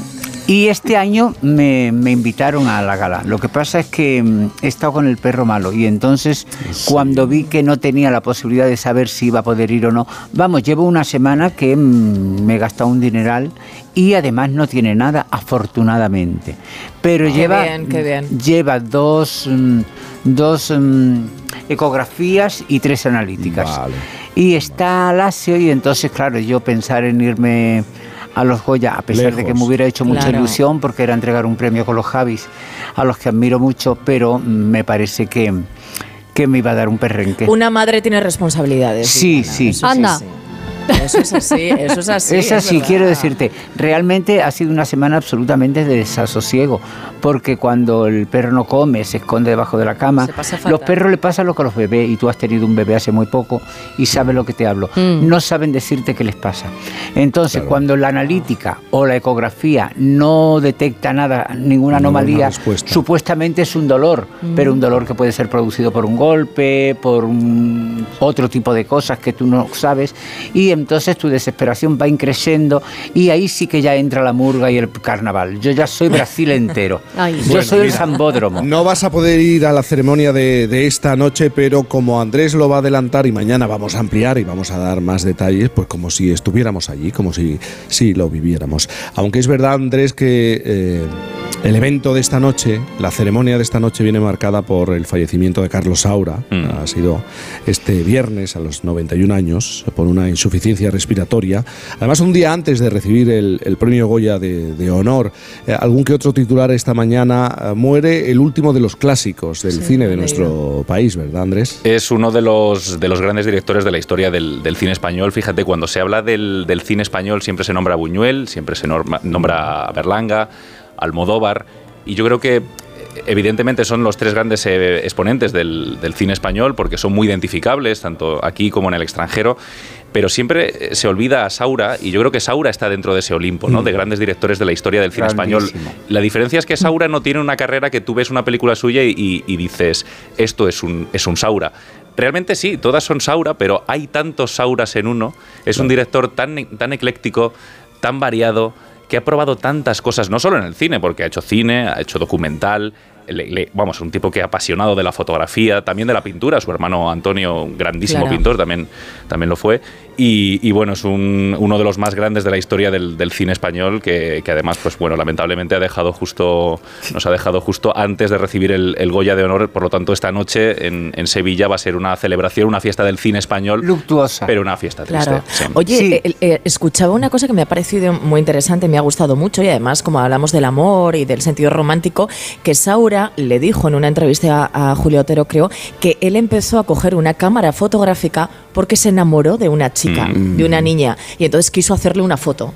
Y de repente ahí, ¿sabes? Empezó, ¿no? O sea, su, Su interés romance. por la... Claro, claro, y me, me ha parecido precioso. Antes de hablar de esta noche, Viviana, tú querías decir algo sobre Carlos eh, Saura. Bueno, no, sencillamente que me parece que se ha ido, como dice aquí nuestro compañero, uno de los grandes, grandes del cine español, que mm, eh, basta con repasar su filmografía. Efectivamente, no se le puede aplicar ese término berlanguiano o almodovariano a Saura porque ha hecho mucho y muy distinto, pero tiene películas premiadas con El Oso de Berlín, tiene películas premiadas mm, fuera de España y dentro Festival de España, en el Festival de Cannes. Es que Eh, pasaba por la denuncia social, por la comedia, por lo musical. Porque además venía de una época, porque fue el primero de esa época de directores con la casa. Estamos hablando de, mediados de los 60, quiero decirte. Es un hombre que, mm, que no le dedicó demasiado tiempo a la guerra civil, por ejemplo, a diferencia de otros mm, co- mm, coetáneos de su esto. Pero de todas maneras, esta semana ha sido luctuosa porque también se ha ido Butbácara. Quiero decirte que es uno de los grandes músicos del cine, hablando de amor, ya que estábamos hablando de amor. Ha hecho grandes melodías de amor y ha grabado con los más grandes. Se casó con otra diosa, que era Annie Dickinson. Con lo cual yo mm, en las últimas semanas estoy sintiendo como que mi mundo está en desmoronación, se está desmoronando, Pero porque no- todos no. esos referentes cinematográficos, músicos, actrices, como Pero los Viviana, Brígida. quedan sus obras. Exacto. Mujer, Bueno, sus sí, obras, hay que los y- artistas son y eternos eso por eso. consuela Y eso ayuda. Pero a, a mí no, porque yo tengo la sensación Ya. de que mi mundo, eh, ese mundo imaginario de sueños donde sustenté mi vida, se está en desmoronamiento. Y además, no, la- mujer, las cuatro que que, no. quedan, perdona, Bardot, Sofía Loren, eh, Úrsula Andrés, em, y te puedo decir algunas más, están todas en- al filo del- de, de la sospecha, quiero decirte. Sí. Están... eh, y- y- Es real lo que dices. Hombre, es muy claro que sí, tienen edad para morirse, quiero Me decir. encanta ese eufemismo al filo de la sospecha. Vamos a ser un poco positivos. Andrés, vamos a ponerle un poco de brilli brilli, glamour, si lo hay. Oye, brilli, Eh, brilli en los Grammy, ¿eh? Cómo iban, iban eh, cómo enfundadas. iban, ¿no? Esta noche, en el Palacio de Congresos y Exposiciones Fibes de Sevilla, lo presenta, presenta la ceremonia Clara Lago y Antonio de la Torre, ¿no? Efectivamente, mucho brilli brilli esta noche en, en Sevilla. La gala, como siempre, da comienzo a las, a las 10 de la noche. Se puede ver en televisión española, pero la podemos seguir, evidentemente, en Onda Cero, en la web y en la app. Desde las 8 de la tarde, que va a estar nuestro compañero David Martos con todo su equipo de Quinótico, narrándolo todo. Hay que estar muy atentos porque mañana Martos nos va a contar Sí. todo lo que va a pasar. Todo, todo, claro, todo. nos va a contar el brilli brilli y luego lo, lo mollar, es decir, lo de los premios y demás. En el brilli brilli, bueno, habrá actuaciones de Manuel Carrasco, Natalia Lafourcade, Pablo López, Guitarrica de la Fuente, Beli Basarte y en lo mollar, lo importante. A Venga. ver, el tema Asbestas. de los premios. Asbestas, Asbestas. la gran favorita. Bueno, la gran favorita más que nada porque es la que tiene más nominaciones a los 17, me 17 parece. nominaciones en sí, total, sí. que puede ser un, un récord. Por cierto, hablando de récords, eh, todavía hay Carmela, de Carlos Saura, ostenta el récord de ser la segunda claro, es la- película española con más premios Goya, en este caso con 13 premios Goya. Eh, pero bueno, Asbestas puede romper ese, ese récord, el- la que tiene más, eh, más premios Goya en este caso es Mar Adentro, Asbestas puede batirlo, tiene 17 nominaciones. Fijaos, yo creo que Asbestas Nos es la gusta gran a todos favorita. aquí, veo, ¿eh? Sí, a mí me encanta, a mí me ha A, a encantado. mí, a mí me ha encantado también, ¿eh? Para mí es la mejor película Sorogoyen del- es de los grandes directores Sí. que tenemos hoy día en el panorama. ¿eh? Seguramente dentro de unos años hablemos también de Sorogoyen, no sé si dentro de ese Olimpo, pero a lo mejor cerca. Además, Sorogoyen es de estos- directores Mm. que tú sabes que una película es de Sorogoyen cuando la, cuando la estás viendo. Total, total, tiene marca Completamente. identidad. Yo creo que es la gran favorita para, para llevarse el premio Goya a Mejor Película. La dirección yo creo que se la van a dar a Carla Simón por Alcarrás, otra de las Sí. grandes eh, favoritas, que también acumula un buen número de, de nominaciones. También me encantó, ¿eh? Te lo Mm, digo. La verdad que muy, muy buena. Y además, eh, yo creo que enraiza también un poquito en, en lo que ha sido el tema del cine español este, este año, ¿no? Tan Como muy de- arraigado a la del tierra. terruño, Sí. de, de la tierra, ¿no? Y con, y con un componente de denuncia también, ¿no? Sobre ese ecologismo que muchas veces se promulga en los despachos como muy rápidamente, pero luego causa efectos eh, bastante contrarios, ¿no? En, Mm. en el campo real y en la vida de las, de las personas. Bueno, yo creo que, que Carla Simón se, se llevará, es la gran favorita para llevarse el Goya Mejor Dirección. eh, ¿Y nuestra apuesta. Andrés? Nuestra, Nuestra apuesta es apuesta. Laura Galán. Costa. Es Laura Galán al premio a Mejor Actriz Revelación, la protagonista de, de Cerdita. Yo creo que va a ser Ah. uno de los grandes premios más claros de, de esta noche. Pero bueno, es que hay muchos, hay muchos nombres muy importantes. En el caso de la de actriz, el premio Mejor Actriz, yo creo que Laia Costa de Cinco Lobitos es la gran favorita. En el caso del actor es Nacho Sánchez de Mantícora, aunque yo apuesto por Denis Menochet de, de Asbestas. A mí Nacho me parece que Eh, está maravilloso. sí. pero- Mm. Yo- Eh, pero, pero no, a un francés, yo creo Sí, que sí, pues un español, fíjate, ¿no? A un español me yo, refiero, yo quiero que se lo diga un español, No, pero nada, realmente el claro. francés yo creo que, que hace una interpretación. El francés es Sí, es maravilloso, impresionante. Es impresionante. Pero ahí ocurren dos cosas. Eh, normalmente no se le da un premio Goya a un actor extranjero, eh, es decir, se les Claro. invita para dar color a la, a la gala. En este caso, además, porque la interpretación es portentosa, la de Denis Menochet, también la de su compañera de, de reparto, Sí, Marina. Foix, que, que también hace un papel impresionante. Y bueno, seguramente se lo den Nacho Sánchez a- eh, por Mantícora, en este caso el premio Mejor Actor. Actriz de reparto, Susi Sánchez por Cinco Lobitos, impresionante. Y actor de reparto, Sí. el favorito es Luis Zaera, como siempre. Es nuestro gran secundario, uno Nos de los grandes mucho. secundarios de nuestro tiempo. Yo creo que va a ser uno de los, de los grandes favoritos. Dos para apuntes esta más, noche. Andrés. Que, Pues nada, que, que voy fatal de tiempo, que nos espera enseguida el presidente de la Junta de Nada, Extremadura. que cortita y al pie. Jaime. Un año Venga. muy francés, como estábamos hablando de actores Oh, la, la. franceses. El Goya Internacional es para la actriz, en este caso una de las más grandes, Juliette Binoche. Eh, Es el segundo año que se da este, este Goya Internacional. El año pasado se lo dieron a Kate Blanchett, que es la gran favorita en este caso para el, el Óscares. Oscar por su interpretación en, en Tar. Eh, aparte también está Oliver Arson, el compositor de, de Sorogoyen de cabecera, eh, también nominado a Mejor Banda Sonora por, por Asbestas. Y bueno, hay algunas cosillas interesantes en esta, en esta gala. Los nuevos cabezones. Este año se va a rediseñar el, el mítico cabezón de los, de los Goya. Va a aumentar el peso, pero porque se va a hacer de materiales reciclados. Antes Sí. eran de una especie como de, bueno, de escayola de, de cobre. Eh, empezaron pesando mucho y con el tiempo ha- han ido reduciendo un poco el, el peso este año. Pues bueno, va, va a haber un poquito de, de variación ahí. Y bueno, se cumplen 20 años de una de las galas más sonadas de los, de los Goya, que es la del, la del no a la guerra. En este caso, pues eh, va a asistir el presidente del gobierno. Eh, no sé si habrá mucha crítica social, va a haber, no sé si habrá mucha protesta política este año, porque también va a asistir eh, Alberto Núñez Feijó, que por cierto el otro día hacía un comentario, hacía un comentario un poco Los diciendo, Hay que pasearse. Claro, de- decía Feijó que iba a asistir a la gala de los Son Oscar en Sevilla. Pero ¿sabes lo que pasa? Que eso me resulta muy feijó. Yo creo que cada vez se parecen más. Sí, yo creo que, pero yo creo que es el cargo, ¿no? Es, es el heredar el, el liderazgo gallego del Partido Popular te da ese tipo de, lenguaje, ¿no? Un poco caótico. Vamos a hacer una cosa, eh, lo contaremos aquí, lo explicaremos aquí. Es importante, eh, ¿tú te has dormido, eh, Viviana, en alguna gala de los Goya? Eh, Yo no, no, te- no, no. Yo eh, no. eh, muchas veces cuando me ha tocado entregar premio he estado Sí. dentro. Yo creo que una vez salí a caballo y con Florentino Fernández ¿Cómo que una vez saliste a caballo? salí a caballo, salí subida encima de un caballo. Ah, sí, y, yo no sí, sí, encima de un caballo, vamos, yo te lo digo, te, te voy a engañar. Y además vestida de ángeles léser. Y claro, aquel traje embutido que iba Sí. envasada al vacío cuando me tocó subirme Como encima del caballo. de aquel Dios, caballo que hacía para adelante y para atrás como chiquito de la calzada, ¿me entiendes? Que era un, un sí pero no, ¿me entiendes? Aquello fue un... Y después temiéndome que, claro, que el caballo cometiera alguna imprudencia y se hiciera un poco sus cosas en el escenario. Pero afortunadamente todo salió bien. Todo sale bien, ¿no? Es que un día deberíamos hablar de cómo nos dormimos en determinados eventos. Absolutamente. Rebeca, ¿no te parece? Un a mí me parece que es un tema muy interesante. ¿Cómo resistimos una película que nos parece aburrida, una obra de Yo me teatro? voy.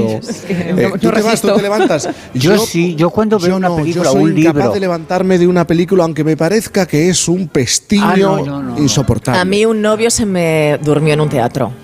Y Se luego te estuve durmió. ocho años más con él, que es lo que nunca me. Os lo digo. Hombre, real, porque se durmió en el real. teatro, pero igual era vida Pero- real. Pero en la ¿no? primera cita, No lo Viviana, matar. te lo juro, en la primera cita. ¿Esto es real? Bueno, pero Tú después te se duermes en el teatro. ¿Tú te duermes en el teatro? Vamos, pero Yo en el teatro la verdad que no me, no me suelo dormir. No, yo normalmente cuando una A ver, cosa si no me gusta, te en teatro no lo hago porque en teatro son compañeros, estás allí presente y te da puro. Pero en cine o eso sí me voy, me voy. Pero vamos, yo normalmente aguanto hasta el final y luego ya veré si lo, lo critico o no lo critico, pero vamos. Bueno, que, es que es tardísimo, ¿eh? ¿Os habéis dado cuenta que son las 11 y 24 minutos, ahora menos en Canarias? Que no llegamos con, esta, con este ritmo, que no llegamos. Más comparsa. No es lunes. La situación de mis padres en ese momento era una situación un poco difícil y luego el haber tenido que contratar a un cuidador no les llegaba a final de mes. Pues mira, la hipoteca inversa fue un antes y un después. Si tienes más de 65 años y vivienda en propiedad, consigue la liquidez que necesitas con Óptima Mayores. Solicita tu estudio personalizado y gratuito en el 970 70 77 o en optimamayores.com 970 70 77. Las noticias recientes nos dan pocas alegrías. Aún así, debemos disfrutar de la vida. ¿Ansiomet te puede ayudar? Ansiomet con Crocus Atibus mantiene tu ánimo positivo. Ansiomet de Pharma OTC. Miles de personas han perdido la vida por el terremoto en Turquía y Siria, y son millones las afectadas que han visto sus hogares destruidos en pleno invierno. Tu ayuda es vital ahora para salvar vidas. Con tu donación, las ONG que forman el comité de emergencia podrán proporcionar atención médica, refugio, comida y agua potable. Llama ahora al 900-595-216 y colabora. 900-595-216. Solo los más rápidos podrán conseguir ofertas increíbles por un tiempo limitado, como hasta un 20% de descuento en una selección de las mejores marcas de electrónica, Samsung, LG, Sony, Hisense y muchas más. Así son las ofertas límite, solo hasta el 12 de febrero en el Corte Inglés. Tus compras en tienda web y app. El 13 de febrero es el día de la radio, de todas las radios, la que escuchas en casa, en el ordenador, la del coche o la del móvil. Y como es el día de todas las radios, desde Onda Cero, Europa FM y Melodía FM, queremos felicitar a la radio que escuchas y te acompaña cada día camino a clase, en el trabajo, en la ducha o en el gimnasio. Sea cual sea. Feliz día de la radio a todas las radios. Es un mensaje de A3 Media. Onda Cero, Madrid. Un día descubres que tienes humedades en techos, paredes, están por todas partes. ¿Qué puedes hacer? Llama a Murprotec. Llama al 930 1130 o entra en murprotec.es. Si con las humedades te las tienes que ver, ¿qué puedes hacer? Llama a Murprotec. 930 1130. Murprotec. Cuidando tu hogar, cuidamos de ti. ¡Vamos a despertar! Es la hora de ahorrar con Ahorramás. Porque ahora puedes llevarte la naranja Nabel Latte Contestad por solo 2,49 euros el kilo.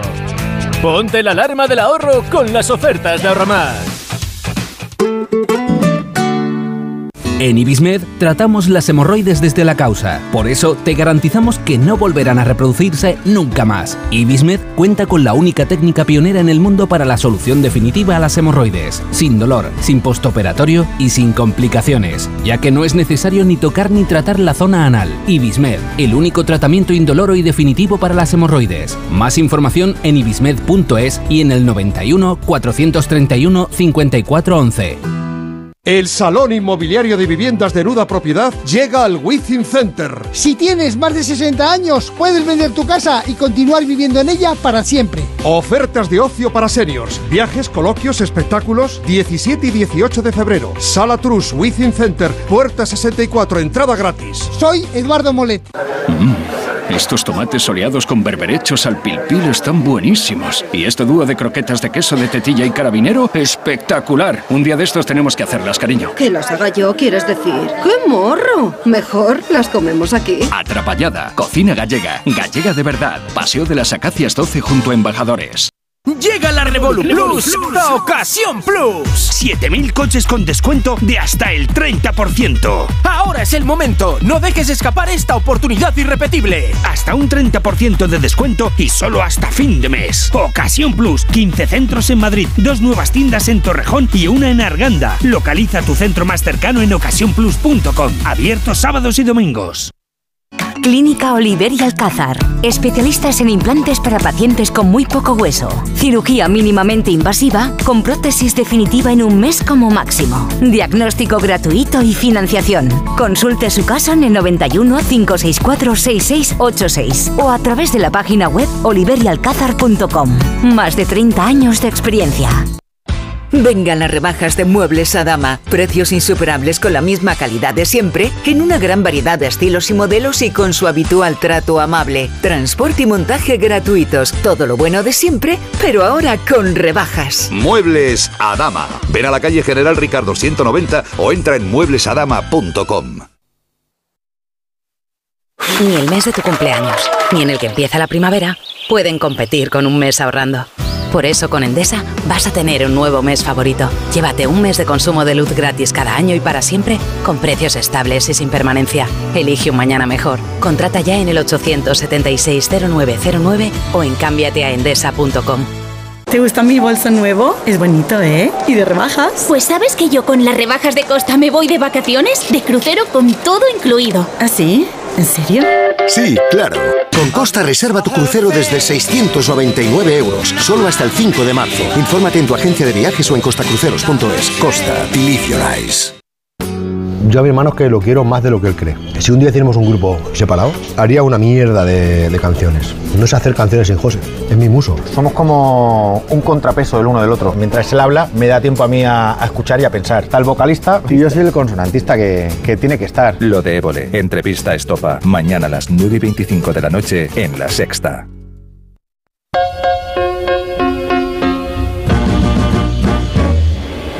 11 de la mañana, 30 minutos, las 10.30 en Canarias. Hoy estamos de celebración en una tierra, claro. Es que podemos hablar de cerezas, del pimentón, de la alegría, Extremadura. Una región que es referente por, por la naturaleza, la gastronomía, el patrimonio, la cultura. Bueno, un turismo tranquilo, a otro ritmo. Mira que lo necesitamos en este momento. Y los carnavales, por eso estamos aquí. Una región emprendedora, es una tierra de oportunidades y de ilusión y de celebración. Está con nosotros a esta hora de la mañana el presidente de la Junta de Extremadura, Guillermo Fernández Vara. Presidente, buenos días. Muy buenos días y bienvenido. Buenos días, muchísimas gracias por la invitación. Eh, ¿Qué representa para Extremadura el carnaval de Badajoz y, y esta consideración de fiesta de interés turístico eh, internacional?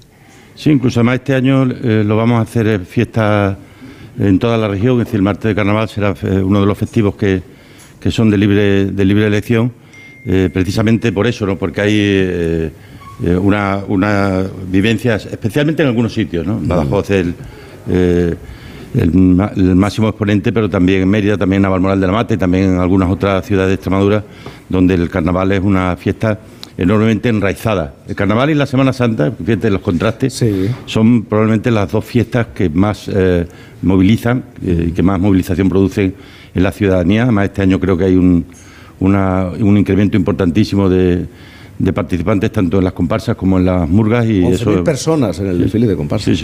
Es verdad. Eh, claro, y en todo este tiempo estamos hablando de la tradición, de algo que enraiza en, en, eh, eh, en la vida de una ciudad ah, y en la historia de una ciudad como Badajoz y, y Extremadura. Durante todo este tiempo, ¿cómo ha sido posible mantener esta tradición? Porque no es fácil.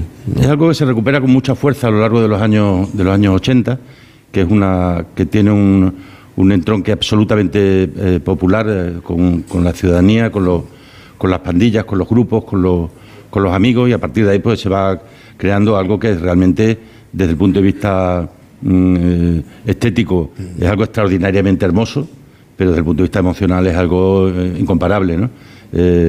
Y ya tras mucho trabajo. Yo que tengo ahora ya con, con el, el móvil la posibilidad de, de, entre viaje y viaje ir viendo algunas de las actuaciones de las murgas, es que detrás de eso, hay- aparte de mucho arte y mucha gracia, hay mucho trabajo y eso es algo que hay que destacarlo y valorar. Porque al presidente le gusta, le gusta. A mí me encanta. Saber por dónde van la- las letrillas Sí, sí. Y, y las coplas. Y este año me, me alegra mucho porque una de las una de las murgas eh, eh, me ha dedicado un- una fotografía, porque es una murga de forense y como yo soy forense, pues me ha dedicado una de las fotografías como, como maestro de, todo ello, que, cosa que me ha agradado enormemente. ¿no? Esta mañana lo, lo decía y lo vuelvo a repetir, ¿no? Ayer estuve yo en el, en el teatro disfrutando de, esa primera fase, las preliminares, y estaba pensando, oye, al final el carnaval es un espacio en el que ahora que estamos que somos tan sensibles a cualquier tipo de comentario, reaccionamos, saltamos, nos enfadamos. eh, pues el carnaval al final y el concurso de, de Murgas es un espacio para, con humor, ejercer la crítica, y el análisis de las cosas que, que pasan, ¿no? Sin duda ninguna. Yo creo que le da, le da, le da, le da sentido a, a los sinsentidos, ¿no? Son capaces de, de hacer de manera, de manera muy, muy sen- sencilla, muy gráfica, pero también muy, muy hermosa. Son capaces de, de- de hacer la crítica de tal manera que, que- que critica, pero no ofende. Eh, mm, analiza, pero, pero no destruye, ¿no? Y eso yo creo que es lo, lo- lo importante que, el carnaval es. Luego es algo enormemente participativo y donde el, el- el- el gran teatro es la calle. Y la calle en cualquier rincón, en, cual- en cualquier espacio, en cualquier bar, en cualquier taberna, en cualquier eh, placita, te puedes encontrar una, una murga cantando y, y realmente sintiendo lo que realmente sienten. ¿no? Bueno, ahora yo creo que todos estamos de acuerdo. Eh, nuestro país, Extremadura, se puede ofrecer naturaleza, se puede ofrecer, eh, se puede ofrecer gastronomía, patrimonio, pero cada vez más estamos eh, más interesados, yo creo que todos, especialmente también en Extremadura, en proyectarnos como una tierra para la cultura. Y, y- y sé que también es una preocupación del presidente de la Junta de Sin Extremadura. duda, Jaime. Además, después de la, yo creo que hay un antes y un después de la pandemia. La pandemia que, la puñetera pandemia, eh, que, que tanto daño ha hecho y que a tanta gente querida se ha llevado. Además, nos ha cambiado, nos ha cambiado como sociedad y como y como forma de, de vida. O sea, los hábitos están cambiando. O sea, se ha puesto eh, la gente busca espacios abiertos, la gente busca terrazas, la gente busca busca casas con patio, la gente busca balcones. Eh, la gente busca cosas diferentes y en el ámbito del turismo la gente busca, busca naturaleza, busca historia. Nosotros hemos notado en los últimos dos, tres años un cambio clarísimo de tendencia. En este momento en Extremadura tenemos entre 25 y 30 proyectos de hoteles de, de- de- de nivel de 4 y 5 estrellas, pero en mitad del campo. Es decir, hoteles muy vinculadas con, con la naturaleza. Hay gente que compra fincas para mantener la explotación agraria, pero dentro de ello para hacer hoteles con encanto, hoteles en antiguas almazaras, hote- hoteles en antiguas vaquerías, hoteles en antiguas, eh, en antiguas construcciones, que, realmente, eh, si eso se está haciendo, es por lo que la gente, por- por- porque la gente ahora es lo que demanda y lo que busca, ¿no? Y, y en este año se han abierto en Extremadura unos cuantos hoteles que son una verdadera preciosidad y que tienen además un- una, una ocupación altísima. ¿no? y, y la cultura, evidentemente. Este año hemos tenido la, la inmensa suerte del año pasado de poner en marcha el, el, eh, eh, yo creo, la- uno de los, de los museos más, más importantes de Europa en el arte contemporáneo, con el Museo Helga de Alvear, que es una excelente noticia también para todos. Eh, y además hay que eh, invitar a redescubrir Extremadura, ¿no? Porque hay muchas cosas por ver, por visitar, por disfrutar, pero hace falta que se sepa. ¿no? Sin que, duda. que las personas que nos están oyendo, los oyentes, sepan que, oye, pues puedo ir a Extremadura, a este punto concreto, porque me voy a encontrar este museo determinado. Bueno, aquí estamos en una plaza que es una preciosidad y aquí estamos en este edificio rehabilitado, las casas consistoriales, que son también una, una excelente muestra. ¿no? Eh, yo recuerdo hace un- unos meses con un, con un importante inversor chino que, eh, que me preguntaba, me preguntaba y me preguntaba cosas que tenían que ver con nuestra historia y ya de pronto me, me- me dice, disculpe que le haga tantas preguntas, pero es que a nosotros que somos un pueblo con historia, nos encantan los pueblos con historia. Y eso yo creo que es una característica esencial de, de lo que nosotros representamos y significamos. Tenemos siete menciones ya a UNESCO, tres ciudades patrimonio, tres reservas de la biosfera, un geoparque. Tenemos eh, una frontera, eh, una, una, una ex frontera que hoy es puente que une a, a dos culturas hermanas como son España y Portugal. Badajoz es la máxima expresión probablemente de, de eso. Aquí tú vas a la consulta de, de un médico y te encuentras en la silla de al lado sentado a gente de Portugal, o vas a un centro comercial y te encuentras a mucha gente de, de Portugal. Todo eso, que es la mezcla de la fusión de civilizaciones, de cultura, es algo que en Extremadura eh, nos aporta también cosas muy interesantes. Y pensando en el presente y en el futuro, ¿qué es lo que quiere aportar Extremadura al resto del país, al resto de, de ciudadanos de, de otras regiones? Lo que ya le está aportando. Extremadura va a ser, eh, en esta revolución verde y, digital, va a ser probablemente una de las eh, regiones más importantes de Europa. Esta semana yo he estado en Bruselas planteando a varios comisarios los proyectos que en estos momentos están en marcha. Vamos a ser la primera productora, la primera región productora de energía renovable. Como consecuencia de ello, la- una de las primeras en instalación de industrias que vienen buscando esas energías renovables. Aquí en Badajoz hay una plataforma logística cuyo suelo lo tenemos ya todo vendido para proyectos fundamentalmente industriales eh, vinculados con, con, esta revolución verde y digital. Y yo creo que eso es lo que nos va a cambiar la vida y lo que le va a cambiar la vida a Europa. Europa, después de la pandemia y después de la guerra de Irak, se tiene que plantear muy bien su futuro. Si quiere seguir siendo dependiente o quiere ser eh, autónoma y soberana en materia industrial, energética y agraria. ¿no? Y, y, para que Europa sea autónoma, industrial, eh, energética y agraria, necesita territorios como el sur y territorios como Extremadura. Presidente, y el fin de semana, este es el, un programa que se hace en fin de semana, eh, presumimos de ese espíritu de fin de semana. Eh, un sábado por la mañana, ¿qué es lo que hace, suele hacer el presidente de la Junta de Extremadura? Si no tengo tarea, cosa que es rara. Eh, claro. eh, y este año más, ¿no? Y, no, habitualmente. Yo, no, yo no noto más la, al contrario, las campañas son una oportunidad para poder estar en contacto eh, más, más personal y directo y menos, menos horas de, de despacho que, que son y que son mucho más duras que estar haciendo y estar con, con la gente, ¿no? Pero yo mm, normalmente hago rutas de senderismo. Ma- Hoy, hoy no podemos, la vamos a hacer mañana. Hay rutas alrededor de Badajoz y alrededor de Olivenza y alrededor de Mérida que son preciosas y hacemos rutas de, de 15, 20 kilómetros que nos permite primero hacer algo de ejercicio y segundo hablar de lo humano y lo divino y, y- y- y olvidarnos un poco por un momento de, la, de, la- de los momentos malos, de las dificultades eh, y, contarnos una- unos chistes. ¿no? Eh, Contando unos chistes, claro, es tiempo carnaval, tiempo de murgas. Últimamente, ¿quién le ha dado más la murga? Eh, pues mm, fue, el- el- fue el- la COVID, la maldita COVID, a la que nunca le perdonaré que se llevara a tanta gente, y menos a mi, a mi mejor amigo Eduardo, que se lo llevó hace dos años.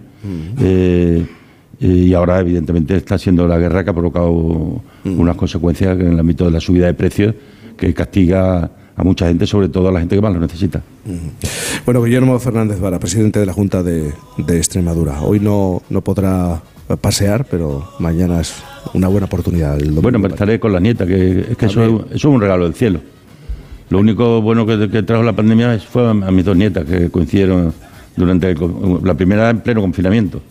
Así que ha sido un poco mi venganza contra el- la COVID-19. Una celebración, eso hay que celebrarlo. Guillermo Fernández Vara, gracias por estar Muy bien, muchas esta gracias y bienvenidos. Gracias.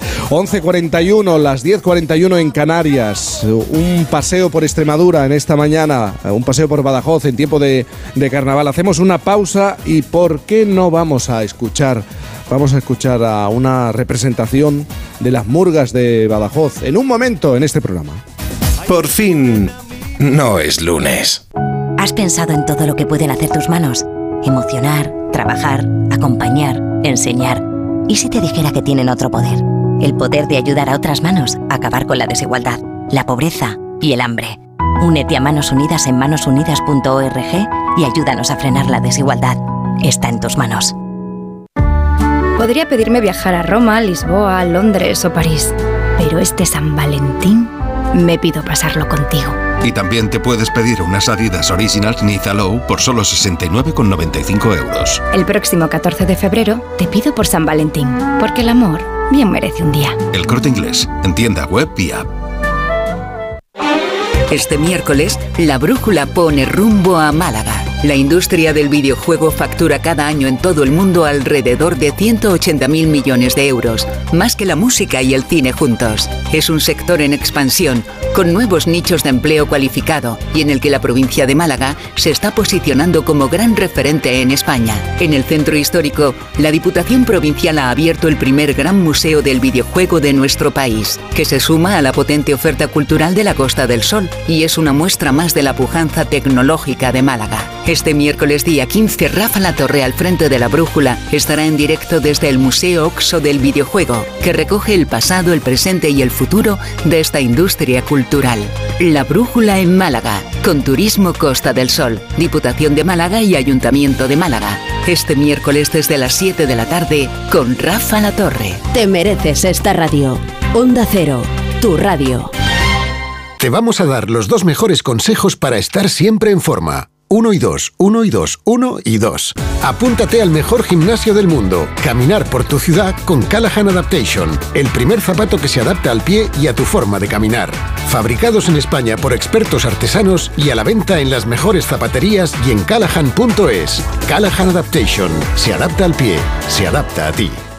¿Y tú que tienes niños? ¿Qué necesitas para tu seguridad? Bueno, ya no son tan niños. A veces se quedan solos en casa y uf, siempre esperando que no la líen. Pues Securitas Direct les protege también cuando están en casa. La alarma se puede conectar desde dentro para moverse libremente y el botón SOS les asegura ayuda inmediata en caso de emergencia. Y es que tú sabes lo que necesitas y ellos saben cómo protegerte. Llama ahora al 900-272-272 o entra en securitasdirect.es y descubre la mejor alarma para ti. El 19 de febrero vuelve el Zurich Maratón de Sevilla. Vive la gran fiesta del running en Andalucía. Y si 42 kilómetros son muchos para ti, participa en la prueba popular de 5 kilómetros.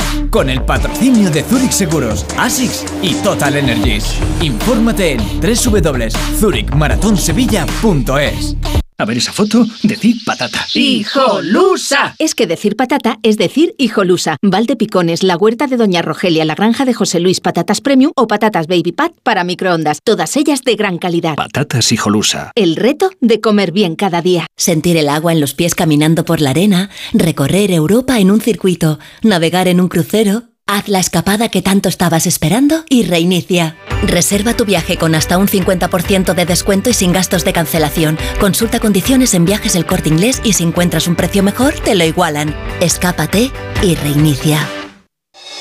El próximo lunes 13 de febrero a las 12 del mediodía, atentos a la radio. Viviremos un momento histórico. Ángels Barceló, Carlos Herrera y Carlos Alsina, los tres grandes comunicadores de la radio en España, por fin juntos en un mismo estudio para celebrar el Día Mundial de la Radio. Con el patrocinio de ONCE y el corte inglés. Onda Cero. Movernos. ¿Cuándo hemos dejado de hacerlo? La tecnología sirve para nunca parar de encontrar nuevos caminos. Descubre lo lejos que puede llevarte aprovechando que vuelven los 10 días Kia del 9 al 20 de febrero. Kia. Movement that inspires. Ven a Takay Motor, concesionario oficial Kia en Fuenlabrada, Móstoles y Alcorcón o visítanos en takaymotor.com. El Salón Inmobiliario de Viviendas de Nuda Propiedad llega al Within Center. Si tienes más de 60 años, puedes vender tu casa y continuar viviendo en ella para siempre. Ofertas de ocio para seniors, viajes, coloquios, espectáculos, 17 y 18 de febrero. Sala Trus, Within Center, puerta 64, entrada gratis. Soy Eduardo Molet. ¿Quieres descubrir todos los secretos de la tercera sinfonía de Beethoven? Ven este domingo a la sala de cámara del Auditorio Nacional y disfruta con ¿Por qué es especial? El divertido espectáculo de la Orquesta Camerata Musicalis te acerca la mejor música clásica de una forma entretenida. El domingo a las once y media de la mañana en el Auditorio Nacional conoce por qué es especial Beethoven. ¿Por qué es especial? La música clásica más divertida. Entradas disponibles en cameratamusicalis.com.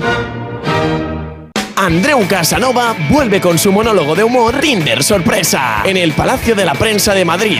Año nuevo, teatro nuevo y más carcajadas que nunca. Te reirás con las historias más divertidas sobre aplicaciones para ligar. Valorado con un 9,2 en Atrápalo y con más de 200.000 personas que ya lo han visto. Compra tus entradas en atrápalo.com y en maptickets.es. No te pierdas Tinder Sorpresa de Andreu Casanova.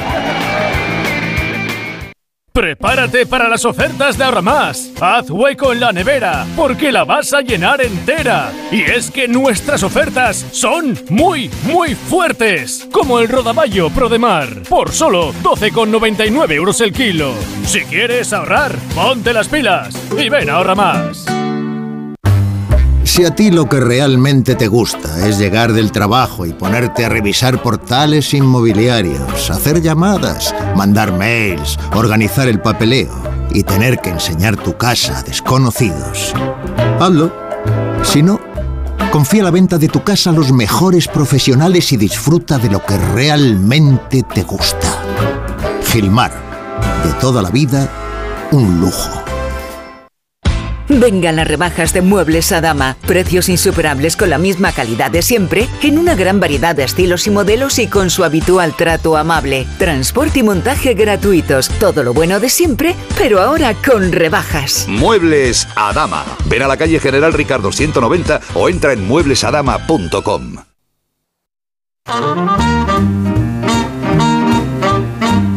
La vida es un carnaval y este programa hoy está siendo un poco carnaval en muchos sentidos. Y puede ser incluso un poco Y más. puede ser incluso en los 10 Estáis minutos. Debe ser más, debe ser más. Debe ser más, en, ¿verdad, en todo, Fernández? en todo debe ser más. O sea, si es Al carnaval, exceso. más, car- Más afro, más caribe, más afro, carnaval, más caribe, más más, flúor. pluma, más flúor, Esto es más estar en el aire, no os confundáis. Esto es, esto es. Bueno, Vi- Viviana que ha vivido muchos carnavales y hay momentos, ella siempre lo explica, hay momentos en su vida que se sentía en un carnaval permanente, ¿verdad? Yo he vivido siempre en el carnaval, o sea, el carnaval ha sido mi estado de vida natural. No he necesitado esperar una fecha para disfrazarme. Mi profesión también me lleva a ello, con lo cual me permite disfrazarme con esto. Otras veces vestirme de modo que no sería el más cómodo si no fuera porque vas a un evento o a una situación en la cual hay un, un cierto disfraz, una cierta impostura. Entonces, pero me gusta el carnaval. Me gusta, porque me gusta el carnaval porque es un, un efecto contagioso, porque proporciona alegría a la gente, porque, bueno, la gente después de la pandemia es que necesitamos alegría todos. Y una sensación de libertad. ¿eh? ¿Ves, ves tú? Ahí es donde yo te digo que mi carnaval empezó siempre, porque yo siempre me sentí libre, incluso cuando no lo era. Claro, claro. Os tengo que contar una cosa. No sé si sabéis, desde hace años hay un taller de murgas en los colegios de Badajoz. Qué maravilla. Es una actividad extraescolar más donde las murgas adultas enseñan a los más pequeños y, y montan su propia murga, que luego van a concursar en categorías infantil y juvenil. De hecho, están haciéndolo este fin de semana. Y a los 18 años, con la mayoría de edad, esa cantera pasa a formar parte de las grandes murgas o crear la suya propia. Además es, yo creo que es espectacular el, ciclo vital de la murga y tiene mucho de, muchísimo lo hemos hablado, de amistad, de crear tu círculo de amigos, una familia, otro, otro tipo de familia. Eh, y también hay que tener ingenio y ganas. Quiero saludar a Alex Martín, representante de la Murga Almaridi, la más laureada de los últimos años, segundos el año pasado y campeones en las dos ediciones anteriores de Badajoz. Alex, buenos días. Buenos días. Buenos días. O sea, desde pequeños. Sí, la mayoría desde pequeños. Si no hemos tocado murga, a lo mejor hemos empezado en comparsa y luego pues sí que hemos ido pasando a murga, pero vamos, de- la mayoría desde los 17, 18 años estamos ya en el teatro. Y se, se empieza trabajando uh, eh, en septiembre, antes, incluso antes. Sí, ¿no? durante el carnaval. Durante todo el año. Durante este carnaval ya Sí. se le está dando vueltas al año siguiente. Se le está dando vueltas. ¿Y este año qué tal? Bien. Hasta ahí. Otro que hasta ahí. Otro- otro Oye, mantenéis unos secretos. Es, eh, el secreto del disfraz, el secreto del. Bien, ¿me vas a decir solamente? No, bien, bien, bien. O sea, nosotros ya, ya cantamos el lunes el pase de semifinales. No, pero este lunes el de semifinales. Este lunes siguiente ya empiezan las semifinales, que cantamos también que hemos, hemos pasado el corte y este año vamos de la mafia china. Y muy bien. Uh, la mafia china, la china mafia que me gusta, por Uh. Dios. Para mucho. Mafia y China ya no me puede gustar más. Bueno, eh, ¿cuántos sois? ¿Cuántos estáis aquí? Pues mira, en la murga somos 22. 22. 22. Lo que pasa es que bueno, al final cantamos unos 19 o así, que somos los que rotamos en el escenario y vamos haciendo la actuación, porque hay compañeros que viven fuera pero siguen vinculados a la murga, vienen a carnaval y tienen su traje, salen con nosotros, cantan con nosotros y todo. Hemos hablado del, estamos hablando del carnaval de Badajoz y ahora que suene el carnaval de Badajoz, ¿os parece? Muy bien. Venga, vamos allá, ¿Dispuesto? vamos a escuchar. Venga. Un, dos, tres, delicia.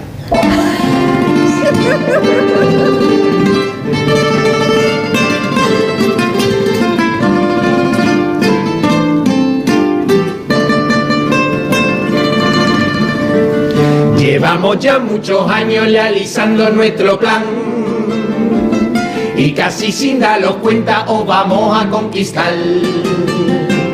Badajoz está petada, está llenita de chinos y si no te has dado cuenta, acércate un día al casino.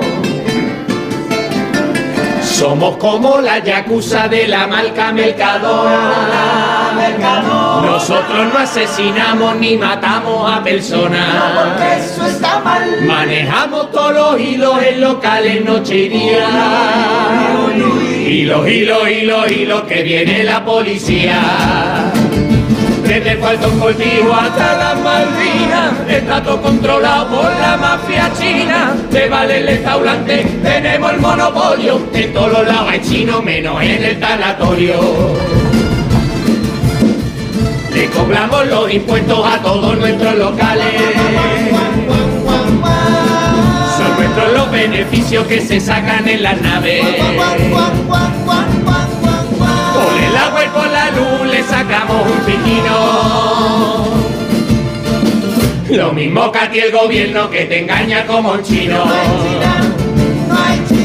Tengo a mis trabajadores que nunca ponen un pelo. Duran 24-7 durante el año entero. Ni un pelo pa' madrugar, ni un pelo pa' chamajola, ni un pelo en el restaurante.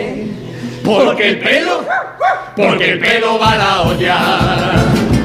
Desde Falcón Cortijo hasta las Malvinas, está todo controlado por la mafia china. El vale el restaurante, tenemos el monopolio. En todos los lados hay chino, menos en el tanatorio. Y aunque tenga los ojitos pequeñitos y lados, he podido darme cuenta de que no quiero estar en otro lado. La villita del Guadiana, a tarde se les de cuento. Lo malo es el casco antiguo porque se os está cayendo. Y aunque digan que los chinos somos casi todos iguales, creo que somos de los pocos que mueren por tus carnavales. Qué bonito es el desfile, la boca que bien lo hace. Y porque llega esta fecha y me alto de vender disfraces Desde el cuarto cortijo pasando por la Malvina. Está todo controlado por la mafia, la mafia, la mafia china. En estos carnavales no cola si tú me ves. No llevo sede ni losa que yo te canto cuplé. Compartimos la muralla, que pedazo monumento. La mía una maravilla la tuya un aparcamiento. La mafia viene de China, así que ten cuidadito. Si durante los 10 días te encuentras con un cenito, cuidadito con nosotros porque la vamos a liar. Cuidadito con la mafia, cuidadito con la mafia.